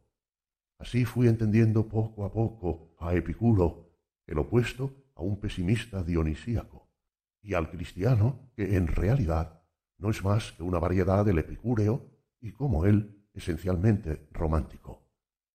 Mi vista se ejercitaba en discernir cada vez mejor para saber hacer uso de esa forma tan sumamente difícil e insidiosa de inducción que se encuentra en el origen de la mayoría de los errores, aquella que va de la obra al creador, del acto al actor, del ideal a quien tiene necesidad de él, de cualquier forma de pensamiento y de apreciación a la necesidad que la determina imperiosamente. Frente a todos los valores estéticos, me sirvo ahora de esta distinción principal. En cada caso pregunto, ¿es el hambre o es la abundancia quien se ha convertido aquí en creador? A primera vista parecería ser más aconsejable hacer una distinción de otro tipo, mucho más evidente, que consistiría en determinar si lo que se encuentra en el origen del acto creador es el deseo de estabilizarse, de eternizarse, de ser, o es, por el contrario, el deseo de destrucción, de cambio, de novedad, de futuro, de desarrollo. Pero ambas clases de deseos, consideradas con más profundidad, se muestran susceptibles de una doble interpretación, precisamente según el modo de distinción que acabo de indicar y que, a mi juicio, merece con justo título la preferencia. El deseo de destrucción, de cambio, de desarrollo, puede ser la manifestación de una fuerza abundante e impregnada de futuro. El término que yo uso para designarla es, como se sabe, dionisíaca. Pero puede ser también el odio del fracasado, del menesteroso, del desfavorecido por la fortuna, que destruye, que debe destruir, porque lo subleva y lo irrita el estado de cosas existente, e incluso toda existencia, toda forma de ser. Para entender esta pasión no hay más que mirar de cerca a nuestros anarquistas. La voluntad de eternización exige también una doble interpretación. Por un lado, puede provenir de un sentimiento de gratitud y de amor. Un arte que tenga este origen será siempre un arte apoteósico y ditirámbico, quizás en Rubens, serenamente irónico en Hafiz, claro y afable en Goethe, envolviéndolo todo en un resplandor homérico.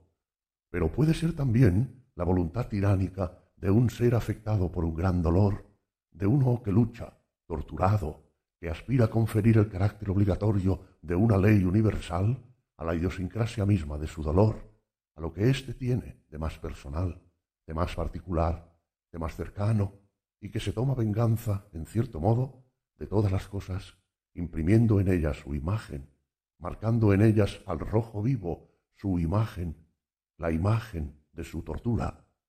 Esto es lo que constituye el pesimismo romántico en su forma más expresiva, como filosofía schopenhaueriana de la voluntad o como música wagneriana. El pesimismo romántico representa el último acontecimiento grande en el destino de nuestra cultura. La posibilidad de que exista otro pesimismo, un pesimismo clásico, es una captación y una visión que me pertenece como inseparable de mí mismo, como mi propium y mi ipsinlum, salvo que la definición de clásico suene mal en mis oídos por ser un término demasiado usado y rotundo que ha llegado a resultar irreconocible al pesimismo del futuro, pues está en camino, lo veo venir, lo llamo pesimismo dionisíaco. 371. Nosotros, los incomprensibles, nos hemos quejado alguna vez de que no nos comprenden, de que nos ignoran, de que nos confunden con otros, de que nos calumnian, de que no nos escuchan o de que apenas lo hagan. Eso es precisamente lo que nos ha tocado afrontar y lo que nos seguirá tocando por mucho tiempo. Digamos, modestamente, hasta 1901. Y eso es también nuestra distinción. No nos valoraríamos bastante a nosotros mismos si deseáramos que fuese de otro modo. No dejarnos confundir. Estamos creciendo y en nuestro cambio perpetuo nos desprendemos de las cortezas viejas. Estrenamos piel nueva cada primavera. No dejamos de ser cada vez más jóvenes, más futuros, más elevados y más fuertes. Echamos raíces cada vez con más fuerza en lo profundo, en el mal, mientras a la vez abrazamos el cielo siempre con más amor y amplitud y absorbemos su luz, cada vez más sedientos, con todas nuestras ramas y todas nuestras hojas. Crecemos como los árboles, como todo lo que vive. Difícil es comprender esto. Crecemos no sólo por un lado, sino por todas partes, no en una dirección, sino tanto hacia arriba y hacia afuera como hacia adentro y hacia abajo. Nuestra fuerza actúa a la vez en el tronco, en las ramas y en las raíces. No nos corresponde hacer algo por separado ni ser algo separado. Esto, como he dicho, es lo que nos ha tocado afrontar. Crecemos hacia lo alto, y eso debería ser nefasto para nosotros, pues habitamos cada vez más cerca del rayo. Tanto mejor, no por eso lo vamos a honrar menos, y permanece lo que no queremos compartir ni comunicar, la fatalidad de la altura, nuestra fatalidad. 372. ¿Por qué no somos idealistas? Antiguamente los filósofos temían a los sentidos. ¿No habremos olvidado demasiado ese temor? Hoy todos los filósofos, tanto los actuales como los futuros, somos sensualistas, y no en cuanto a la teoría, sino en la práctica. Aquellos, por el contrario, estimaban que los sentidos corrían el riesgo de atraerlos fuera de su mundo, del frío reino de las ideas, y de llevarlos a una isla peligrosa y más meridional, donde temían que se les derritieran sus virtudes de filósofos, igual que la nieve se derrite al sol. El requisito para filosofar antes era ponerse cera en los oídos, un verdadero filósofo no tenía entonces oídos para la vida. Como la vida es música, negaba la música de la vida. Considerar que toda música es música de sirenas constituye una superstición muy antigua del filósofo. Pero hoy tenderíamos a pensar precisamente lo contrario. lo que podría ser no menos falso. Es decir, que la educación de las ideas es peor que la de los sentidos, con toda su apariencia fría y anémica, y a pesar de esa apariencia. Estas ideas han vivido siempre de la sangre del filósofo, han vaciado siempre sus sentidos y, si se nos quiere creer, también su corazón. Filosofar consistía siempre en una especie de vampirismo. ¿No notan en tales fisonomías, como la del propio Spinoza, algo profundamente enigmático e inquietante? ¿No comprenden el espectáculo que se representa aquí, ese palidecer progresivamente, la insensibilización interpretada de un modo cada vez más idealista? ¿No adivinan que detrás se encuentra una sanguijuela oculta desde mucho tiempo que empieza atacando a los sentidos para acabar dejando sólo los huesos y el crujido que hacen estos, es decir, categorías, fórmulas, palabras? Que se me perdone, pero todo lo que ha quedado de Spinoza, de su amor intelectual a Dios, no es nada más que crujido de huesos. ¿Qué amor y qué Dios van a existir sin la menor gota de sangre? En definitiva, todo idealismo filosófico ha sido hasta ahora una especie de enfermedad, cuando no era, como en el caso de Platón, la precaución de una salud exuberante y peligrosa, el miedo al poder excesivo de los sentidos, la sabiduría de un socrático prudente. ¿Acaso los modernos estamos lo bastante sanos como para necesitar el idealismo de Platón? Y no tememos a los sentidos, por lo cual 373. La ciencia como prejuicio. De las leyes de la jerarquía surge que los científicos, por no pertenecer más que a la clase media intelectual, no deben ser admitidos para ver los grandes problemas e interrogantes propiamente dichos. Ni su valentía ni su mirada serían suficientes. Su necesidad, que es lo que los motiva a investigar, su manera de anticipar y de desear interiormente que las cosas estén constituidas de determinada manera. Su miedo y su esperanza se tranquilizan y se conforman muy rápido, lo que, por ejemplo, entusiasma de algún modo a ese pedante inglés llamado Herbert Spencer y lo impulsa a poner un límite a su esperanza y un horizonte a lo deseable, esa reconciliación final entre el egoísmo y el altruismo que lo hace conjeturar, es precisamente algo que a nosotros nos asquea. Una humanidad con esas perspectivas spencermanas como fines últimos nos parecería digna de desprecio, digna de ser aniquilada.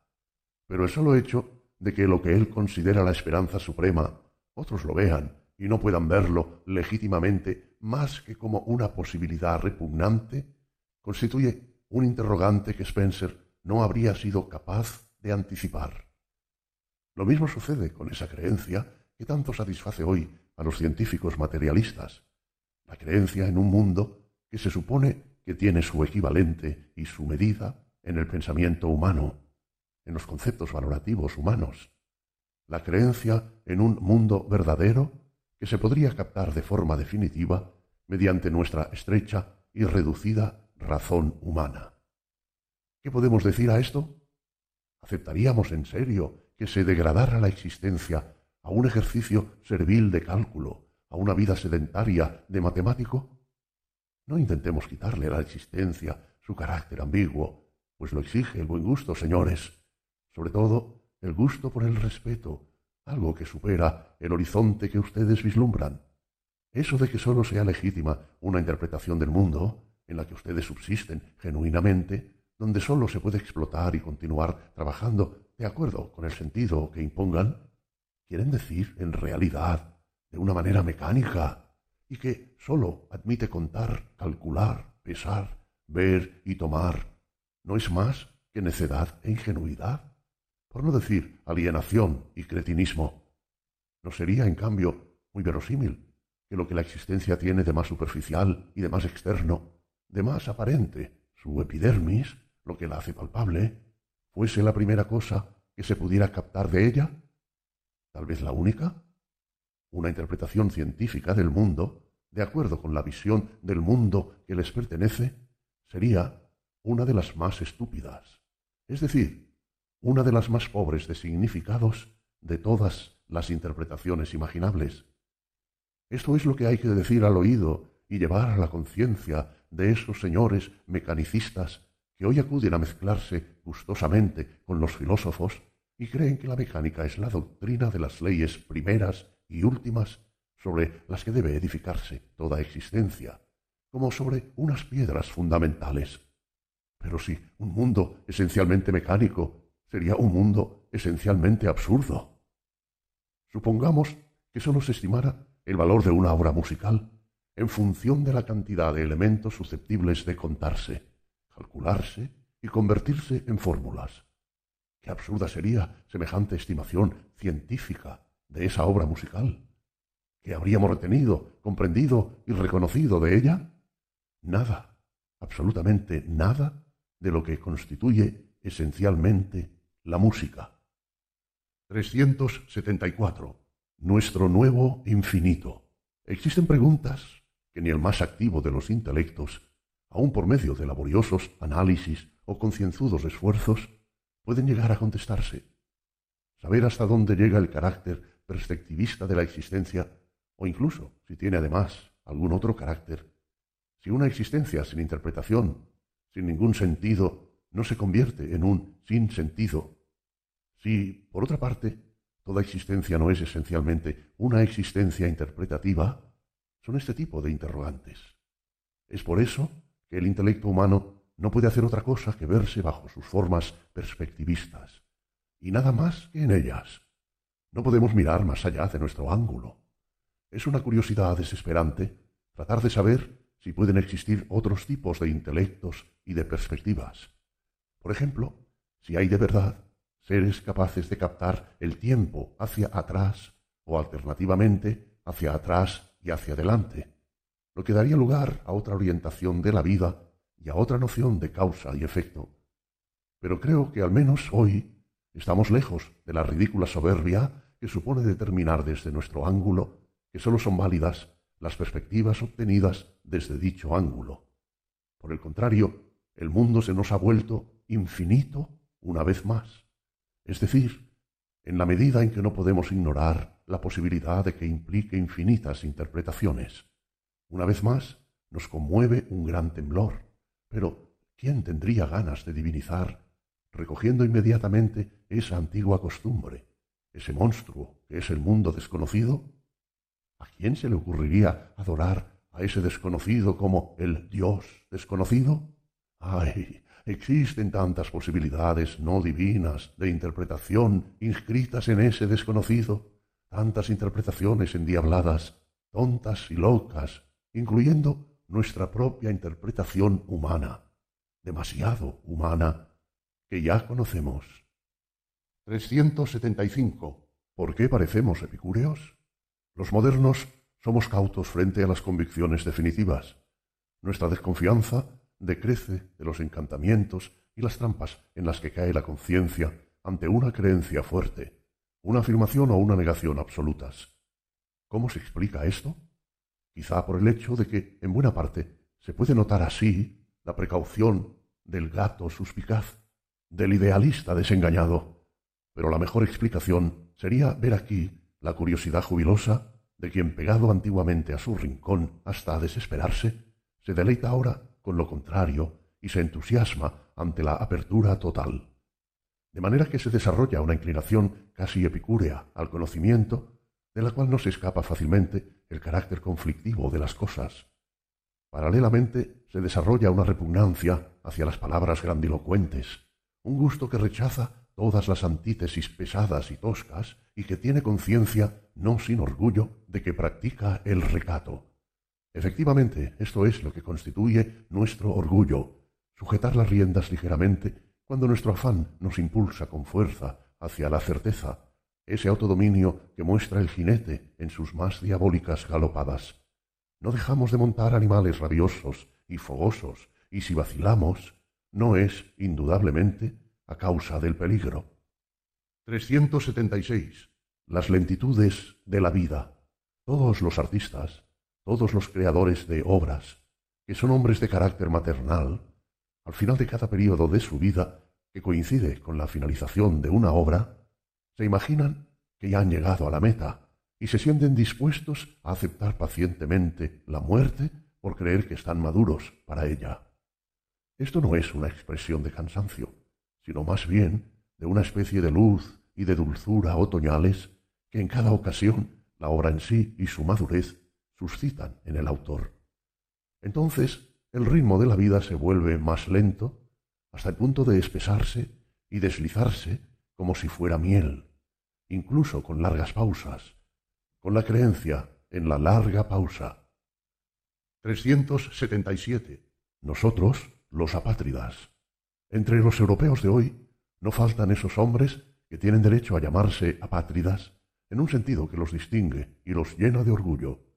Que a ellos en especial les sean encomendadas expresamente mi sabiduría secreta y mi gaya ciencia, porque su suerte es dura, su esperanza incierta, cuesta muchísimo idear algo que los consuele. Nosotros, hijos del futuro, ¿cómo íbamos a sentirnos en nuestro hogar, en un presente como este? Nos desagrada todo ideal en virtud del cual uno de nosotros pudiera no sentirse demasiado fuera de su tierra, incluso en este periodo transitorio, frágil y quebradizo. Pero en cuanto a las realidades de dicho periodo, no creemos que sean duraderas. La capa de hielo que hoy se mantiene aún se ha hecho ya muy delgada. Sopla el viento del deshielo y nosotros, los apátridas, somos algo que rompe el hielo y otras realidades demasiado endebles. Nosotros no conservamos nada.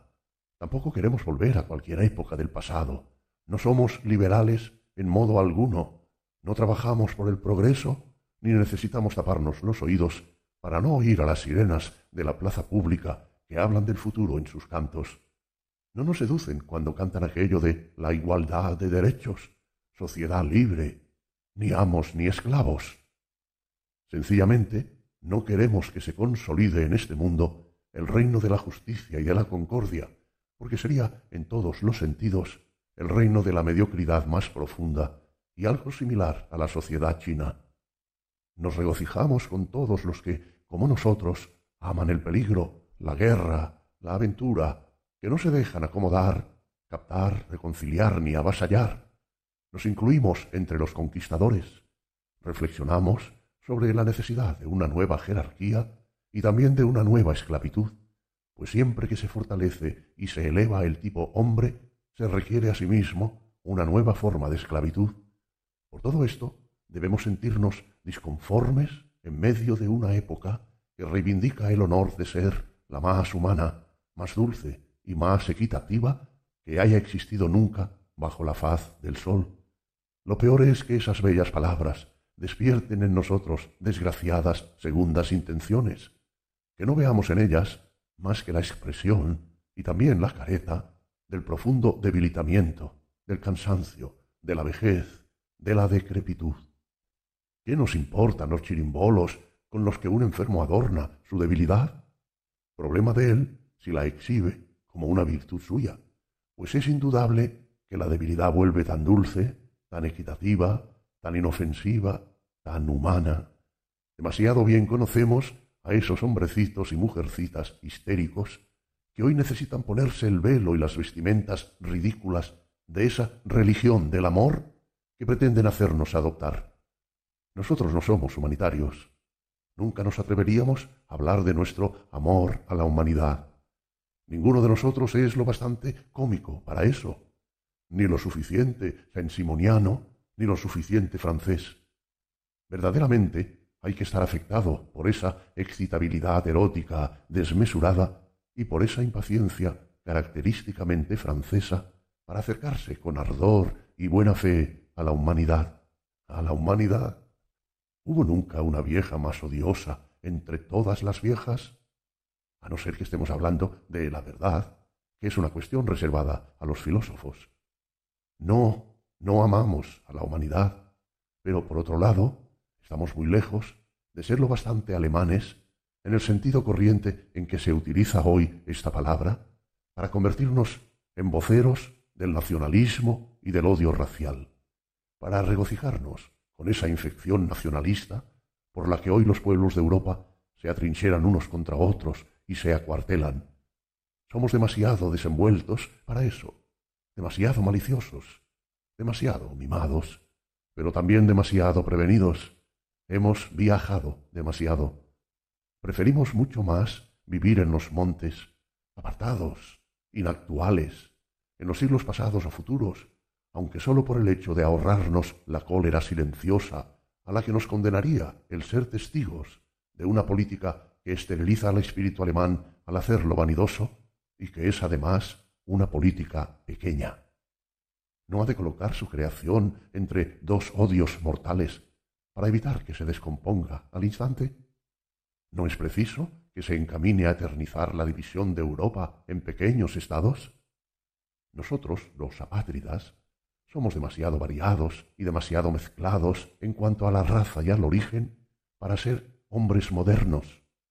Y por consiguiente, nos sentimos poco inclinados a tomar parte en este exceso y en este engaño que es la autoidolatría racial, hoy se exhibe en Alemania como distintivo de las virtudes alemanas, ya que tratándose de un pueblo con sentido histórico, resulta doblemente falsa e inconveniente.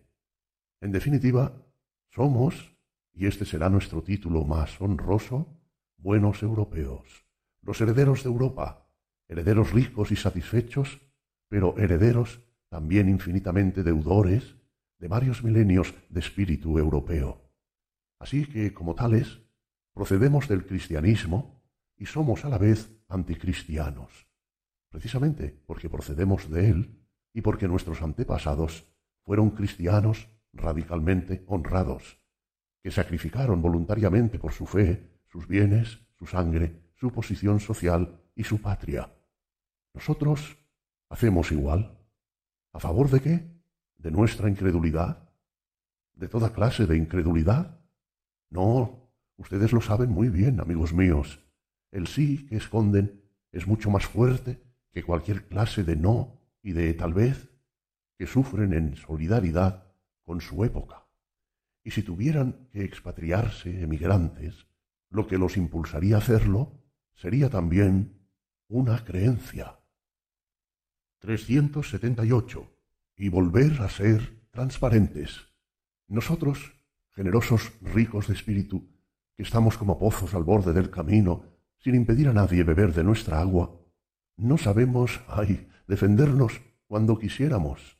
No podemos impedir de ningún modo que nos enturbien y nos oscurezcan, que la época en que vivimos arroje en nosotros lo que tiene de más actual que sus sucios pájaros nos lancen sus inmundicias, los muchachos sus baratijas y los caminantes agotados que descansan a nuestro lado sus miserias pequeñas y grandes. Pero haremos lo que hemos hecho siempre, absorber en nuestras profundidades lo que nos arrojan pues somos profundos, no lo olvidemos, y volver a ser transparentes. 379. Intermedio del loco. Quien ha escrito este libro no es un misántropo. Odiar a los hombres es algo que actualmente se paga caro. Para odiar como se odiaba antiguamente a los hombres, a la manera de Timón, sin límites, de todo corazón, con todo el amor del odio, habría que poder renunciar al desprecio. Y una enormidad de un goce sutil, de paciencia, incluso de bondad, le debemos precisamente a nuestro desprecio. De este modo, somos además los elegidos de Dios. El desprecio sutil constituye nuestro gusto y nuestro privilegio, nuestro arte, nuestra virtud quizás, para nosotros, los más modernos de los modernos. El odio, en cambio, iguala, pone frente a frente. En el odio hay honor, en el odio hay miedo, una gran parte de miedo. Pero nosotros que no tenemos miedo, nosotros, los más espirituales de este siglo, conocemos las ventajas que reporta poder vivir sin miedo frente a esta época como los más espirituales. Es muy difícil que nos decapiten, nos encarcelen o nos destierren. Ni siquiera prohibirán ni quemarán nuestros libros.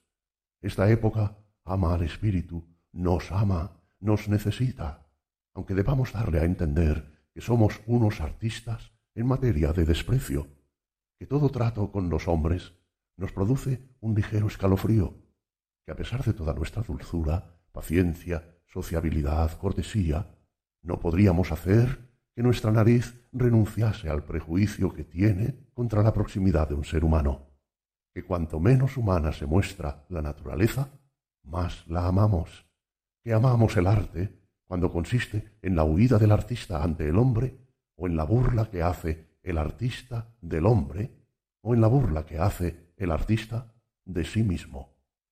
380. Habla el caminante. Para apreciar desde lejos nuestra moral europea, para compararla con otras morales pasadas o futuras, hay que hacer como el caminante que trata de captar la altura de las torres de una ciudad.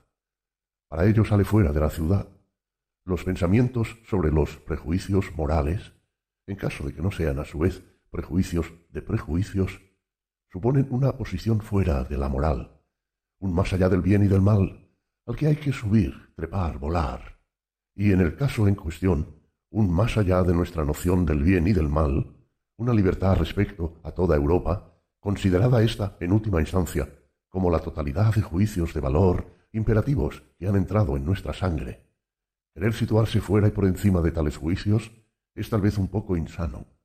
La exigencia de un debes, singular e irracional, pues quienes buscamos el conocimiento tenemos también nuestra idiosincrasia de la voluntad no libre.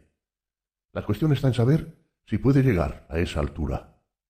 Esto puede depender de numerosas condiciones. Lo esencial es saber en qué medida somos livianos o pesados, es decir, es el problema de nuestro peso específico.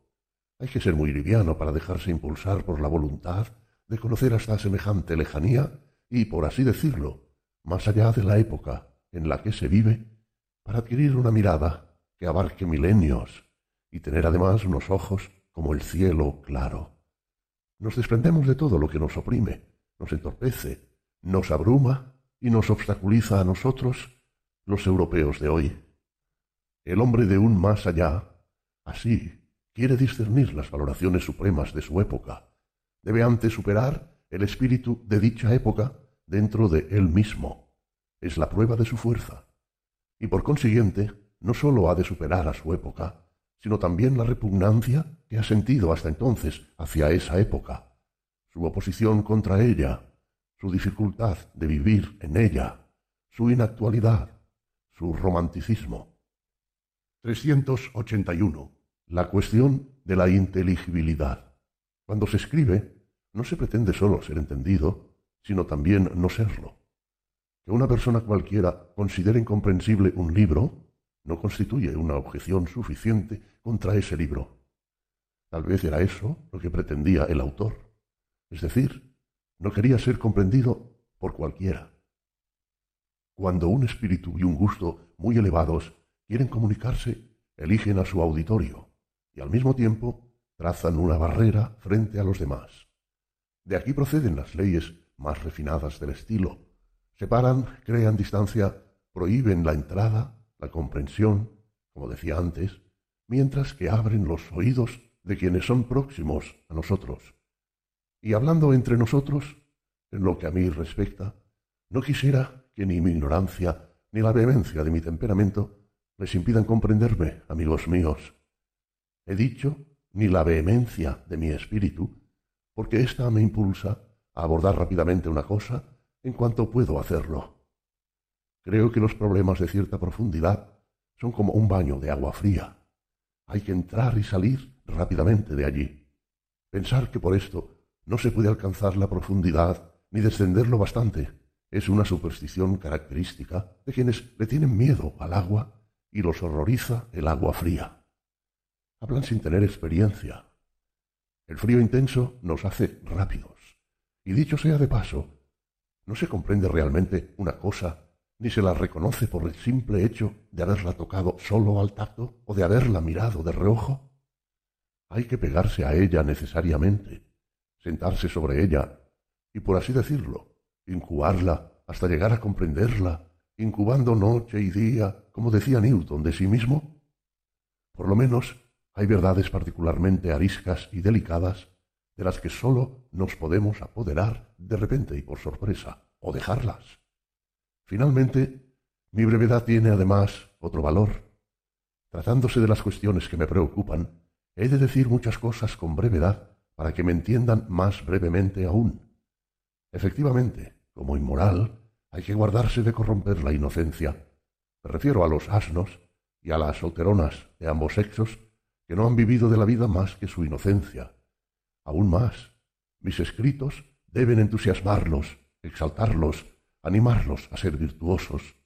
No hay en la tierra un espectáculo más divertido que el de los viejos asnos entusiastas y el de las solteronas excitadas por los dulces sentimientos de la virtud. Esto lo he visto yo. Así habló Zaratustra. Dicho esto, sobre mi intención de ser breve, me preocupa más mi ignorancia, que de ningún modo se me oculta. Hay momentos en que esto me avergüenza, aunque también hay otros en que me avergüenzo de esa vergüenza. Tal vez estemos hoy los filósofos mal dispuestos para el saber. La ciencia se desarrolla, los más sabios de nosotros están a punto de descubrir que saben demasiado poco, aunque sería peor que ocurriera lo contrario, o sea que supiéramos demasiado.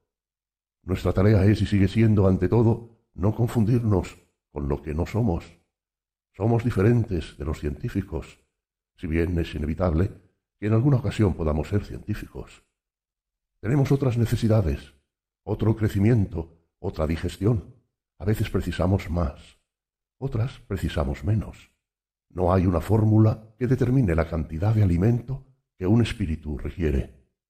Pero si le gusta ser independiente, ir y venir a toda prisa, viajar, entregarse quizá a aventuras para las que sólo son aptos los espíritus más alertas, preferirá vivir libre con una comida frugal a vivir dependiente y con la panza llena. Un bailarín no aspira a que su alimento le proporcione grasas, sino vigor y la máxima agilidad. Y yo no sabría decir qué más podría desear el espíritu de un filósofo que llegar a ser un buen bailarín. La danza es, efectivamente, su ideal, también su arte, y por último, su única religiosidad, su culto divino. 382. La gran salud.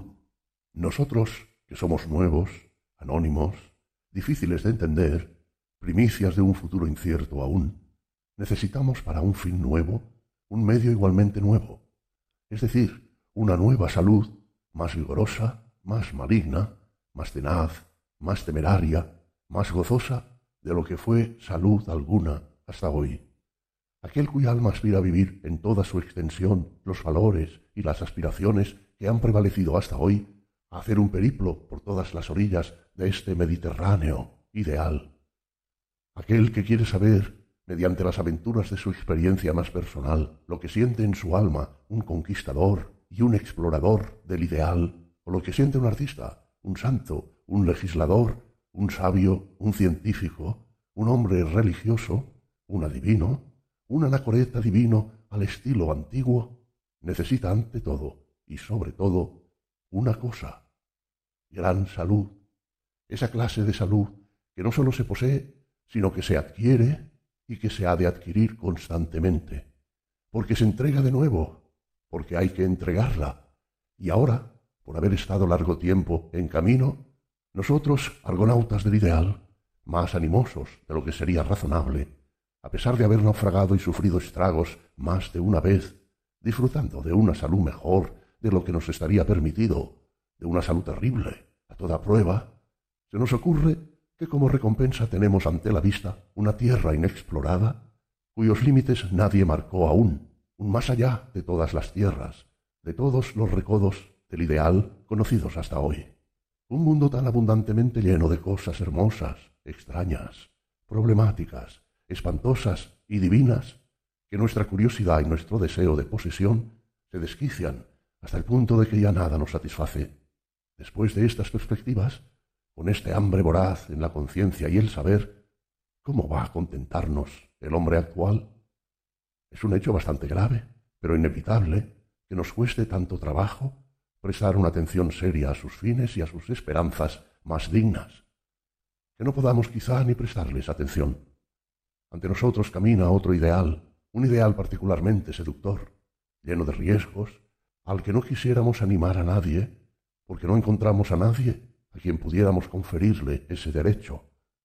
el ideal de un espíritu que de manera ingenua, es decir, involuntariamente, y en virtud de una cierta abundancia y de un poder exuberante, se burla de todo lo que hasta hoy se consideraba sagrado, bueno, intangible, divino, para quien las cosas supremas en las que el pueblo basa con justo título sus criterios de valor no significarían más que peligro, decadencia, rebajamiento o por lo menos descanso, ceguera y a veces olvido de uno mismo, el ideal de un bienestar y de una benevolencia que siendo sobrehumano parecerá muy a menudo inhumano, por ejemplo, cuando se lo compare con todo lo que se ha tenido por serio hasta ahora en la tierra, con toda clase de solemnidad en los gestos, las palabras, el tono, la mirada, la moral, pues resultará la parodia más personificada y más involuntaria de todo esto, ideal a partir del cual, pese a todo, se anunciaría quizá lo real y grandemente serio,